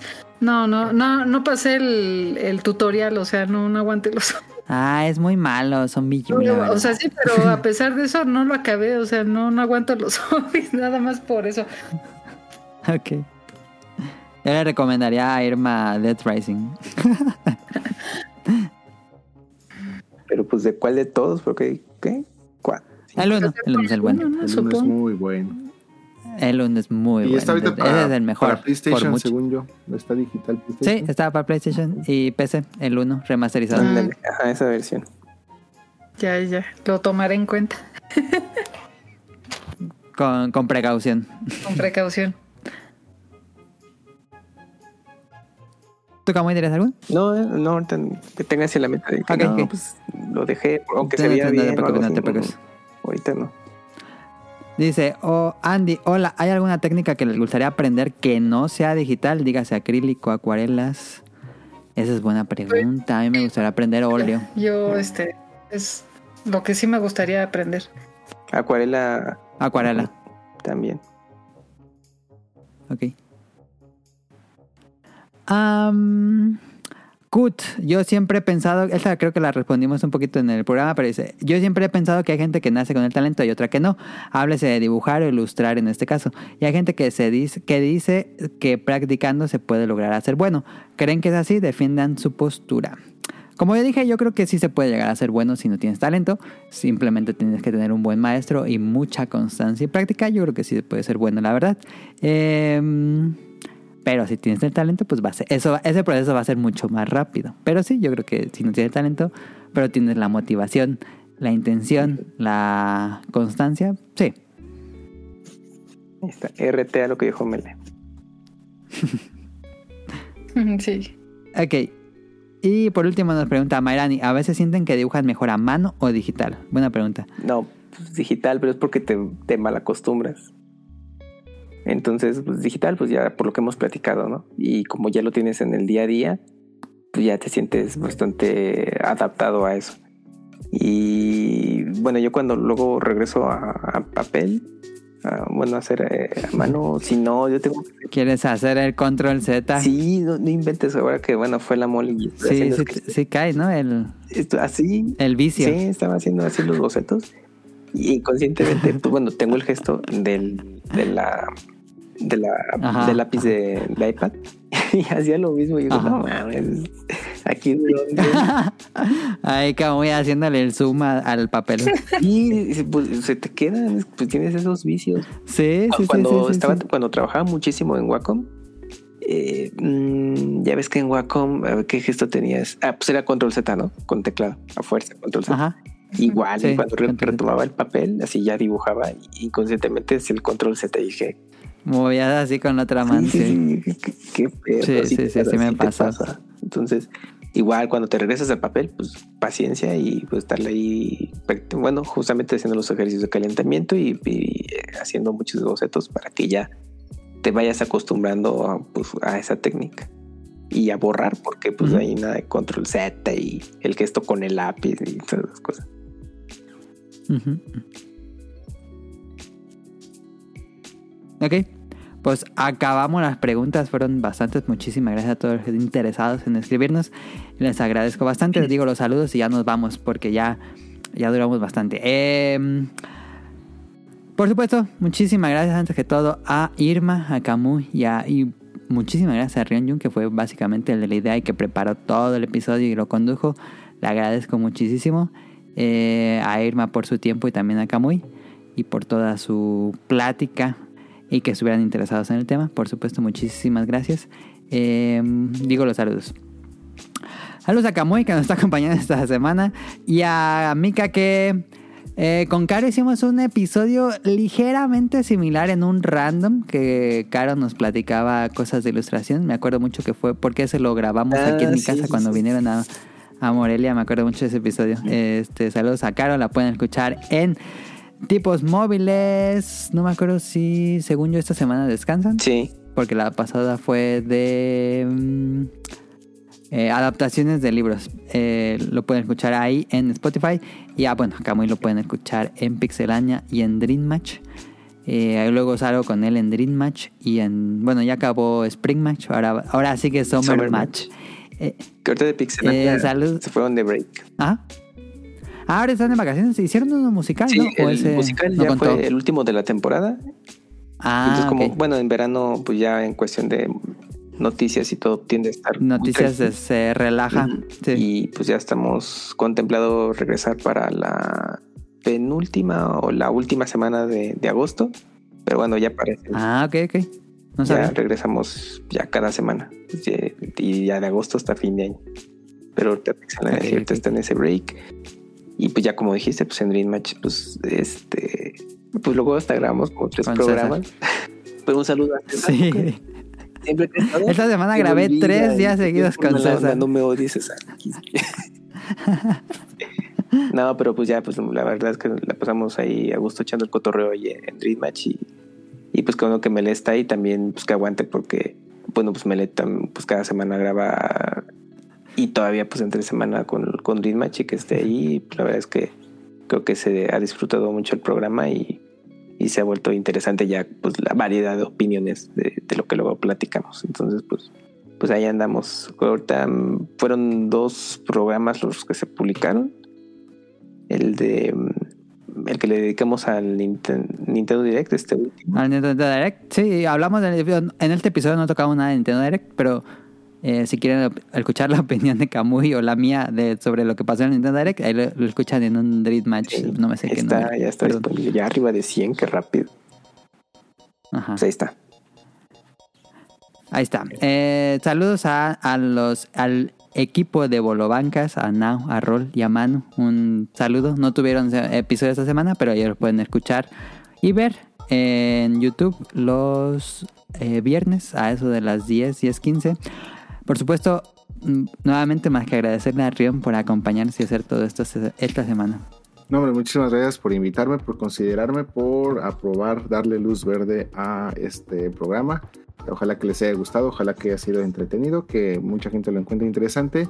Y pues, este, ojalá después, si llegan a tener más invitados diseñadores, pues continúen con un programa similar o algo así, como parte de la serie Orígenes. Estaría muy interesante seguir aprendiendo un poco más. Este, muchas gracias por todo. Sí, ahí tenemos pendiente otro Orígenes que quedé prometido a inicios de año, no lo hemos hecho. Eh, saludos a Axel, saludos a Andy, que nos escribió. Al ladito lo pueden escuchar en la opinión de lado todos los lunes y viernes. Eh, saludos a, la Siren- a Sirenita a Petit Mermaid en Twitch. Ella streamea los sábados y domingos por la noche, eso de las 9, ocho- o, o entre 8 y 9. Saludos a Robsen, que lo pueden escuchar, escuchar en Showtime. A Jacobux y al Kut, que ellos son de Hobbits and Zombies. A Jesús Sánchez, a Lynn, José Sigala, a Carlos Efestomar, a Protoshoot, a Eric Monetón, al señor Suki, Gerardo Olvera, Oscar Guerrero, Mauricio Carduño, Gamer Forever, Gustavo Mendoza, Gustavo Álvarez, Andrew Lessing, Marco Bolaños, Vente Madreo, El Quique Moncada, Doctor Carlos Adrián, Cadasco, Helter Skelter, Daggett, Yuyos y a Torchic. Y antes de que, de que acabemos esto, eh, Irma Camuy, díganos sus redes sociales para aquellos interesados. Um, en Twitter a mí me pueden encontrar como Bauterina y en Instagram me encuentran como Ears, eh, bueno, I-R-Z-L-M-A. Irsma, sí. Está fácil de aprender. Ahí lo ponemos en, en, en la página de Twitter del podcast Beta. Mm, bueno, a mí, bueno, en la cuenta personal es Camuy-MX. Eh, Ajá. pero la que tengo más activa en cuestión de publicaciones es, eh, bueno, de los trabajos que hago es Camuy Works 1 y ya este, ahí voy publicando ya los avances o ya trabajos completos de lo que voy haciendo. Y sí, principalmente pues en- ahí es donde me hago más eh, contacto y todo esto para publicar. Y bueno, a Rion Jun es igual que como lo escuchan, R-I-O-N Y-U-N. Muchas gracias. Y bueno, eso será todo por nuestra parte. Recuerden seguirnos en Twitter como Podcast Beta, así como se escucha. Y eh, estamos en Apple Podcasts, Spotify, eh, y todos esos tipos de servicios. Eh, a veces estamos en Google Podcast, a veces nos quitan el canal, a veces regresa. Es un desastre Google Podcast y el Podcast Beta, no sé por qué. Pero así es. Eh, langaria.net pueden escuchar episodios viejos y escuchar, bueno, leer noticias de videojuegos. Y también tenemos el otro podcast que es Showtime. Y pues eso es todo por nuestra parte. De nuevo les agradezco mucho. Y a todos los que escucharon esto, pasen una excelente semana. Hasta luego. Ay, Nos vemos. Bye bye. Ay. Yoshi, Yoshi.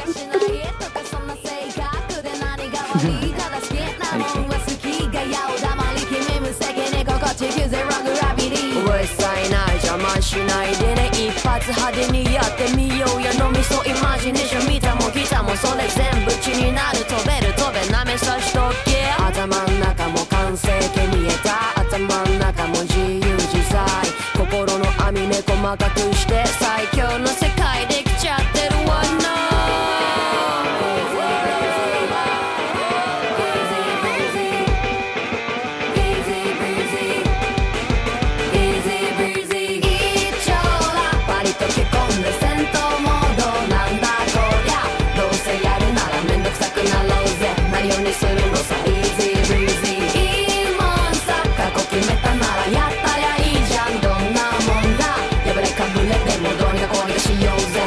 easy breezy. Easy breezy. Easy breezy. Easy breezy. Good luck.